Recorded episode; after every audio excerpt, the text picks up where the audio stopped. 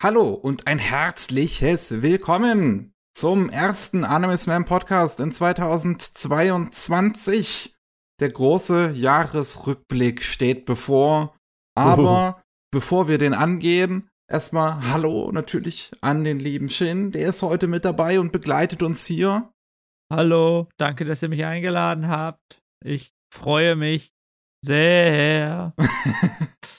Nicht zu enthusiastisch, bitte. Tut mir leid. Und Matze ist natürlich auch dabei. Je, yeah, hallo. Hallo. Und wir gehen gleich durch das Jahr durch. Äh, aber bevor wir dazu noch kommen, einmal ganz, ganz kurz anstoßen. Es ist das achte Jubiläum von Anime Slam. Das kommt natürlich auch jedes Mal mit einem neuen Jahresrückblick. Weil der erste kam am 01.01.2014 raus. Meine Güte. Wir sind schon Dinosaurier in der Anime-Tube-Welt oder beziehungsweise. Ja, ja. Sind wir noch Anime-Tuber? Im, Im Internet sind wir definitiv Dinosaurier. Wird, wird Zeit für ein Sponsoring. ja, ja kommt, kommt her, ähm, gebt uns euer Geld. Habt ja. ihr schon gehört von Raid Shadow Legend? Shin sponsert uns privat. Das passt ah. schon. okay. Ja, Diesmal für den Jahresrückblick, ähm, damit das Ganze hier nicht wieder knapp neun Stunden lang wird, habe ich mir was überlegt. Mhm. Ähm, denn ähm, wir werden nicht wie sonst die Jahre wirklich jeden einzelnen Anime durchgehen, den wir gesehen haben, sondern ähm, ich habe eine Tabelle angefertigt, wie ich das sonst auch immer mache, und die an die beiden ähm, geschickt, an hier an Shen und, und Matze. Und ähm, diesmal ein, statt Kreuze zu setzen, gab es eine Art Punktesystem bei denen wir jeweils äh, 1 bis 10 immer, äh, also eine 1, eine 2, eine 3, eine 4, eine 5 und so weiter, äh, geben konnten, um äh, damit auszudrücken, wie sehr wir gerne über die jeweilige Serie reden möchten. Und ja, diese Punkte habe ich zusammengerechnet und so immer 10 Anime aus einer jeweiligen Saison genommen, die mit den 10 höchsten Punkten, über die wir jetzt reden werden. Hm. Und ähm, da können wir ja direkt im Frühling äh, nee, im Winter, im Winter anfangen. Es ist Winter 2021, äh, das erste Jahr, ähm, was mit der Pandemie auch direkt startet. Die Anime-Industrie scheint sich dran gewöhnt zu haben. Der Output ist wieder ziemlich groß an Anime gewesen dieses Jahr. Das war ja 2020 ist es ja vor allem im Sommer ist es ja dann ziemlich geschrumpft gewesen, weil sehr, sehr viel verschoben wurde. Ähm, unter anderem auch auf dieses Jahr. Und wir fangen an, immer von unten, ähm, wem wir die wenigsten Punkte insgesamt gegeben haben. Das werde ich auch immer dann dazu sagen, einfach der Transparenz wegen. Das allererste, was ich da stehen habe, ist High Rise Invasion mit acht Punkten. Die habe ich gegeben. ich alleine. Du wolltest darüber reden, ne? Ja. Ich meine, das System ist ja ausreichend demokratisch, ne? Ähm, aber wir, es hat sich einige Anime reingeschlichen, wo halt nur eine Person eine gute Punktzahl gegeben hat. Ja. Und deswegen ist es auf der Liste draus, was auch fair ist, ne? Deswegen, du solltest deinen auch haben hier. ich meine, das ist eines der Dinge, das ich mir angucken würde, wenn ich in der Stimmung dazu bin, aber äh, ich habe einfach nicht dran gedacht. Es ist halt so ein schöner, kleiner, trashiger ähm, Todesspiel, oder? Ja. ja. Also ähm, ist ja vom gleichen ähm, Autor wie ähm, Ajin. Und nur das statt Ajin, was ja dieses auch sehr ernste Setting hat, alles ist immer sehr brutal und düster irgendwie. Es wird aber auch relativ gut so mit diesen düsteren Seiten umgegangen. Und da ist High-Rise Invasion das komplette Gegenteil von ähm, ein absolutes Trashfest mit einer Menge reingezwungenem Fanservice und irgendwie weirdem Queerbaiting und wannabe cool guys und es ist trotzdem trotzdem hat es mich halt einfach gut unterhalten, als ich es gesehen habe. Der Trash-Faktor macht da natürlich einiges aus, weil das halt teilweise sehr witzig ist. Gleichzeitig ist diese ganze Welt, in der das spielt, ähm, aber auch irgendwie interessant, weil das halt in so einer Welt spielt. So diese, diese, die Hauptfiguren sind alle aus unserer echten Welt in irgendeiner Art Dimension gelandet, die nur auf Hochhäusern stattfindet. ähm, und man halt von Dach zu Dach rennt. Diese Dächer sind verbunden mit so kleinen Hängebrücken. Und ähm, dann gibt's da halt so Leute, die da rumlaufen mit Masken auf, die versuchen, einen in den Selbstmord zu bringen. Ähm, also gar nicht mal aktiv zu töten. Es sei denn, man ist tatsächlich ähm, seelisch so oder seelisch so stark, dass man sich in keiner Situation umbringen würde, sozusagen. Ähm, und ja, man, man lernt halt immer mehr über diese Welt. Es bilden sich so einzelne Fraktionen, die teilweise miteinander, teilweise gegeneinander dann antreten auf diesen Dächern. Man lernt mehr über die Masken und dass da dann auch da mehr dahinter steckt. Und ich finde das halt so, ich fand das halbwegs spannend. Es ist leider ziemlich billig produziert, muss man mal sagen. Ähm, also die Zeichnungen sind wirklich schlecht in der Serie. Mhm. Okay. Dafür hast du halt eine komplett, äh, äh also dafür ist die ganze Stadt, diese ganze Szenerie ist halt ein großes, äh, äh, gerendertes CGI-Stadt sozusagen, wo mhm. das alles immer stattfindet. Ähm, und das sieht dann auch, das, das sieht vollkommen okay aus. Manchmal sind irgendwie Texturen falsch gesetzt. Ich weiß nicht, ob sie die Serie ein bisschen gerusht haben, keine Ahnung. Ähm, aber die Zeichnungen selbst sind halt eigentlich ziemlich billig. Was unterhält, sind der taktische Ansatz der, der Kämpfer auf jeden Fall. Die werden immer mit einem großen äh, äh, die, die, die sind halt nicht wirklich Action getrieben oder so, sondern es ist wirklich äh, große, große Denkspiele und äh, die Lore so ein bisschen hinter der Welt. Also ähm, haben sie dann in den Trailer wohl die besseren Szenen reingesteckt, weil der Trailer macht halt nicht den Eindruck, als wäre die Serie komplett billig. Hm. Ja, im Trailer sind die paar Szenen, die überhaupt sowas für Animationen haben. okay. es, ist, es ist halt wirklich sehr, sehr viel Standbild und Figuren oder einfach nur, wo, wo, wo der Mund auf und zu geht. Oh, okay. Das ist natürlich ein bisschen schade. Also meine Frage ist so, es gibt ja relativ viele Battle Royale Anime, es gab viele. Ähm,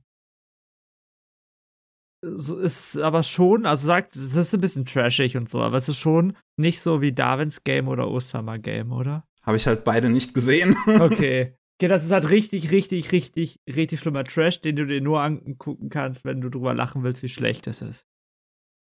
Okay. Ja, nee, das Gefühl hatte ich halt nicht ganz. Also High Rise Invasion ist halt. Ich bin, bei dem, ich, ich bin mir bei dem Trash in der Serie auch nie sicher gewesen, wie absichtlich der halt ist oder nicht. Okay. Und das ist dann halt auch so ein schöner. Das, das, das, gibt dem Ganzen noch mal so einen gewissen Charme auch noch mal extra. Weil, weil wenn ich jetzt genau wissen würde, dass das alles, glaube ich, dass das alles absichtlicher Trash ist, dann würde ich das auch noch mal anders betrachten als so dieses, ja, hm, haben die jetzt wirklich diese ganzen Szenen, wo irgendwie Mädels, keine Ahnung, die, die, wie halt in edgy Anime üblich, irgendwie der Brustraum frei geschnitten wird von irgendwelchen Äxten, äh, jetzt wirklich da drin, weil sie das cool fanden oder einfach so, weil sie wissen, dass das total dämlich ist. Mhm. Ich meine, wenn schon hier bei den Kommentaren steht, dass man kein Trinkspiel draus machen soll aus den ganzen Panty-Shots. oh, das sind sehr, sehr, sehr, sehr viele. Aber auch das, das, das kann ja witzig sein. Also ich habe vor für eine Konichi-Panel habe ich High School of the Dead mir angeguckt. Und das ja. ist, das sagt, das, wenn man das richtig macht und wenn man ein bisschen so self-aware ist, dann äh, kann es ja ganz nett sein. Ja, High School of the Dead ist ein Genuss, so dämlich wie das ist. ja, aber High Rise, das ist auf Netflix, oder? Richtig, das war ein Netflix-Titel.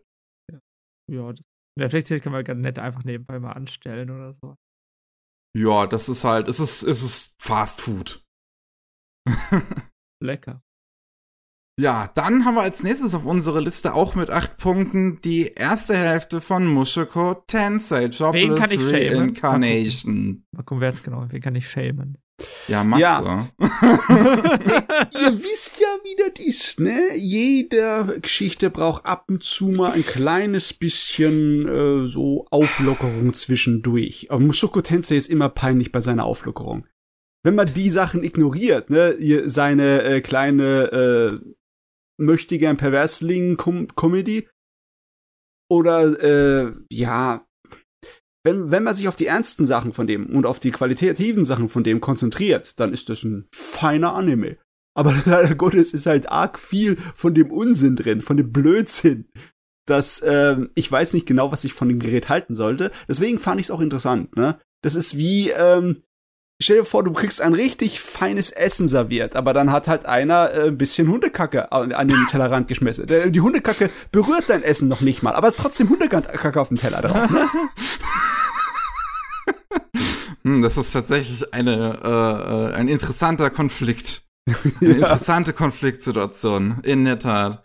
Mhm. Ähm, ich, ich, ich kann dir halt wirklich, also auch so, so bei den anderen Momenten außerhalb von dem wirklich unsympathischen, von der wirklich unsympathischen Hauptfigur, die ich absolut nicht leiden kann und mir das Ganze natürlich nochmal extra versauert.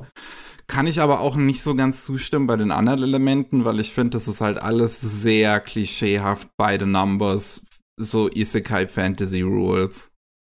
Äh, ja, äh, wenn man betrachtet, wann die Originalroman-Vorlage rauskam, ne, da war es zu der Zeit halt noch nicht so sehr bei den Numbers. Ne.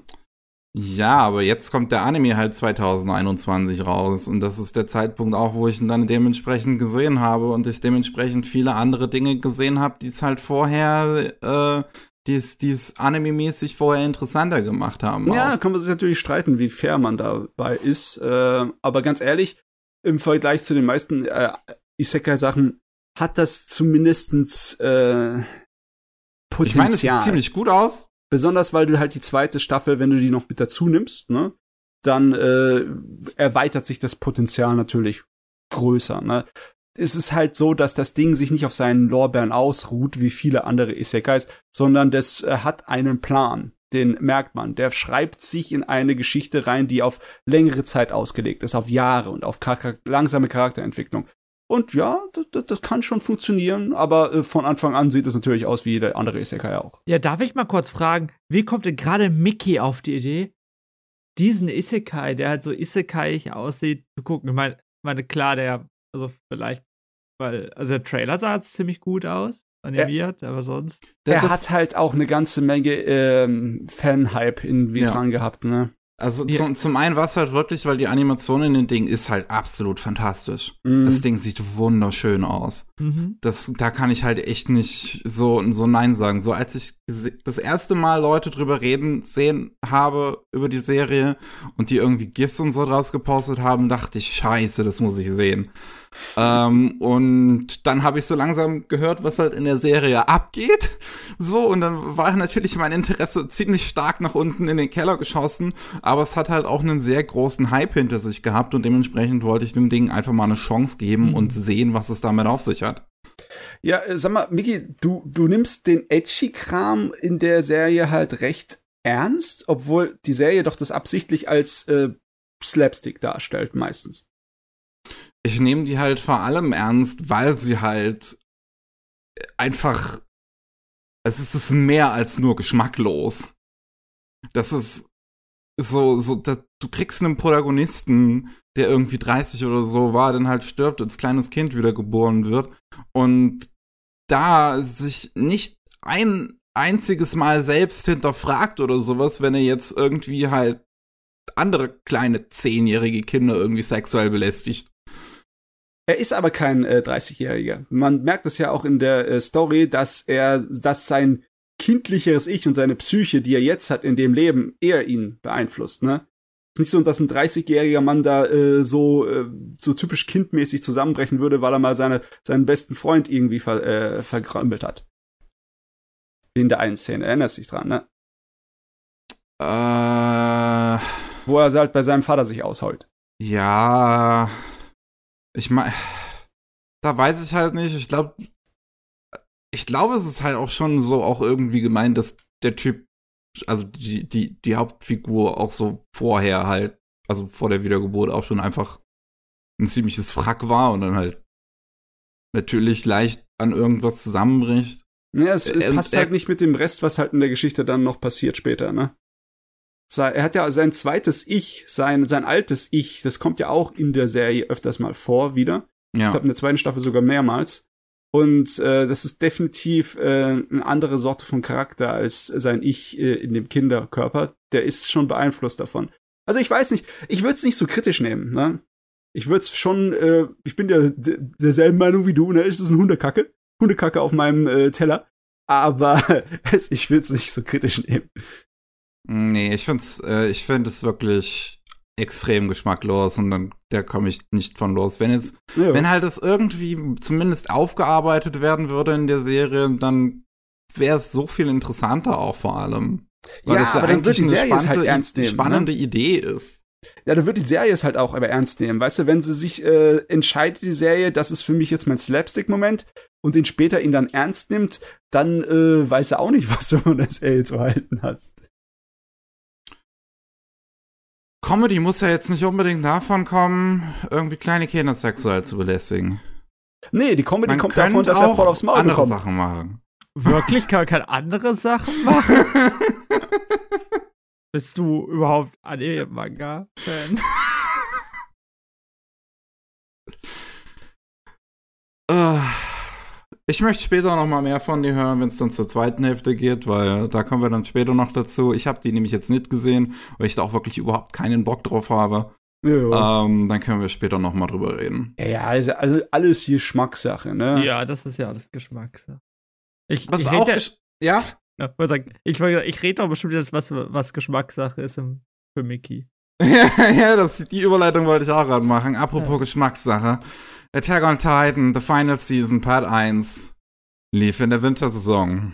Das wäre schlimm, wenn das nicht hier drin wäre. Ich habe das als einziger reingenommen. Was, dass Mickey das nicht reinnimmt, war mir klar. Bei Matze wusste ich ja, gar nicht. Das, die Sache ist auch die, ich, ich habe äh, irgendwie nach Staffel 2 nichts mehr von Attack on Titan gesehen, vom Anime. Ähm, ich hänge da einfach hinter dran. Okay. Ähm, Attack on Titan ist ja irgendwie in letzter Zeit ein bisschen problematisch diskutiert. Ich, ich will da gar nicht so groß reingehen, weil ich finde, das ist eine sehr, sehr komplizierte Geschichte. Diese ganzen faschistischen Symbole, die da drauf auftauchen. Ist der Autor Antisemit oder ist er kein Antisemit? Gibt es ja ganz, gibt es ja tausend Artikel, die versuchen, das so, äh, anzuschauen. Und ich, es ist problematisch. Deswegen will ich will vorher sagen, darauf möchte ich jetzt nicht eingehen. Außer Mickey oder wer anders hat richtig Bock darauf. Ähm, Abgesehen. Ich bin jetzt nur tatsächlich über, überrascht, dass, dass es diese äh, Diskussion eventuell auch immer noch gibt, weil das Letzte, was ich jetzt verstanden habe, ist ja eigentlich, dass der Autor das schon im Prinzip versucht, so äh, kritisch mit dem Thema sozusagen umzugehen, sich halt nur ein paar Mal vertut.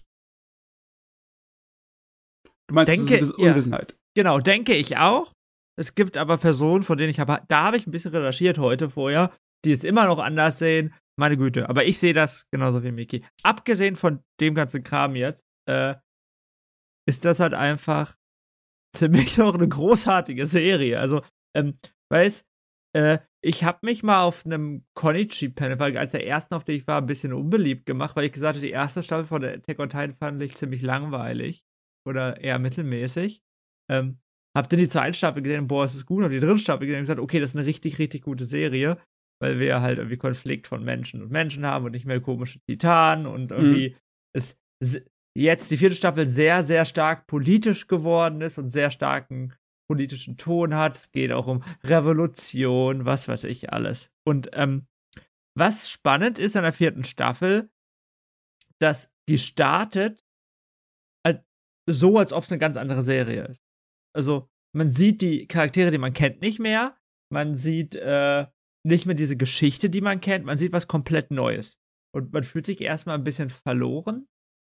Aber äh, irgendwie macht die Serie es ganz nett, so diese alte Geschichte und die neue Geschichte miteinander zu verweben, um zu zeigen, hey, abgesehen von dieser kleinen Stadt mit der Mauer und Titanen gibt es halt noch mehr in unserer Umgebung und in dieser Welt. Und ja, das ist ganz gut gemacht. Äh, das Ende war ein bisschen komisch, aber es kommt jetzt auch Part 2. Das macht ja natürlich Absicht, dass wir ja. Part 2 gucken. Die Sache ist die, ne? Das ist so ein Punkt, der mich interessiert. Attack on Titan ist ja nicht unbedingt immer gleichbleibend. Das mhm. ist ja auch einiges an Bewegung in Story und Ton da drin. Ähm, Mickey, du hast äh, deinen Hass an der Attack on Titan eigentlich in der ersten Staffel dran gefressen, oder? An, besonders an den Charakteren. Und, Aber ja, in der ersten und dann noch in der zweiten. Es ist ja so, dass die Serie sich dann auch merklich ändert. Äh, also ich weiß nicht, ob das dann noch äh, so immer noch deinem Hass würdig ist, ne? Nur weil Attack on Titan draufsteht. Ich, ich glaube, Mickey würde es immer noch nicht mögen, vielleicht nicht mehr hassen. ist, so, ist so mein Gefühl. Ähm, aber keine Ahnung, da kann man nicht so viel zu sagen. Attack on Titan muss ja auch erwähnt werden, weil es ist halt irgendwie der wichtigste Anime der Neuzeit, egal ob man jetzt mag oder nicht. Aber die letzte Staffel sieht auch voll kacke aus, weil es hat jetzt Mappa gemacht und nicht Will Studio. Mann. Nee. Äh, es sieht halt echt ein bisschen anders aus und es gibt so ein, zwei CGI-Momente, in denen man sieht, dass Wit Studio oder die mit Wit Studio zusammengearbeitet haben, einfach ein bisschen mehr Erfahrung haben. Aber es ist fucking Studio Mappa. Machen die denn da was Schlechtes? Nee, die lassen die Leute auch überarbeiten. Mm. Das merkt man auch. Sieht halt immer noch super aus. Kannst du so. Kann man nicht so viel zu sagen. Es ist Attack on Titan. Ja, weißt du, diese Anime brennt mir nicht so im Hinterkopf, so im Sinne von wegen, oh mein Gott, warum habe ich den noch nicht nachgeholt? Weil, wenn er mal vorbei ist, dann werde ich mich da mal dran setzen. Gemütlich, ne? Äh, das ist ja eh super cool. Die erste Staffel war ja dieser Hype. Die ganzen Leute, die keine Anime geguckt haben, haben angefangen, Anime zu gucken. Ja. Und dann hat es so lange gedauert, bis die Fortsetzung kam, dass es auch in der Szene selbst gar nicht mehr so groß war. Also in so, witzigerweise war mein Gefühl, dass eher in so diesen krasseren Nerd-Szenen, also auf Reddit oder so, sind die Leute immer noch drauf abgegangen, aber so in meiner Twitter-Bubble mochten die das nicht unbedingt so sehr. Hm, okay. Aber ich kenne vielleicht einfach die falschen Leute. oh Gott. Ja. Da kann man gar nicht mehr so viel zu sagen. Es hat Attack on Titan. Wenn man es mag, guckt man sich an. Die neue Staffel fängt heute an. Also der zweite Teil der neuen Staffel. Ach, stimmt, er ist ja schon weit. Ist ja schon so weit. Mein, mein, mein. Ich bin einfach nur froh, dass es dann endlich vorbei ist.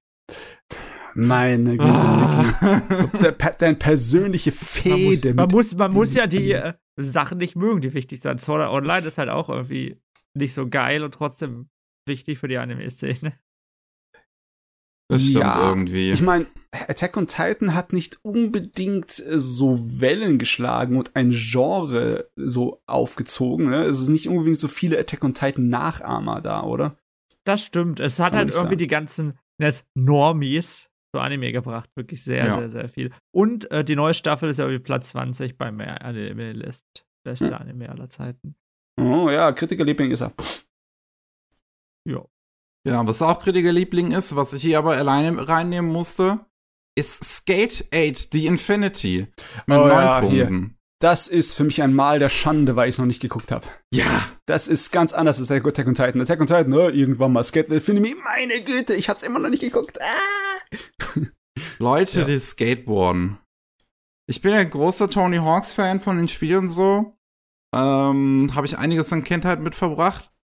Mhm. Und ich mochte immer schon extrem diese Szenen aus K-Project äh, mit dem Skaterboy. Mhm. Ähm, und hätte sehr gerne, hab sehr gerne, äh, äh, anders formuliert, hab mich ähm, schon immer, habe ich mir ein Skateboard-Anime gewünscht. Da ist er endlich mhm. mit äh, Leuten, die ein sehr wildes Downhill-Tournament äh, veranstalten. Ähm, es ist natürlich jetzt nicht so realistisch gehalten. ähm, aber es ist optisch unglaublich gut. Es ist ja von Bones. Und das mixt 3D-Hintergründe, ähm, die auch sehr viele 2D-Elemente drin haben. sieht das, de, ähm, so von der technischen Machtart, Machart ist es so ein bisschen wie bei ähm, Initial D. Wenn du jetzt die, so eine 3D-Kurve hast, aber dann stehen da noch zum Beispiel so, so äh, die ganzen 2D-Zuschauer am Rand. Nur, dass es hier halt wirklich auch gut um, umgesetzt ist. Und auch die Zeichnungen an sich, wie die Leute da rumskaten, sind halt einfach richtig krass. Ähm, und die Tricks, die sie dann natürlich äh, teilweise abziehen, sind wirklich total übertrieben. Mhm. Ähm, und das ist zum einen halt wirklich eine Augenweide. Das hat auch einen sehr hippen, coolen, modernen Soundtrack. Und es hat halt eine Story, die nur so voll getropft ist mit ähm, so äh, äh, äh Queer-Analogien. Also, die, die Story ist gay, die ist richtig, richtig gay. Und das finde ich super. das, das merkt man nicht auf den ersten Blick. Ne? Man sieht einfach nur beim Trailer die schrägen Figuren und schrägen Kostüme und denkt sich, das ist so ein äh, Turnier-Battle-Show-Gerät, aber eines von den abgedrehten VG Gundam oder so. Mhm. ja, ich meine, manchmal kommt es so ein bisschen auf dieses Level. Ähm, aber es, es, es hat eine wirklich sehr herzerwärmende, ähm, wenn auch einfache Geschichte über so, so, ähm, ja, Jungs, die sich über Skateboarden halt kennenlernen. Und so, so, so ein bisschen wird halt das Skateboarden dann bei ähm, gerade dem Antagonisten, der halt ein ziemlicher ähm, hier Dings-Verschnitt ist, ähm, aus, aus Gundam, der Bösewicht. Ein, äh, ein Char. Genau, der ein ziemlicher Char ist. Ähm, und bei dessen Hintergrundgeschichte wird das Skateboarden quasi so, es ist halt wirklich so eine Analogie so mhm. für, für Homosexualität, was da sehr interessant umgesetzt ist. Hm.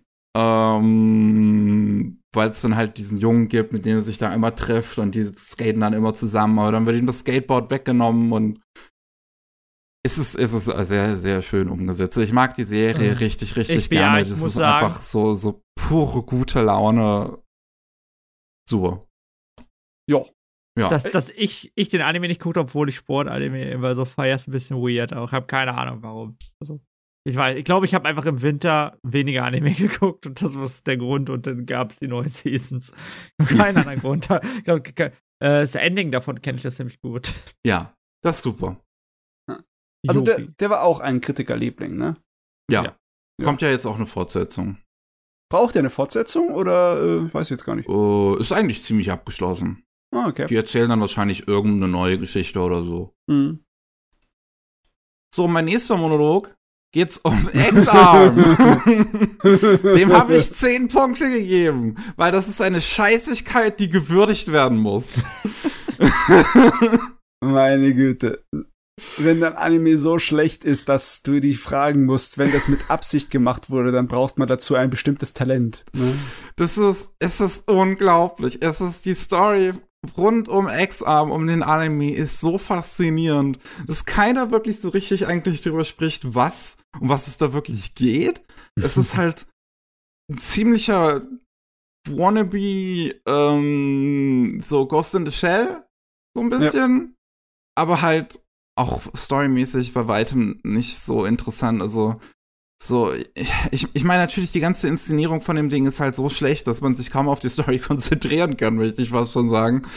Ähm, aber ja, selbst, selbst der Kerninhalt so ist auch einfach nicht gut von dem Ding. Ähm, und ja, das CGI, es ist, es, es, es, es, es geht, glaube ich, in die Geschichte ein, so als, als wirklich mhm. dass sie sich das getraut haben zu veröffentlichen. Respekt. es wurde ja von einem Team gemacht, yep. ähm, die noch nie Anime gemacht haben. Und. Das sieht man. Wie bitte? Ja. ja das, das stimmt. Man. Eins zu ähm, eins. Also das, das Studio dahinter, Visual Flight, die machen normalerweise 3D-Modelle, auch keine Animation. Die machen normalerweise nur Modelle und sowas, haben sie unter anderem für Sekiro gemacht. Ähm, und ja, die haben dann aus irgendeinem Grund die Animation hier übernehmen müssen. Der Regisseur hat halt vorher trashige B-Live-Action-Filme gemacht. Ähm, das einzig, wirklich die einzigen Leute, die in der Produktion tatsächlich wussten, was sie tun, ähm, sind die Stuntmänner, weil ähm, die halt ein professionelles äh, Team, so auch aus Stuntmännern so äh, mhm. sich rangeholt haben und das immer dann äh, die ganzen Kämpfe gemotion captured haben. Und wenn es dann mal zu so richtigen Hand-to-Hand-Combat-Szenen äh, ähm, kommt in der Serie, dann können die, wenn man ignoriert, wie schlecht die 3D-Modelle sind und wie schlecht die Hintergründe sind, können die gut aussehen. Hm. Okay. Ja, aber okay, ich sehe schon hier bei den Szenen, die ich mir rausgucke, die, die Kamera ist trotzdem mies äh, und der Schnitt auch. Also, ja.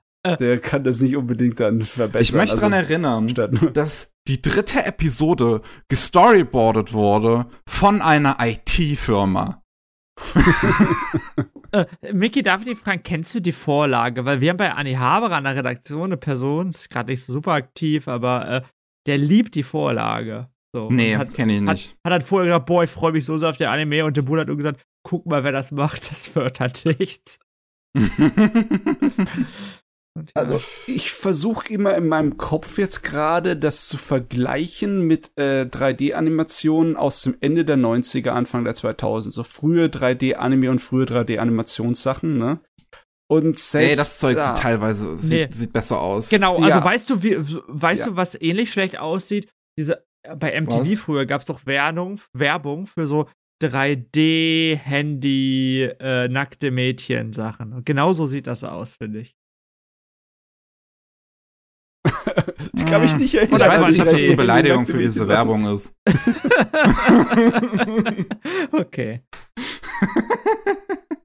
ja. Nee, ich habe ja mein, äh, meine Recherche äh, zu, dem, zu dem Video, ähm, was ich über CGI gemacht habe. Dieses Jahr habe ich ja auch sehr viel alten Kram geguckt, der dann so halt Anfang der 2000er, Ende der 90er noch entstanden ist, auch im Anime-Bereich. Und selbst das sieht alles besser aus als X-Arm. Es ist wirklich unglaublich. ja, manche Sachen sind einfach grundlegend, egal von Zeit und Technologie. Ne? Wenn du nicht animieren kannst und nicht äh, gescheite Bildkomposition hinkriegen kannst. Hm. Ich weiß halt gar nicht. Der, der, Inhalt könnte eigentlich akzeptabel sein, aber der Rest überschattet es halt total, ne? Ja. Es ist halt auch wirklich kein Budgetproblem oder so gewesen, weil so ein Stunt-Team kostet Geld, so ein Regisseur kostet ja auch einigermaßen Geld, der wird sich ja auch nicht für billig verkaufen. Äh, die haben hm, halt die ganzen so, so typische professionelle Voice-Actor im Japanischen mit drin. Das hm. Ding wird einiges an Geld gekostet haben. Es, yeah. es lag halt wirklich daran, dass die Leute, die es machen, einfach überhaupt keine Ahnung hatten, was sie da tun. Ja. Hammer. Hammer. Aber ah, ja. ich finde es wichtig, dass es sowas mal gibt. Weil das ist was, da kommt die ganze Anime-Community zusammen und äh, sagt, hey, wir alle finden es scheiße. Ja, ja, es ist auch ganz wichtig, dass du ab und zu mal die Messlatte wieder justierst. Ne? Du brauchst Geräte, die so gut sind, dass sich andere Leute damit messen wollen Na, und welche, die so schlecht sind, dass niemand wieder dahin möchte zu diesem Punkt. Ja, und, und wir sind uns alle einig. Das finde ich super. Das ist so, also überleg dir, es gibt dann diese Elitisten, die irgendwie nur Tatami Galaxy gucken und äh, die finden scheiße, aber auch die äh, Naruto-Fans finden scheiße. Jeder. So, sorry, ganz ja. ja. X-Arm vereint die Anime-Community. Da habt ihr es. Wichtiger Anime, wichtig, wichtig. Oh Gott. So, wir haben dann als nächstes Dr. Stone, Stone Wars, auch wieder mit 10 Punkten. Habt ihr gemeinsame Punkte reingegeben. Und yes. ich habe Sto Dr. Stone immer noch nicht gesehen. Dementsprechend überlasse ich euch die Bühne. Ach, das ist einfach spaßig, das Gerät. Ja. Also, ja. ganz witzig ist, wenn, wenn man über diese ganzen neuen neuen Schonen redet, was weiß ich, Demon Slayer, Jujutsu Kaisen, jetzt Chainsaw Man, was Dr. Stone wird gar nicht mehr so richtig genannt. Mhm. Und auch wenn ich drüber nachdenke und mich frage, boah, was findest du von? Sag, gut, ich, ich denke nicht an Dr. Stone, aber wenn ich, aber wenn ich denn doch jetzt drüber nachdenke, würde ich sagen, es ist so eine Serie, wo ich mit am meisten Spaß einfach habe. Also es ist so eine gut geschriebene Schonen-Serie, die so einen anderen Twist hat, weil es halt nicht nur um Kämpfen geht, sondern um irgendwie coole Erfindungen und coole Ideen. Der Humor funktioniert ziemlich gut im Vergleich zu vielen von den anderen aktuellen Serien. Und ja, also es macht halt einfach Spaß. Was ich ja. Also ich, man könnte ja fast schon sagen, da fehlt ein kleines bisschen Drama und Tragik und Spannung drin, aber ist trotzdem alles da. Es ist nur so, du bei äh, Dr. Stone fühlst du dich nicht irgendwie so bedrängt davon. Ne? Das ist nicht irgendwie äh, einer, wo du mitfieberst und bipperst. Es ist nicht einer von denen, wo es dir ins Herz beißt, wenn irgendwelche Charaktere tragische Schicksale erleiden. Das ist alles so ein bisschen so mit, es ist eine lockere Unterhaltung. Und es ist auch so, ne, in der zweiten Staffel hast du ja den Fraktionskrieg, ne, ja, zwischen ja. den ähm, Wissenschaftlern, Anführungszeichen, und den anderen Leuten, die halt mit, mit, mit Macht und Gewalt herrschen wollen und eine ähm. neue äh, Zukunftsära äh, sich ausmalen. Und eigentlich wüsste das ja relativ äh, dramatisch vorgehen, aber nee, äh, in dem ganzen Konflikt andauernd äh, unser Senko, unser Hauptcharakter, tut irgendwelchen blöden Scheiß wieder erfinden und am Ende haben sie auch sogar einen Panzerwagen und einen Scheiß. ja, genau, also es macht es, also das meine ich mit Humor. Der Humor ist nicht so super kindlich, wie es häufig in so aktuellen Serien ist, ist mein Gefühl. Es äh, ist auch nicht so edgy-mäßig oder so, das, das ist einfach ganz clever, mhm, finde ich. Also ja. ein bisschen albern clever und ich mag halt so alberne Sachen, würde ich sagen. Abgesehen davon macht die Serie, finde ich, auch ganz nett. So, äh, die hat jetzt in der zweiten Staffel sehr viele neue Charaktere eingeführt, die man vorher nicht kannte. Ja. Und hat aber auch jedem so ein bisschen eine Backstory gegeben und hat dann von bestimmten Personen dann auch äh, gezeigt, hey, die gehören nicht zu Guten oder zu Bösen oder hey, die gehören doch eigentlich eher zu den Guten, aber wurden anders, äh, sind halt aufgewachsen so in dieser neuen Welt. Wenn ich das finde, das hat es halt ganz nett gemacht. Und, yeah. äh, ich meine, du hast schon ein paar Bösewichte, wo du denkst, ach, die sollten doch zu den Guten überwechseln, ne? Und du hast, ja, genau. du hast auch die, die Fiesitäten, wo du eigentlich denkst, ja, die brauchen wir als Bösewicht, sonst haben wir ja nichts, was uns da irgendwie anspannt.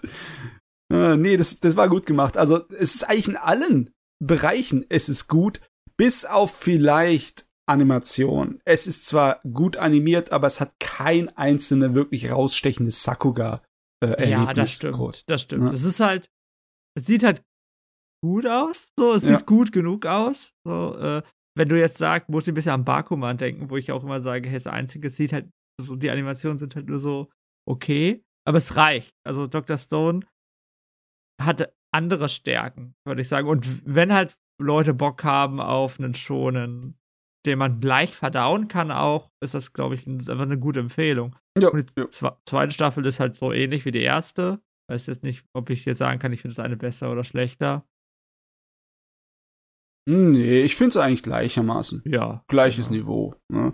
Es ist in der ersten vielleicht ein kleines bisschen mehr Fokus auf die Erfindungen, weil das ist ja so eine Aufbauphase. Ne? Es ja. geht ja in einem nach oben. Es wird immer komplizierter und sie werden immer mächtiger. Ich freue mich eigentlich sehr auf die dritte Staffel, ne, wo sie dann äh, mit einem Schiff losziehen und die Welt erkunden wollen, um zu sehen, was äh, sonst noch alles so, äh, wie es auf der Welt aussieht nach der Katastrophe. Aber die, auf die müssen wir ja noch lange warten, leider Gottes. Das stimmt. Ähm, das Einzige, was, man, was mir jetzt eingefallen ist, wo ich gedacht habe, ja, ob das wirklich so gut ist, aber vielleicht habe ich auch einfach kein Herz. Die haben in der zweiten Staffel so ein bisschen die, das Deus Ex Machina war ja der Song von dieser einen Sängerin da. Also, ja. Ja, genau, die haben halt eine CD gefunden und die haben da, da CD-Player entwickelt und konnten halt Musik spielen aus der früheren Zeit. Und angeblich hat halt jeder dieses Lied geliebt und alle finden es toll und das kann alle vereinen. Ähm, das ist einfach Makros. Nein, nein, halt, stopp, ja. es war nur so, dass die, all die Leute, die halt äh, dort, also es, es sind ja zwei Sorten von Leuten, ne? Ja. Es sind einmal die, die halt ähm, aus unserer alten modernen Zeit kommen und da aufgewacht wurden, ne? Die mhm. kann sich noch erinnern an die halt den Popstern. Das ist genauso, wenn du heute jemanden fragst, hast du schon mal was von Michael Jackson gehört? Ja, das hat er schon, ne? Und so eine Art von Popstar ist, das kann ich nachvollziehen. Ja. Und die anderen Leute, die halt nur in der Steinzeit mäßig aufgewachsen sind und die äh, moderne Popmusik nicht können, für die ist es bestimmt dann auch so ein Wow. Äh, für, also, Culture Shock. Culture Shock. ja, okay, es ist vielleicht ein bisschen Makros. ja, aber das ist, ey, ey sag ja, ich, ich habe ich hab mir gerade versucht, was äh, zu überlegen, was ich kritisieren möchte. ah, nee, nee, ist schon fein. Ist ganz nett. Ist ja. nett. Ich muss auch noch irgendwann mal reingucken. Halt ja. schonen. Also, äh, gibt schon, die besser sind. Also, die, die, die ganzen Leute, die sagen, hey, ich will erst schon gucken, sage ich was anderes, aber wenn man die anderen schon kennt, guckt euch das an. Oder wenn ihr Age of Empires mögt, guckt ja. euch das an. Ja. wenn ihr keinen Bock auf Turnierschlachten habt, dann guckt euch das an. Wenn ihr aber Bock auf anthropomorphe Tiere habt, gibt's Beastars, die zweite Staffel die ah. auch Anfang des Jahres rausgekommen ist. Zumindest im japanischen Fernsehen. Bei uns kam es dann halt ein bisschen später bei Netflix. Ähm, aber wir haben das jetzt so einsortiert. Ähm, und da hat Shin die vollen zehn Punkte gegeben, weil der es auch, glaube ich, mittlerweile immer noch als einziger gesehen hat. Oder Matze, ja, hast du schon mal in die äh, zweite reingeguckt? Ist, ich ist vollkommen unverständlich, warum ich noch nicht die zweite Staffel gesehen habe, weil ich die erste voll geil fand. Aber aus irgendeinem Grund habe ich es noch nicht geguckt. Ja, äh, vom Gefühl her find, findet ein Großteil der Menschen, die ich kenne, die zweite Staffel ein bisschen schwächer als die erste. Also, okay. weiß, ist so, ist so, also ein bisschen. Es ist wirklich halt wirklich dieses bisschen schlechter. Es ist nicht, ja. dass es schlecht ist. Ich muss aber sagen, fand die zweite Staffel extrem cool. Ich bin gar nicht so der anthropomorphe Tiermensch. Also, oder war ich vielleicht nie. Das kann ich, wie, wie man das Du bist kein Furry. Furry? Ja, ich bin kein Furry. ähm, aber ähm, Beastars, da, da hätte ich schon Überleitung machen müssen, ist halt ein Schonen, den man sich angucken sollte. Weiß gar nicht, ob man das Show nennen soll, aber es hat so dieses ganze für mich typische Schonen-mäßige mit drin. Es sind halt einfach nur Tiere, die äh, spielen. Und in der zweiten Staffel wird einfach die ganze Welt so ein bisschen aufgefächert. Wir haben ja in der ersten, die Charaktere kennengelernt. Und äh, zweiten, ja, mir lernt man noch ein bisschen mehr um die Außenwelt kennen, um die Unterwelt. Äh, Gerade die beiden Hauptcharaktere hier, der Luis und Legoshi, die entwickeln sich weg von ihrem Typ, äh, von ihrer Schulidentität. Und das finde ich ganz nett, weil äh, Schulanime gibt es halt sehr viel. Und ich muss jetzt nicht die gleiche Schulanime wie immer nur mit Tieren sehen. Das passiert ja auch nicht. Also der Legoshi. Nee, genau. Ich würde schon sagen, ne, das, was auch immer, was da drin vorgeht, ist definitiv nicht äh, oberschülergerecht. Das ist ja viel, viel ernster. Genau. Und es ist eigentlich ist es ja schon eine Krimiserie, ne? So eine, eine Gangster-Serie fast. Genau, schon. ist es. Und äh, sehr, sehr, sehr cool ist, das sieht man relativ am Anfang, dass der Luis, äh, der, ja, man hat ja diese Aufteilung zwischen Pflanzen- und Fleischfresser und der Luis als Pflanzenfresser geht wohin, wo eigentlich nur Fleischfresser sind. Der muss sich da als Pflanzenfresser trotzdem äh, beweisen. Und das ist wirklich sehr schön gemacht, weil man irgendwie stark in ihn reinfühlen kann, was das so bedeutet, was es bedeutet, irgendwie stark sein zu müssen, ein anderer zu sein. Ähm, was die Staffel auch macht, und weswegen ich dir vor 10 vor 10 Punkten gegeben habe, ähm, man hat das erste Mal so einen richtig, richtigen Bösewicht in der Staffel. Oh, okay. Und zwar einen Bösewicht, ich, ich spoilere jetzt nicht, von dem man jetzt nicht unbedingt erwartet, dass es ein Bösewicht ist. Das ist jemand, den man schon kennt. Und äh, es gibt einen extrem spannenden, gut choreografierten Kampf von Legoshi gegen den, äh, gegen Ende der Staffel. Ui. Und äh, das Besondere an diesem Kampf ist, dass der irgendwie jetzt nicht so Hunter Hunter mäßig coole Strategien oder Jojo mäßig ist, sondern ist einfach extrem gewalttätig, aber gewalttätig, weil da auch viele Emotionen mit drin sind. Und das ist sehr, sehr, sehr schön gemacht und hat äh, deshalb auch viel Spaß gemacht. Ja. Oh, ist ja mehr Action drin, als ich erwartet habe. Ich habe gedacht, die zweite Staffel wäre mehr Drama und äh, Story und Zeugs, ne? Es ist auch größtenteils das. Es gibt halt diesen einen großen Kampf und so ein paar kleine Kämpfe, wo man sagt, der Legoshi äh, trainiert, in Anführungszeichen, um stärker zu werden. ich habe gehört, dass später mehr Kämpfe kommen sollen. Ob das wirklich stimmt, weiß ich nicht. Aber ja. Hm. Ja, also äh, kann man gucken, weil ich das gut fand. Ich habe gerade gesehen, auf meiner Anime-List hat der zum Beispiel nur 7,89 im Durchschnitt. Im hm. Vergleich, was alles anderes bei My Alchemist über 8 bekommt, denke ich mir, oh Gott, das ist äh, gar nicht so gut. Ähm, Verstehe versteh wirklich nicht warum, weil ich habe da wenige Dinge, die ich kritisieren könnte an der Serie. So. Also, hm. also es gibt Sachen, die ich kritisiere, aber ich kann es halt nicht. Ich bin nicht schlau genug, um es zu kritisieren. okay. Ich meine, äh, wichtig ist der subjektive Faktor, ob es Spaß gemacht hat ja. oder nicht. Ich meine, was, was interessieren die Leute? Äh, alles Geschwätze, wenn es nicht eine ehrliche Meinung ist, ne? Ja, genau. Ja. Uh, wirklich eine Serie, die ich halt jedem empfehlen kann, der Bock hat. Aber da, auch das ist, äh, wenn man mich fragen würde, was so meine Lieblingsserien des Jahres sind, vielleicht kommen wir dazu nochmal. Äh, irgendwie würde ich da trotzdem nicht an Beastars denken, auch wenn ich fast okay. nur positive Dinge darüber sagen kann. Äh, mhm. Da wird Beastars extrem gute Songs. Hero Sobi ist nice. Ah, okay, ja, klar. Ja, das Opening. Mhm. Ja. Jetzt bitte, bitte kein Live-Act hier. Das, das, du singst sonst noch so gut, dass wir einen äh, DMCA-Strike äh, bekommen. so sieht's aus. Ne? okay. So, als nächstes haben wir noch äh, einen weiteren Shonen. Ähm, so I'm a Spider, so what? Yes.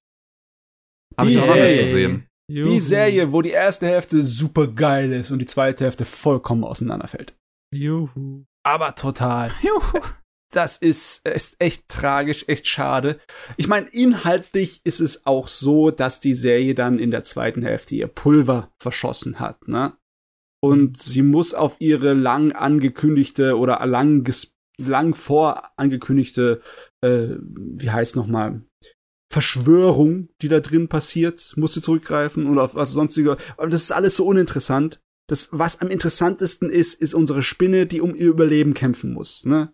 Die im Endeffekt in einem Roguelike Dungeon gefangen ist, ne? Und die ganze Zeit auf Hardcore spielt beim schlimmsten Schwierigkeitslevel, ne?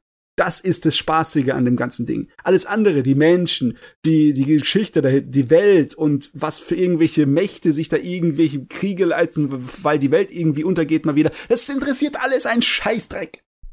Ähm, ja, ich habe dem zwei Punkte gegeben. ich war, wusste gar nicht mehr so richtig, warum. Ich habe mir dann die erste Folge jetzt nochmal angeguckt. Mehr habe ich vor dem Podcast nicht geschafft. Und dass irgendwie dann auf einmal diese komischen Menschen auftauchten. Weißt du, wie mich das genervt hat? Ja. Wobei ich sagen muss, im Vergleich zu Matze, hat mich auch das davor genervt. ja, nicht ganz so hm. schlimm. Nicht ganz so schlimm. Also ich, jetzt können wir uns endlich mal ein bisschen, na, streiten ist das Falsche. Ähm, das Problem, ich habe das euch kurz vor dem Podcast schon erzählt. Mir hat damals Bekannter erzählt, oh, guck mal, I'm a Spider's Watch, ich weiß, du weißt keine Isekai, das musst du lesen oder was ich, Light Novel, was weiß ich. Das ist das Beste und ich habe da einfach nur mal erst Manga-Band gelesen. Und, und wie das im zweiten oder dritten Kapitel, und das, hier geht es auch schon relativ früh los, kommt denn You have a skill tree. You have so many skills to use. Or you, are, you have that much HP. Denk mir so, fällt denn diesen Leuten nichts anderes an? Ich hasse, ich finde, es gibt nichts Schlimmeres in Anime, als Videospielmechanismen in Anime zu machen. Das Ding ist einfach so übernutzt und also, das ist ein persönliches Ding, es kotzt mich halt einfach an. Jedes Mal, wenn ich das sehe, bin ich halt raus. Egal, ob der Rest gut ist. Kann ja, ich mir nicht angucken. Äh, in dem Aspekt ist es wirklich wie jede andere 0815 Isekai auch die, die, die äh, Superkraft des Hauptcharakters, ne, wenn du aus einer modernen, in der Fantasy-Welt äh, reinkarniert wirst, ist ja bei den meisten Isekai, ich bin ein Zocker, deswegen mhm. verstehe ich diese Rollenspielsysteme so gut, dass ich sie ausnutzen kann, um der Stärkste zu werden, ne? Und genau. das ist hier auch nichts anderes. Ne? Sie ist einfach nur, sie macht, äh, sie macht sich Gedanken, wie sie sich entwickelt und deswegen wird sie stark. Aber was hier anders ist als bei den anderen Isekai, was ich genossen habe ohne Ende, ist halt der Survival-Faktor und der, wie fies die Welt ist. Ne? Es ist nie so, dass sie, ähm, also es dauert sehr lange, bis sie in irgendeiner Art und Weise den großen Macker raushängen lassen kann. Und selbst dann ähm, auf einmal ist ihr Leben schon wieder bedroht und sie ist kurz davor abzufrecken. Es ist also die ganze Welt ist immer ganz, ganz schrecklich zu ihr. Und das ist einfach absolut spaßig, ihr dabei zuzusehen, wie sie sich da durchschlagen muss. Ich meine, es hat so ein kleines bisschen der Sadismus im Zuschauer, kommt hervor. Ja, ich wollte sagen. ich bin nicht sadistisch anscheinend. Also es hat mich wirklich, ich hab's versucht zu mögen und ich sag immer, um zu zeigen, ich hasse dich alle Isekai, also der Schleim-Isekai, der war halt echt ganz nett. Ja, ist so. auch ganz nett, ja. ja. So, das kann man sich angucken, aber das hier, also es ging halt einfach nicht. Ich habe es versucht, ich, ich, dachte so, das kann ich mögen, weil ich mag ja auch Tiere und irgend sowas, aber nee. das, das, also, tut mir leid, Mats. Äh, ja, ich meine, die Sache ist auch die, man muss auch auf die Sorte von Computerspiel stehen, bin ich fast der Meinung, ne? Wenn du deinen absoluten Spaß hast mit so Sachen wie Diablo oder anderen Roguelikes, ne? Dann äh, kannst du dich da auch drin wiedersehen, ne? Weil du selber das weißt. Oh ja, ich habe mal äh, eine Runde von dem Roguelike gespielt oder sagen wir mal, äh, ein bekannteres ist natürlich, ähm, wie heißt es nochmal, Binding of Isaac, ne? Ich habe eine Runde in Binding of Isaac gespielt. Da haben sie mich so in den Arsch getreten, aber dann habe ich dafür auch die Items gefunden, da ich am Ende volles Monster wurde und alles platt gemacht hat. Und im Endeffekt ist es hier auch so, ne? Du kriegst sowas von den Arsch getreten, aber dann schafft sie es, die Skills zu wählen und auszubauen, die ihr dafür äh, die Möglichkeit leben, sich zu rächen. Aber kann man sich nicht was Cleveres ausdenken, als Videospielmechaniken einfach einzeln zu Natürlich. Oh, ja, ja, ja. Du, du, du, da, da, da willst du mit mir nicht anfangen. Ich habe da so ja. viele äh, Gedanken und Kritikpunkte, was Isekais angeht, ne? Aber ja, aber ich finde, dass von diesem Standardformat äh, hat das auf eine der unterhaltsamsten Arten und Weisen gemacht, meiner Meinung nach. Also, ja. um was Positives zu sagen, von dem, was ich bisher gesehen hat, die Isekais haben ja sonst auch alles so dieses äh, stark äh, perverse oder fast sexuelle Belästigungsproblem und das hat es jedenfalls, soweit ich gesehen habe, nicht. Nee, hat's gar nicht. Ich meine, um, äh, keine Spinne in sexy Lingerie, nix da. keine Rüschen, ja. keine Unterhosen, kein nix.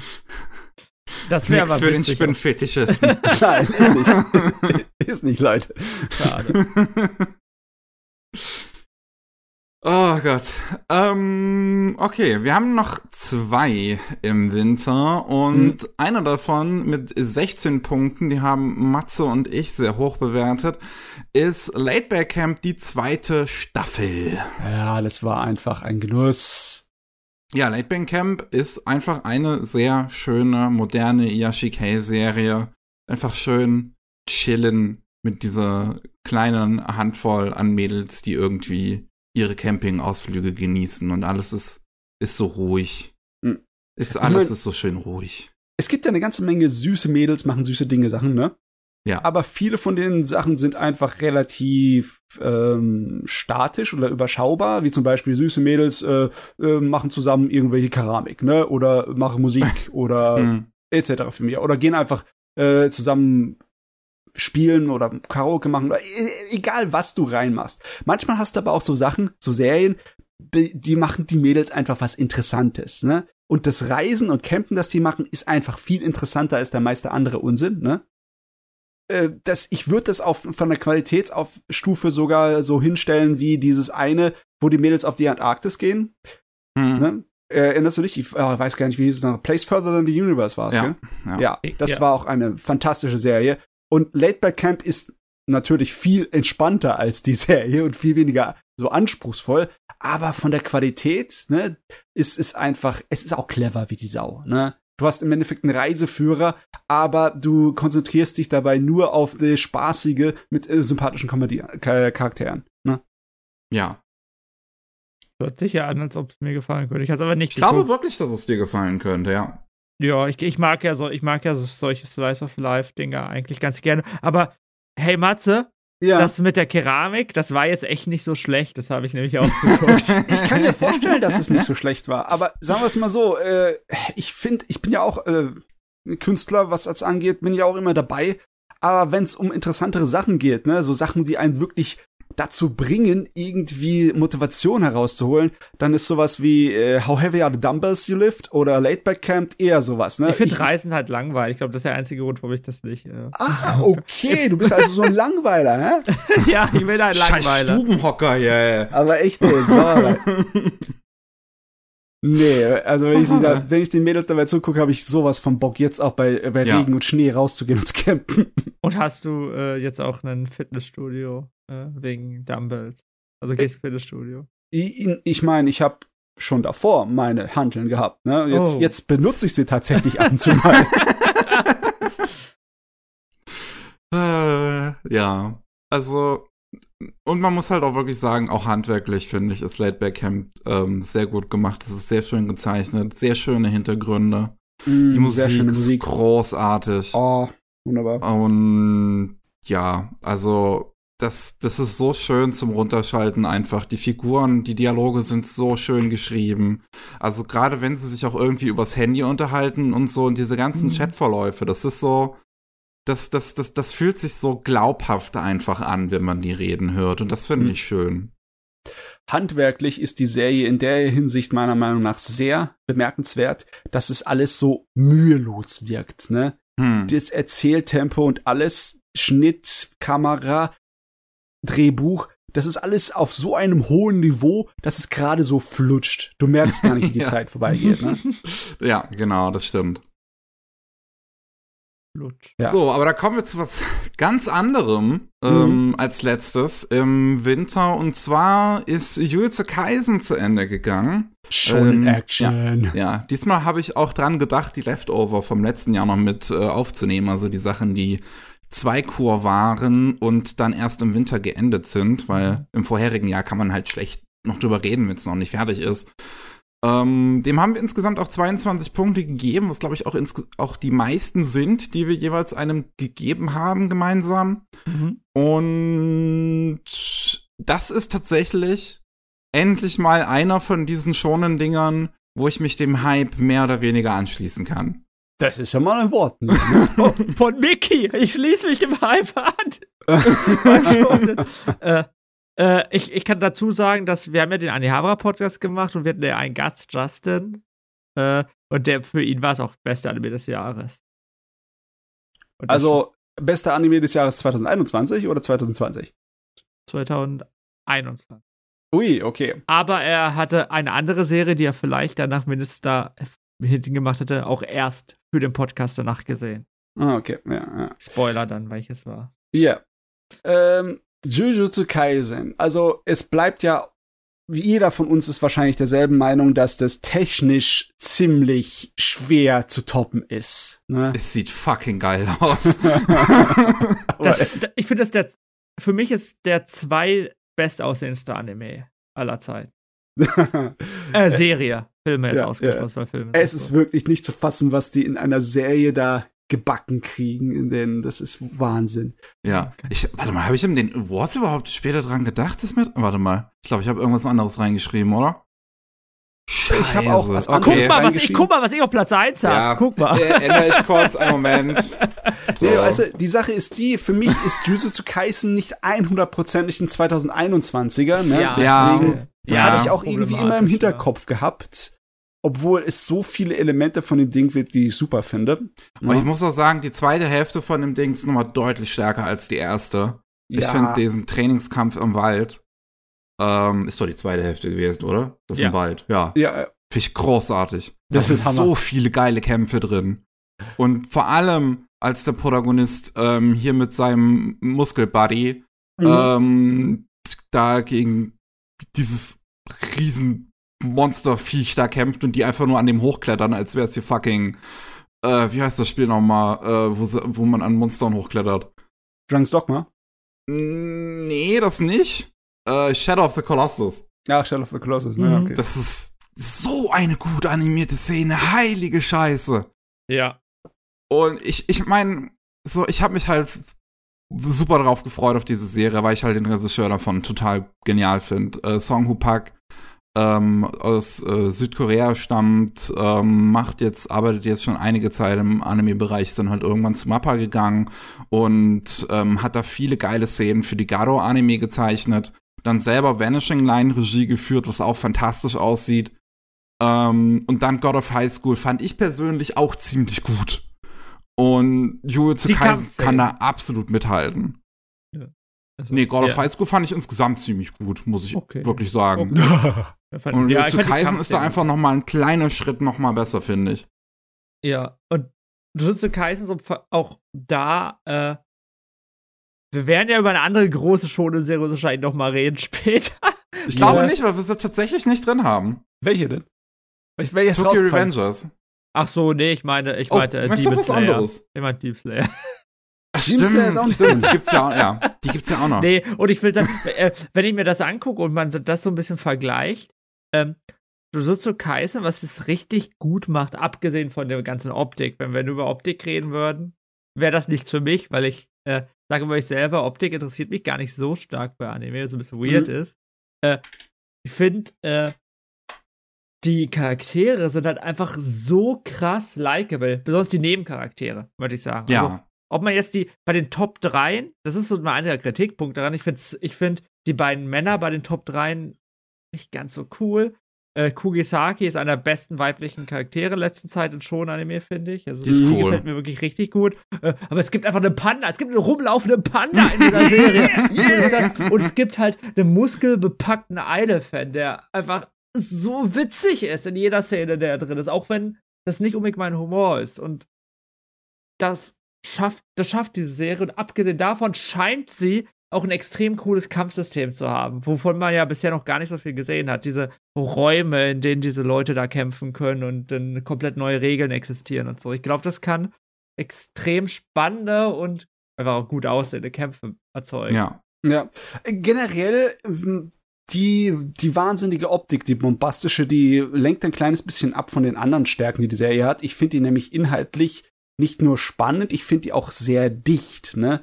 Das ist irgend, ich habe mich nicht gefühlt, als wären die Kämpfe nach irgendeinem Standard-Schonen-Schema ablaufen, genau. nach einem Schonen-Turnierschema, wo halt du weißt, der Bösewicht äh, ähm, muss den, dem Held immer irgendwie auf eine Art und Weise versuchen, aus der Fassung zu bringen, ne? Und der, der, der Held äh, macht halt dann halt der hält immer eine Rede im Sinne von wegen von seinen eigenen äh, Vorstellungen und Werten und Moraldingern und etc., um dagegen zu halten oder sonst irgendwas. Aber ist hier hier überhaupt nicht so wirklich. Das ist viel interessanter. Auch die Bösewichte sind interessanter, ne? Mhm. Man hat sogar fast schon äh, das Gefühl bei einigen dieser Flüchen, dass man gerne wissen möchte, was sie am Leben erhält, ne? Obwohl sie grausame Killer sind. Also da, das hat, da hat schon einiges an Stärken für eine schonen Serie, das Ding. Ja, ja. Auf, je, auf jeden ja. Fall. Äh, kann man gar nicht so also, ähm, ich bin halt da auch wieder sehr gespannt, wie es weitergeht, weil wir wissen ja schonen, laufen relativ lange. ja. Und äh, sehr, sehr viele gute Schonen haben natürlich das Problem, dass äh, die irgendwann Probleme bekommen. Es ist jetzt ja. nicht mehr ganz so stark wie früher, ist mein Gefühl, weil irgendwie schon Jump gemerkt hat, dass es vielleicht gar nicht so blöd ist, manchmal Serien auch abzuschließen. ja. Aber äh, ja, da bin ich sehr, sehr gespannt. Da kann man halt nicht so richtig. Also, Jujutsu Kaisen ist ja nicht ohne Grund der neue Film, der jetzt lief, weil wir zweit erfolgreichste Startwochenende aller Zeiten nach dem Demon Slayer-Film. Ja. Äh, über den Meine reden wir gar nicht, oder? Demon Slayer. Der Film. Der ja, Film wir war letztes später Jahr. über Mugen Train, also ja. wir reden ja. ja. schon sozusagen über den ja, Film. Ja, okay, du hast recht. Ich, auch gehört. ich weiß gar nicht, ob der letztes Jahr rausgekommen ist oder Der kam 2020 raus. Ja, ah, das ist okay. irgendwie so eine komische Sache, ne? Ja. es zählt in beiden Jahren eigentlich. Ja. Aber ja, wir haben es gesehen in diesem Jahr. Also. Ja. Ja. Genau. Ich muss, ich muss an der Stelle halt wirklich noch sagen, ähm, weil es sich dann teilweise auch aufgrund von der Fanbase und weil es in gewisser Weise nicht unbedingt so unähnlich ist, Ver Vergleiche halt zu Demon Slayer nicht ver äh, äh, vernachlässigen lassen. Und ich habe lange drüber nachgedacht, warum mich warum ich bei, bei Jujutsu Kaisen immer mit so einem großen Mund bei diesen Kampfszenen davor saß und einfach nur Sabber rauskam. Mhm. Und bei Demon Slayer mich die meisten Kämpfe ziemlich kalt gelassen haben. Und das liegt nicht nur unbedingt an den Figuren, die ich bei Demon Slayer wirklich schlecht finde teilweise, ähm, sondern auch einfach die Art und Weise, wie äh, die Animation Direction bei diesen beiden Serien mhm. funktioniert. UFO-Table hat einen sehr einheitlichen Stil und den ziehen die durch. Da gibt's dann kein Rütteln. Das wird so gemacht. Das sieht dann so aus. Mhm. Und bei Jujutsu Kaisen finde ich ist das Interessante, dass da den AnimatorInnen viel mehr Freiheit ge gelassen wird und ja, die da dann ihren Stil da draufsetzen. Ah, ja. Die Handschriften kann man erkennen manchmal, ne? Ja. ja. Und das finde ich halt geil. So, wenn ich so wirklich sehe, ah, hier, ah, das hat doch, ah, der Stil kommt mir irgendwie bekannt vor, dann gehe ich auf Sakagaboro, dann sehe ich, wer es gemacht hat, dann denke ich mir so, ah, ja, stimmt. Und, und man halt diese ganzen verschiedenen Stile dann immer wieder da drin irgendwie sieht, wie sie umgesetzt werden und sowas. Und das hat Demon Slayer halt nicht, weil das sieht halt einheitlich aus. Und ja. dann überrascht es mich auch sozusagen visuell nicht so, wie mich in zu Kaisen überraschen kann. Es hat beides Vor- und Nachteile, ne? Dann ist eindeutig klar, dass das äh, bei Jujutsu Kaisen dir mehr Spaß macht. Das ja, das ist halt meine bevorzugte Art und Weise ja. einfach. Ja. ja. Oh man, 2021 hat ja richtig brutalst angefangen. Die ersten, das erste halbe Jahr war anime-technisch ziemlich heftig. Ja. Ui, ui, ui. Ui, ui, ui, ja. Wir kommen nämlich jetzt zum Frühling. Und da fangen wir mit einer Serie an, wo Matze schon öfter mal drüber gesprochen hat. Ja. Don't Toy With Me, Miss Nagatoro, hat er sieben Punkte gegeben. Ja, ich meine, ich finde es immer noch sehr spaßig, das Gerät. Klar, es ist anstrengend, besonders der Anfang im Anime. Es ist, äh, wenn sie ihn im Dings, im äh, Manga triezt, dann hast du die, die Szene in wenigen Sekunden überlesen, ne? Und vielleicht mal ein bisschen aufgesaugt, aber in Anime geht's halt dann halt drei, vier Minuten lang. Und Leute, die dann halt damit nicht klarkommen, das kann ich mir vorstellen. Boah, ey, die erste zwei, drei Episoden von äh, Don Tomishi Nagatoro sind der, der Litmus-Test, ja. wenn, wenn du da abschaltest, dann kann ich dir es nicht verübeln, aber dann verpasst du halt saumäßig viel Spaß, die die Serie hat. Aber so richtig viel. Weil, oh, unsere kleine Nagatoro, ne, unser Bully, unsere, unsere, unsere Quälerin, die ah, die hat so viele Szenen darin, wo sie ihr Fett wegkriegt auf eine sympathische Art und Weise und wie die zwei charaktermäßig sich entwickeln. Die sind, da stehen die erst am Anfang in dieser Serie, ne? Das ist ja immer noch der Teil der romantischen Komödie, wo du einzelne episodenhafte kleine Stories hast. Nichts groß äh, mit Charakterentwicklung in längeren Geschichten, das kommt erst später in Manga und in der zweiten Staffel hoffentlich das ist nur der Auftakt. Das will ich mal dazu sagen. Aber mir reicht das. Ich mag das. Ich mag das. Ich mag freche, kleine Gören, die dann irgendwie äh, erwachsen werden oder beziehungsweise irgendwie aus dem Maul fallen. Bitte nicht aus dem Kontext nehmen den Satz von Matze, ich mag freche kleine Gören. ja, du, denk, du, denkst halt immer so wie ein kleiner Schweinehund, ne?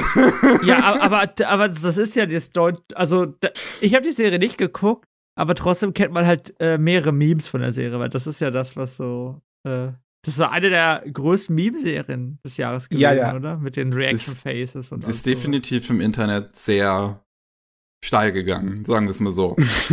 es ist auch wieder ähnlich wie bei, äh, bei der Spinne, bei äh, Ich bin eine Spinne und dass äh, der, der Genuss kommt daher, wenn du ein gewissen Maß an Spaß hast mit so, äh, dass du ein bisschen sadistisch sein kannst als Zuschauer. Ne? weil, weil, weil du, du guckst ja den, äh, den Charakteren dabei an, wie sie irgendwie leiden müssen. Ne? Entweder der Hauptcharakter muss unter Nagatoro leiden, ne? bis das irgendwann äh, ein Spaß dran fällt. Und sie muss darunter leiden, dass sie selber halt äh, meistens mal nicht wirklich sich kontrollieren kann und zu weit geht. Oder beziehungsweise genau ähm, keine Ahnung hat, was sie selber will. Und wenn sie es dann bemerkt, ja. dass sie dann hier so richtig in der, in der Blamage steckt, es ist, äh, ja, es ist, es ist herrlich. Es, normalerweise habe ich keinen Bock auf Teenager, ne? Teenager sind anstrengend, Teenager sind nervig, ne? Aber hier, wenn die Teenager leiden müssen, habe ich meinen Spaß dabei. Ja, wir lernen ganz, ganz viel über dich. Man weiß nicht, ob man das wirklich alles lernen möchte. Ja, aber das ist ja, das ist ja kein schreckliches Leiden, das ist ja, ja keine Tragödie, das ist alles eine Komödie. Ne? Aber was, was, was schön ist, ich glaube, wenn man manchmal Matze reden hört, erzählt er irgendwelche komischen, weirden Mecha-Anime und so, man sieht, er guckt auch Mainstream-Sachen und hat Spaß damit. Oh, ich guck, ich versuche so ziemlich von allen ein bisschen was zu gucken. Ne? Und ja. es ist echt schwer zu sagen, wann ich für etwas Spaß hat. Ich, ich kann einfach, es ist nicht wie so, wenn du einen Typ hast von Frau, wo du denkst, ja, das ist mein Typ.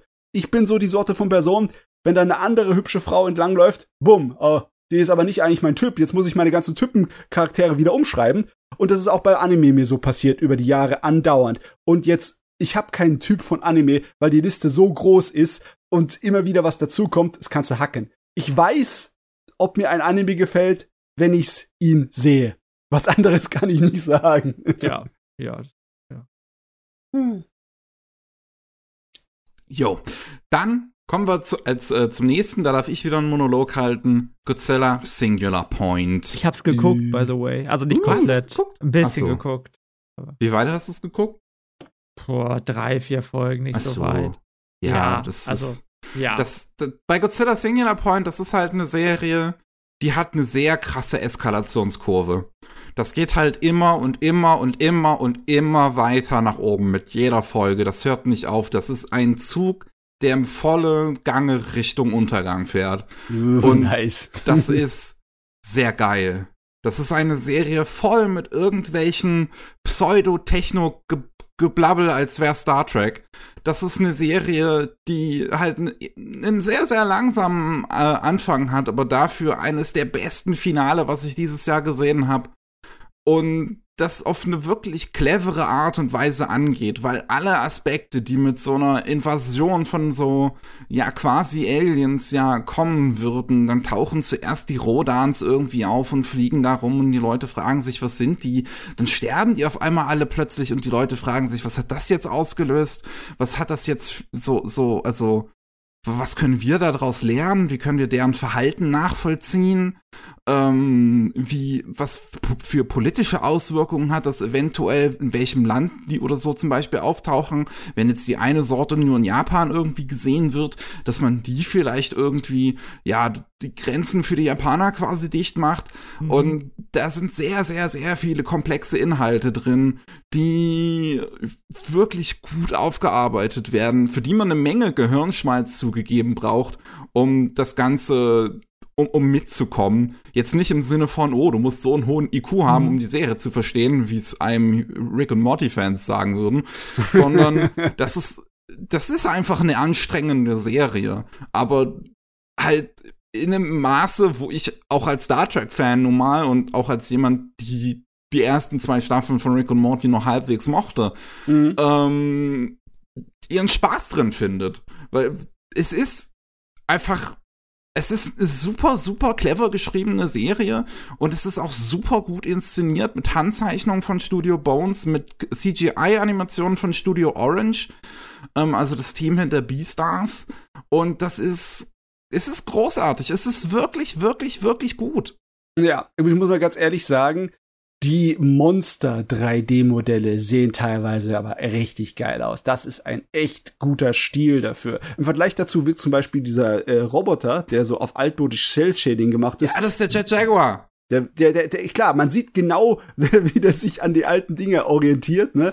Aber der wirkt als 3D-Modell gar nicht so geil wie die Monster. Die Monster wirken viel, viel geiler.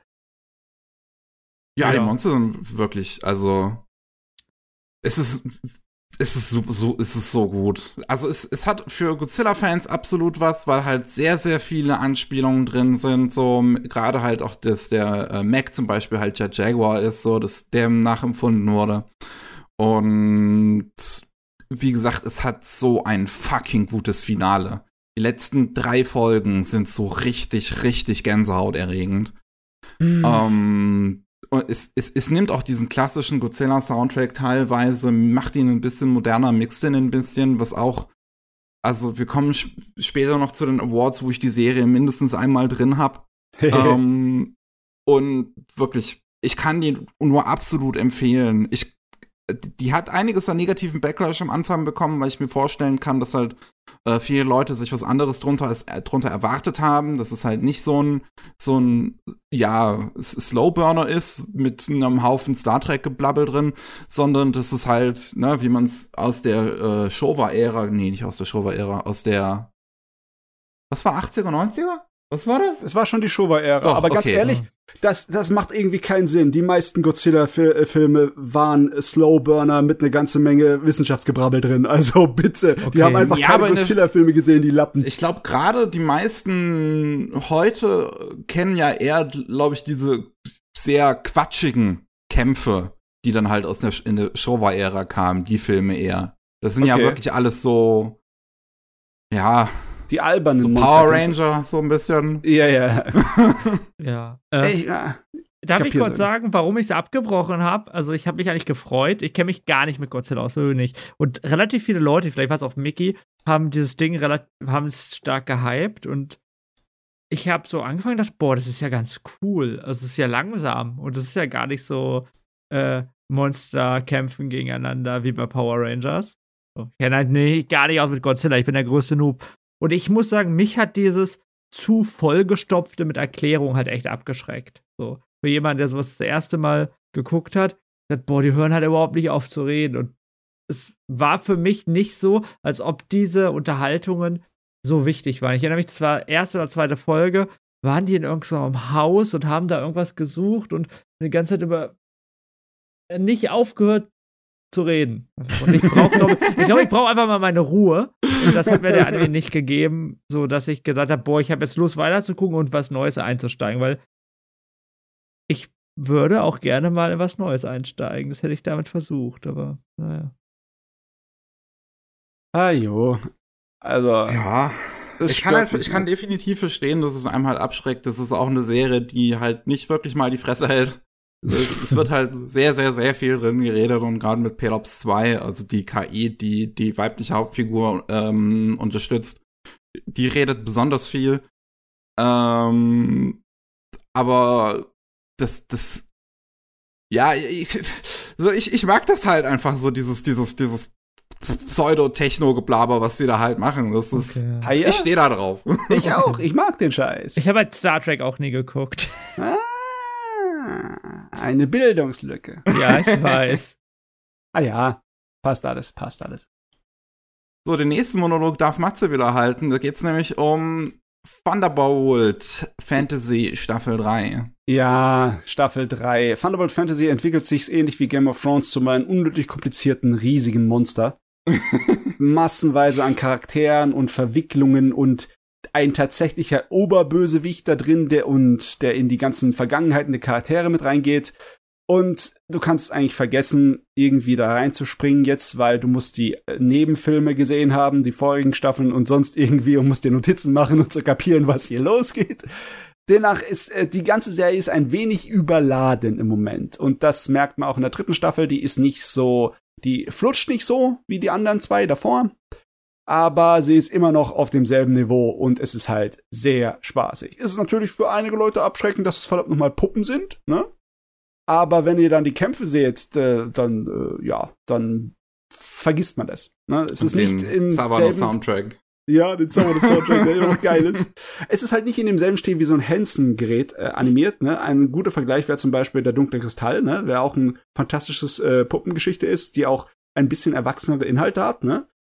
Und äh, das hier ist ja natürlich im anderen Stil. Das sind auch andere Puppen, andere äh, Puppetiere. Das ist die taiwanesische Puppenart, die, diese Handpuppen. Ne?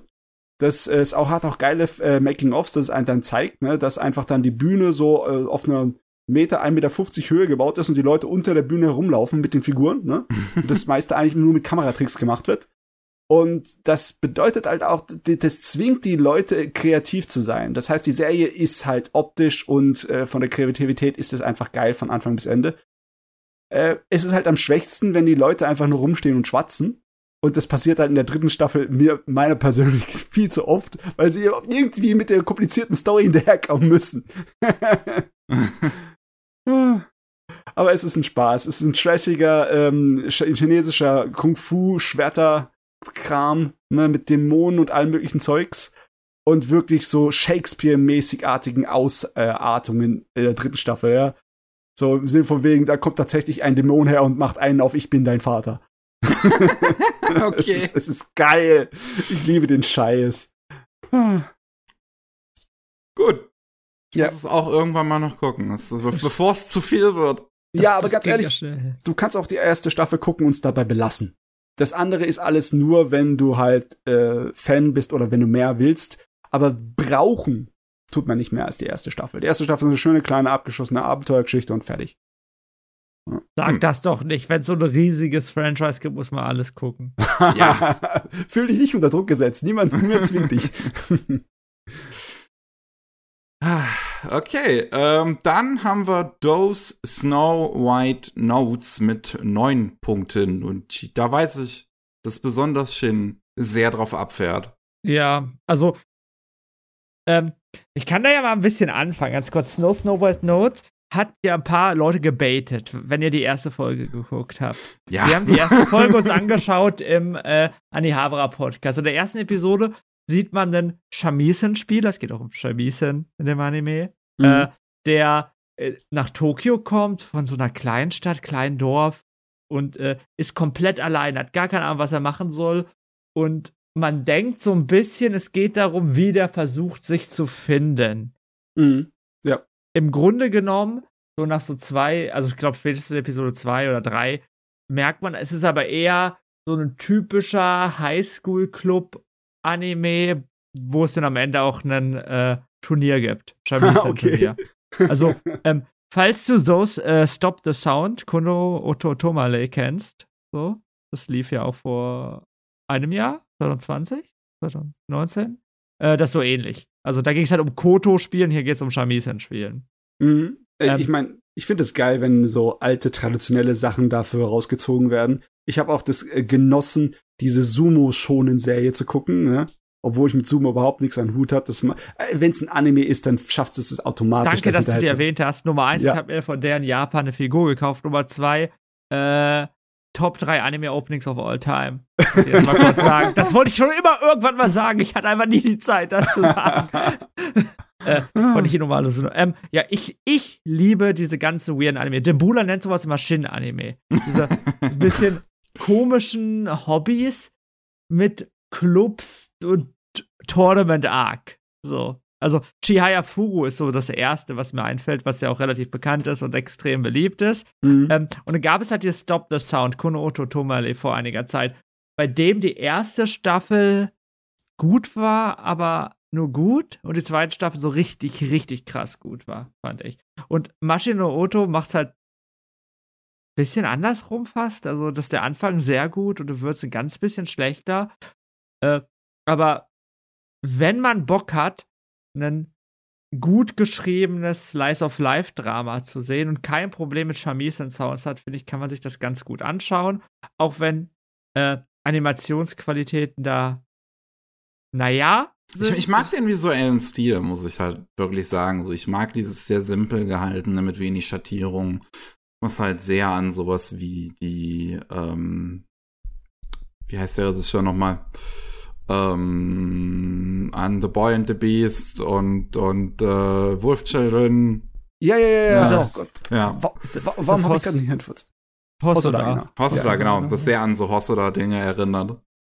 Ja, ähm. ähm, finde auch sehr gut. Ähm, und das Ding hat einfach einen extrem guten Soundtrack, wenn man auf so die ja. ganzen Shamisen klänge. Also, ähm, das fängt schon mit dem Opening an. Und ich finde, die Serie zeigt, warum so ein Opening dazu beitragen kann, dass man richtig Bock auf die Serie hat. Weil wir oh, haben Burn yeah. Burnout-Syndromes. Burnout-Syndromes ist ja so be bekannt von Haikyuu, glaube ich, größtenteils. Sie machen halt so typische japanische Rock-Kram. Und die haben hier halt einfach in ihre Standard-Rockmusiken Shamisen mit reingenommen. Und das passt so gut und macht so Bock darauf. Und im Laufe der Serie, also speziell so im zweiten Teil, hast du halt sehr, sehr, sehr viele Shamisen-Auftritte. Also der Anime besteht, so eine Hälfte oder so fast zu Shamisen-Auftritten, die andere Hälfte ist so ein bisschen Drama, so, oh Gott, ich kann nicht spielen, oh, äh, Hilfe, ich, mir geht's nicht hm. gut. Ich, ich mache mir jetzt ein bisschen lustig, will ich gar nicht, ist gut gemacht. aber diese Shamisen-Auftritte sind halt schon, man muss sich das gerne anhören, weil wenn man sich das nicht gerne anhört, hat man nichts davon. Ja. Und ja. ich finde find die absolut geil, muss ich sagen. Ja, ich find, ja, ja. Shamisen klingt wunderschön. Und das ist hier von den Yoshida Brothers gespielt. Ähm, in, in der Serie, in der gesamten, sind diese Auftritte immer von denen gespielt. Und die setzen das halt so fantastisch um, ja. dass du immer die verschiedenen Skill-Levels auch von denen hörst, von den äh, einzelnen Figuren. Die Yoshida Brothers sind halt die bekanntesten ähm, Shamisen-Spieler und äh, gelten halt auch als die besten. Und die ja, die, die machen das einfach so fantastisch, äh, wirklich in der, in der Serie. Das ist, wenn du halt so gut bist schon bereits, musst du auch den Skill sozusagen besitzen, quasi schlechter zu spielen, aber dass es sich nicht unnatürlich schlecht anhört. Ne? Ja. Ja, oh, das genau. ist versteht, sowas, was ich meine. Das kann ich mir so schwer vorstellen, wie unglaublich anstrengend das ist für Musikanime, dann irgendwie das zu machen, dass jemand schwächer spielt und besser wird oder wie ein Orchester zum Beispiel übt, so bei so Aufnahmen, wie man das irgendwie für ein Anime anpassen kann, das muss doch eine Arbeit sein, ohne Ende. Ja, das glaube ich auch. Das ja, ist. Glaube ich auch. Und das, äh, das merkt man da drinnen wenn man halt keinen Bock auf Musik oder Shamisen hat, dann kann man mit dem Anime nur bedingt was anfangen, weil ich finde ja. auch der Rest ist gut. Ich finde auch diese Slice of Life Sachen, die sind gut gemacht, aber die sind halt nur ein Teil. So hm. und ja. Das ist halt wirklich das Problem. Ich habe das Gefühl, dass das Drama so stellenweise mich schon an sowas wie wie March Comes In Like a Lion erinnern möchte, ähm, weil es schon ein bisschen ernster so die Sache mhm. nimmt alles und äh, einfach ge gegroundet ist auf, auf eine gewisse Weise, aber dass es halt dieses Potenzial in der ersten Staffel nicht ausspielen kann. Ich glaube, die Serie würde mit der Zeit besser werden. Glaube ich auch. Und äh, deswegen habe ich auch die Stop the Sound oder Kono Ototomale erwähnt, dass es wirklich viel besser geworden mit der Zeit. Und ich würde halt allen Personen sagen, guckt euch erstmal das an. Ähm, und danach äh, guckt euch Those Snow White Notes an, weil ich finde, das Konoto Tümmerle ist ein bisschen einsteigerfreundlicher auch, weil es mhm. da halt nicht die ganze Zeit nur Musik ist. Ähm, und dann sieht man halt, ob so eine Art von Serie gefällt. Fun Fact: Ich habe äh, irgendwann mal gepostet, wie toll ich dieses Konoto Tumare finde. Äh, René von Crunchyroll hat sich den Tweet gespeichert und ein halbes Jahr später gemacht, hier, guck mal schön, wir haben es jetzt. War das nicht bei Shia Furush ja, 3? Ja, genau. Da, da, bei beide. Bei Shia Furush okay. 3 hat er, das war irgendwie eine Woche nach unserer Hochzeit oder so, das hat hier unser Hochzeitsgeschenk. Und ich dachte mir, danach hat er meine Tweets gespeichert. Gott, da fühlt man sich verfolgt hier. Ja, aber seitdem gibt's das nicht mehr. Ähm, ja. Äh, typischer Shin-Anime, ich freue mich, dass wir hier drüber reden können. so, als nächstes können wir beide auch noch über deine Sennen reden. Wie weit hast du das geguckt? Ich, äh, die Hälfte oder so. Okay, hast du zumindest schon mal ein gutes Stück gesehen. Genau. Ähm, Deine Sennen kommt vom gleichen Team wie Gridman, spielt im gleichen Universum, spielt ein paar Jahre nach Gridman, ähm, aber mit einem zum allergrößten Teil völlig neuen Cast. Ähm, und erzählt uns wieder die Geschichte von ja einer Bande von jungen Leuten, die es alle nicht so einfach im Leben haben, mit den verschiedensten Problemen zu kämpfen haben und plötzlich Piloten des äh, Deine Sennen werden. Funktioniert mhm. hier aber anders als in Gridman. Gridman, das war jetzt ich muss jetzt gerade überlegen, war das, dass der Protagonist den tatsächlich alleine gesteuert hat oder war nee, Gridman nicht sogar einfach komplett unabhängig? Ja, ja, die, die, das war in altmodischen Mecha-Stil, ja. dass die gerufen wurden. Ne? Genau, also, ja. Das war noch so Anfang 70er, Ende 60er mäßige Roboter-Angelegenheit. Ja, und deine Sennen ist dann eher so Power Rangers, dass du halt fünf einzelne äh, Maschinen hast, die sich zu einer großen, dem deine Sennen ergeben. Mhm. Und ähm, das ist hier halt wirklich, es ist fantastisch, um, fantastisch umgesetzt. Äh, zum einen macht halt schon einen Schritt nochmal, äh, ist es nochmal einen Schritt besser im, in der Inszenierung ähm, als Gridman, weil es halt das CGI rauswirft und komplett oder fast komplett gegen Handzeichnungen ersetzt, die alle großartig aussehen. Äh, ähm, echt? Weil, okay, dann der Trailer verarscht mich aber dann ein bisschen, oder? Weil, da sehen die äh, ganzen Monster und Roboter alle noch von äh, Computergrafik aus. Es gibt einige Computergrafikszenen da drin, aber der größte Teil, würde ich sagen, ist eigentlich handgezeichnet. Äh, geil. Dann, uh, das ist natürlich ein Faktor. Ja. Und das Drama der Figuren ist halt großartig. Ich liebe die gesamte Stimmung der Serie, ähm, wie ja, so deprimierend das einfach im Prinzip fast schon ist. Und äh, Amemias Directing ist halt generell einfach super. So, ich liebe, das ist jetzt auch kurz vor unserem Podcast, vor unserer Aufnahme, ist es irgendwie auf, auf, auf Twitter, habe ich noch mal einige Szenen gesehen, ähm, die Leute geteilt haben, wo einfach nur so Pausen stattfinden in den Dialogen in deine Sennen, wo wenn die irgendwie miteinander reden, dann ist plötzlich irgendwie zwei, drei Sekunden Stille, dann sagt äh, hier irgendwie Junge mal wieder was. Der Protagonist gibt auch so eine leichte Antwort und dann ist wieder so zwei, drei Sekunden Stille. Er sagt wieder irgendwas, sie gibt so eine, irgend so eine simple Antwort. Und ich finde, das, das sind halt Dialoge, die wirklich sehr, sehr, sehr gegroundet sind. Ähm, die sehr ruhig und langsam sind.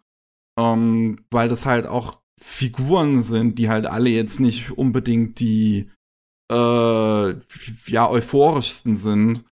Und das geht super mit deren Problemen um, die die in ihrem Leben haben. Das hat einfach diese großartige Stimmung, wie, wie, ich habe ja ein Video überhaupt letztes Jahr noch Ende letzten Jahres zu, dieser zu dieser Stimmung im Prinzip gemacht. Dieses, dieses Gefühl von irgendwie ist gerade alles scheiße. Irgendwie geht um uns drum herum gerade irgendwie die Welt unter und wir stecken mitten in der Scheiße drin. und ja. das ist, das ist super. Das, ich, ich liebe ja einfach ähm, hier Oyasumi Panpan und den Rest von dem Mangaka. Warum habe ich es heute so schwer mit Namen? Was ist mein Problem? Äh, Ishin, oder? Nee, Ishin. Ishin. Äh, Ishin, ja. Ja, oder warte, lass mich nochmal genau. Oyasumi. Nee, das waren die andere, oder? Nicht ja, das glaube ich nämlich auch gerade. Asano. So. Asano meine ich genau. ja, sorry, ja, der liebt im Asano. Ähm, ich liebe die Stimmung einfach, die der immer in seinen Manga erzeugt. Das, das ist halt wirklich eben dieses Gefühl, besonders nochmal bei Dead Dead Demons Destruction, was er jetzt äh, dabei ist, zu Ende zu gehen. Und das fängt deine Sennen wieder großartig ein. Ich finde persönlich Gridman noch ein bisschen besser. Ich finde die Charaktere in Gridman noch mal ein bisschen interessanter. Mhm. Und ja, die Stimmung noch mal ein bisschen drückender. Ähm, aber deine Sennen macht es auch super. Es hat mit Episode 10 auch wieder eine Episode, die absolut raussticht aus dieser ganzen Serie mit seinem äh, Storyboard, was auch schon äh, bei Episode 9 von Gridman der Fall war, wo es einfach wirklich so eine Episode ist, die die dir einfach komplett in die Magengrube schlägt, mit wirklich absolut, also auch mit richtig traurigen Bildern im Prinzip. Und das hat deine Sennen auch wieder in einer Episode. Das ist so, so, so gut.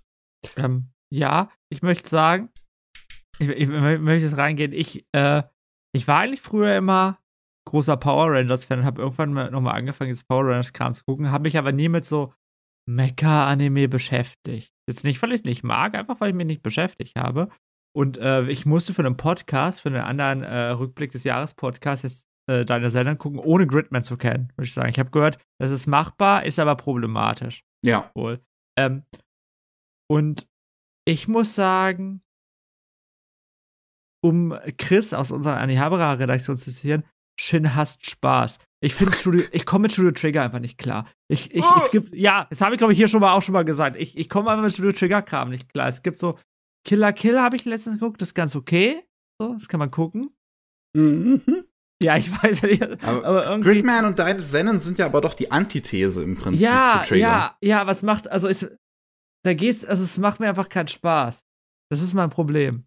Also, ich hasse es nicht, aber es hat mir nicht Spaß gemacht. Die Charaktere wirkten auf mich wie auf die Power Rangers Tropes. Ich habe halt nur die erste Hälfte geguckt, keine Ahnung. Äh, will jetzt nicht sagen, dass die kacke sind. Und, oh, weiß ich, da fehlt mir irgendwie so dieses gegroundete, ich kann es nicht genau sagen. Eigentlich ist das ja sogar so. Ist, ich, ich, saß davor und dachte, es ist nicht schlecht, aber ich würde mir das halt nie freiwillig angucken. Hm. Weil, weil ihr so, weiß nicht. Ähm, habe ja gesagt, ich irgendwie, ich glaube, ich mag halt einfach, ich mag Actionserien außer schonen Kram nicht so sehr. Warum weiß ich nicht. Das ist echt schwer. Ich kann es nicht so genau entziffern, warum das bei dir nicht funktioniert, aber manchmal ist es halt so, ne? Ja, manchmal sind genau, Gefühle halt nicht so einfach zu erklären. Ne? Genau. Ich, ich habe zum Beispiel gesagt, um Beispiel, um Mickey ein bisschen sauer zu machen, nochmal. äh, ich sehe, warum Promare ein guter Film ist, aber der hat bei mir nicht funktioniert. Hm. Zum Beispiel. Hm. Hm, hm, hm. Denn der Zugang fehlt und man nicht ja. weiß, warum. Genau, das ist manchmal schwierig, keine Ahnung. Äh, ja, ich mochte die Charaktere bei deine Sender auf jeden Fall nicht. Ich fand dieser, äh, oh Gott, wie hieß der? Der eine war genauso wie Kamina von Gorilla Gun. Ich weiß, das stimmt jetzt nicht. Ja, Gauma. Ich fand, der war genauso wie Kamina von Gorilla Gun. Für mich, äh, da war da irgendwie Hikikomori schon wieder dabei, wie irgendwie jedem Anime. Ja, weiß nicht. Also sag ja, das Tropige hat mich ein bisschen abgeschreckt. Ich finde also ich finde es gar nicht mal so tropig, weil viele von den Figuren sind ja sehr runtergeschraubte äh, äh, Versionen von diesen Stereotypen sozusagen. Gauma hat im Ansatz nicht die Energie wie ein Kamina und auch der Hikikomori ist über den in, in vielen anderen Serien würde sich über diese Art von Charakter halt lustig gemacht werden. Hier wird seine Rolle halt sehr ernst genommen und, und sein Hintergrund und das alles. Okay, ja. Ich meine, ähm, überhaupt, dass er in so einem Team mitarbeitet, ne, dann ist er eigentlich kein wirklicher Hikikomori, ja, aber stimmt, der würde nicht unter Menschen gehen, einer so. ich mag äh, den blauen Ranger. Den blauen Ranger.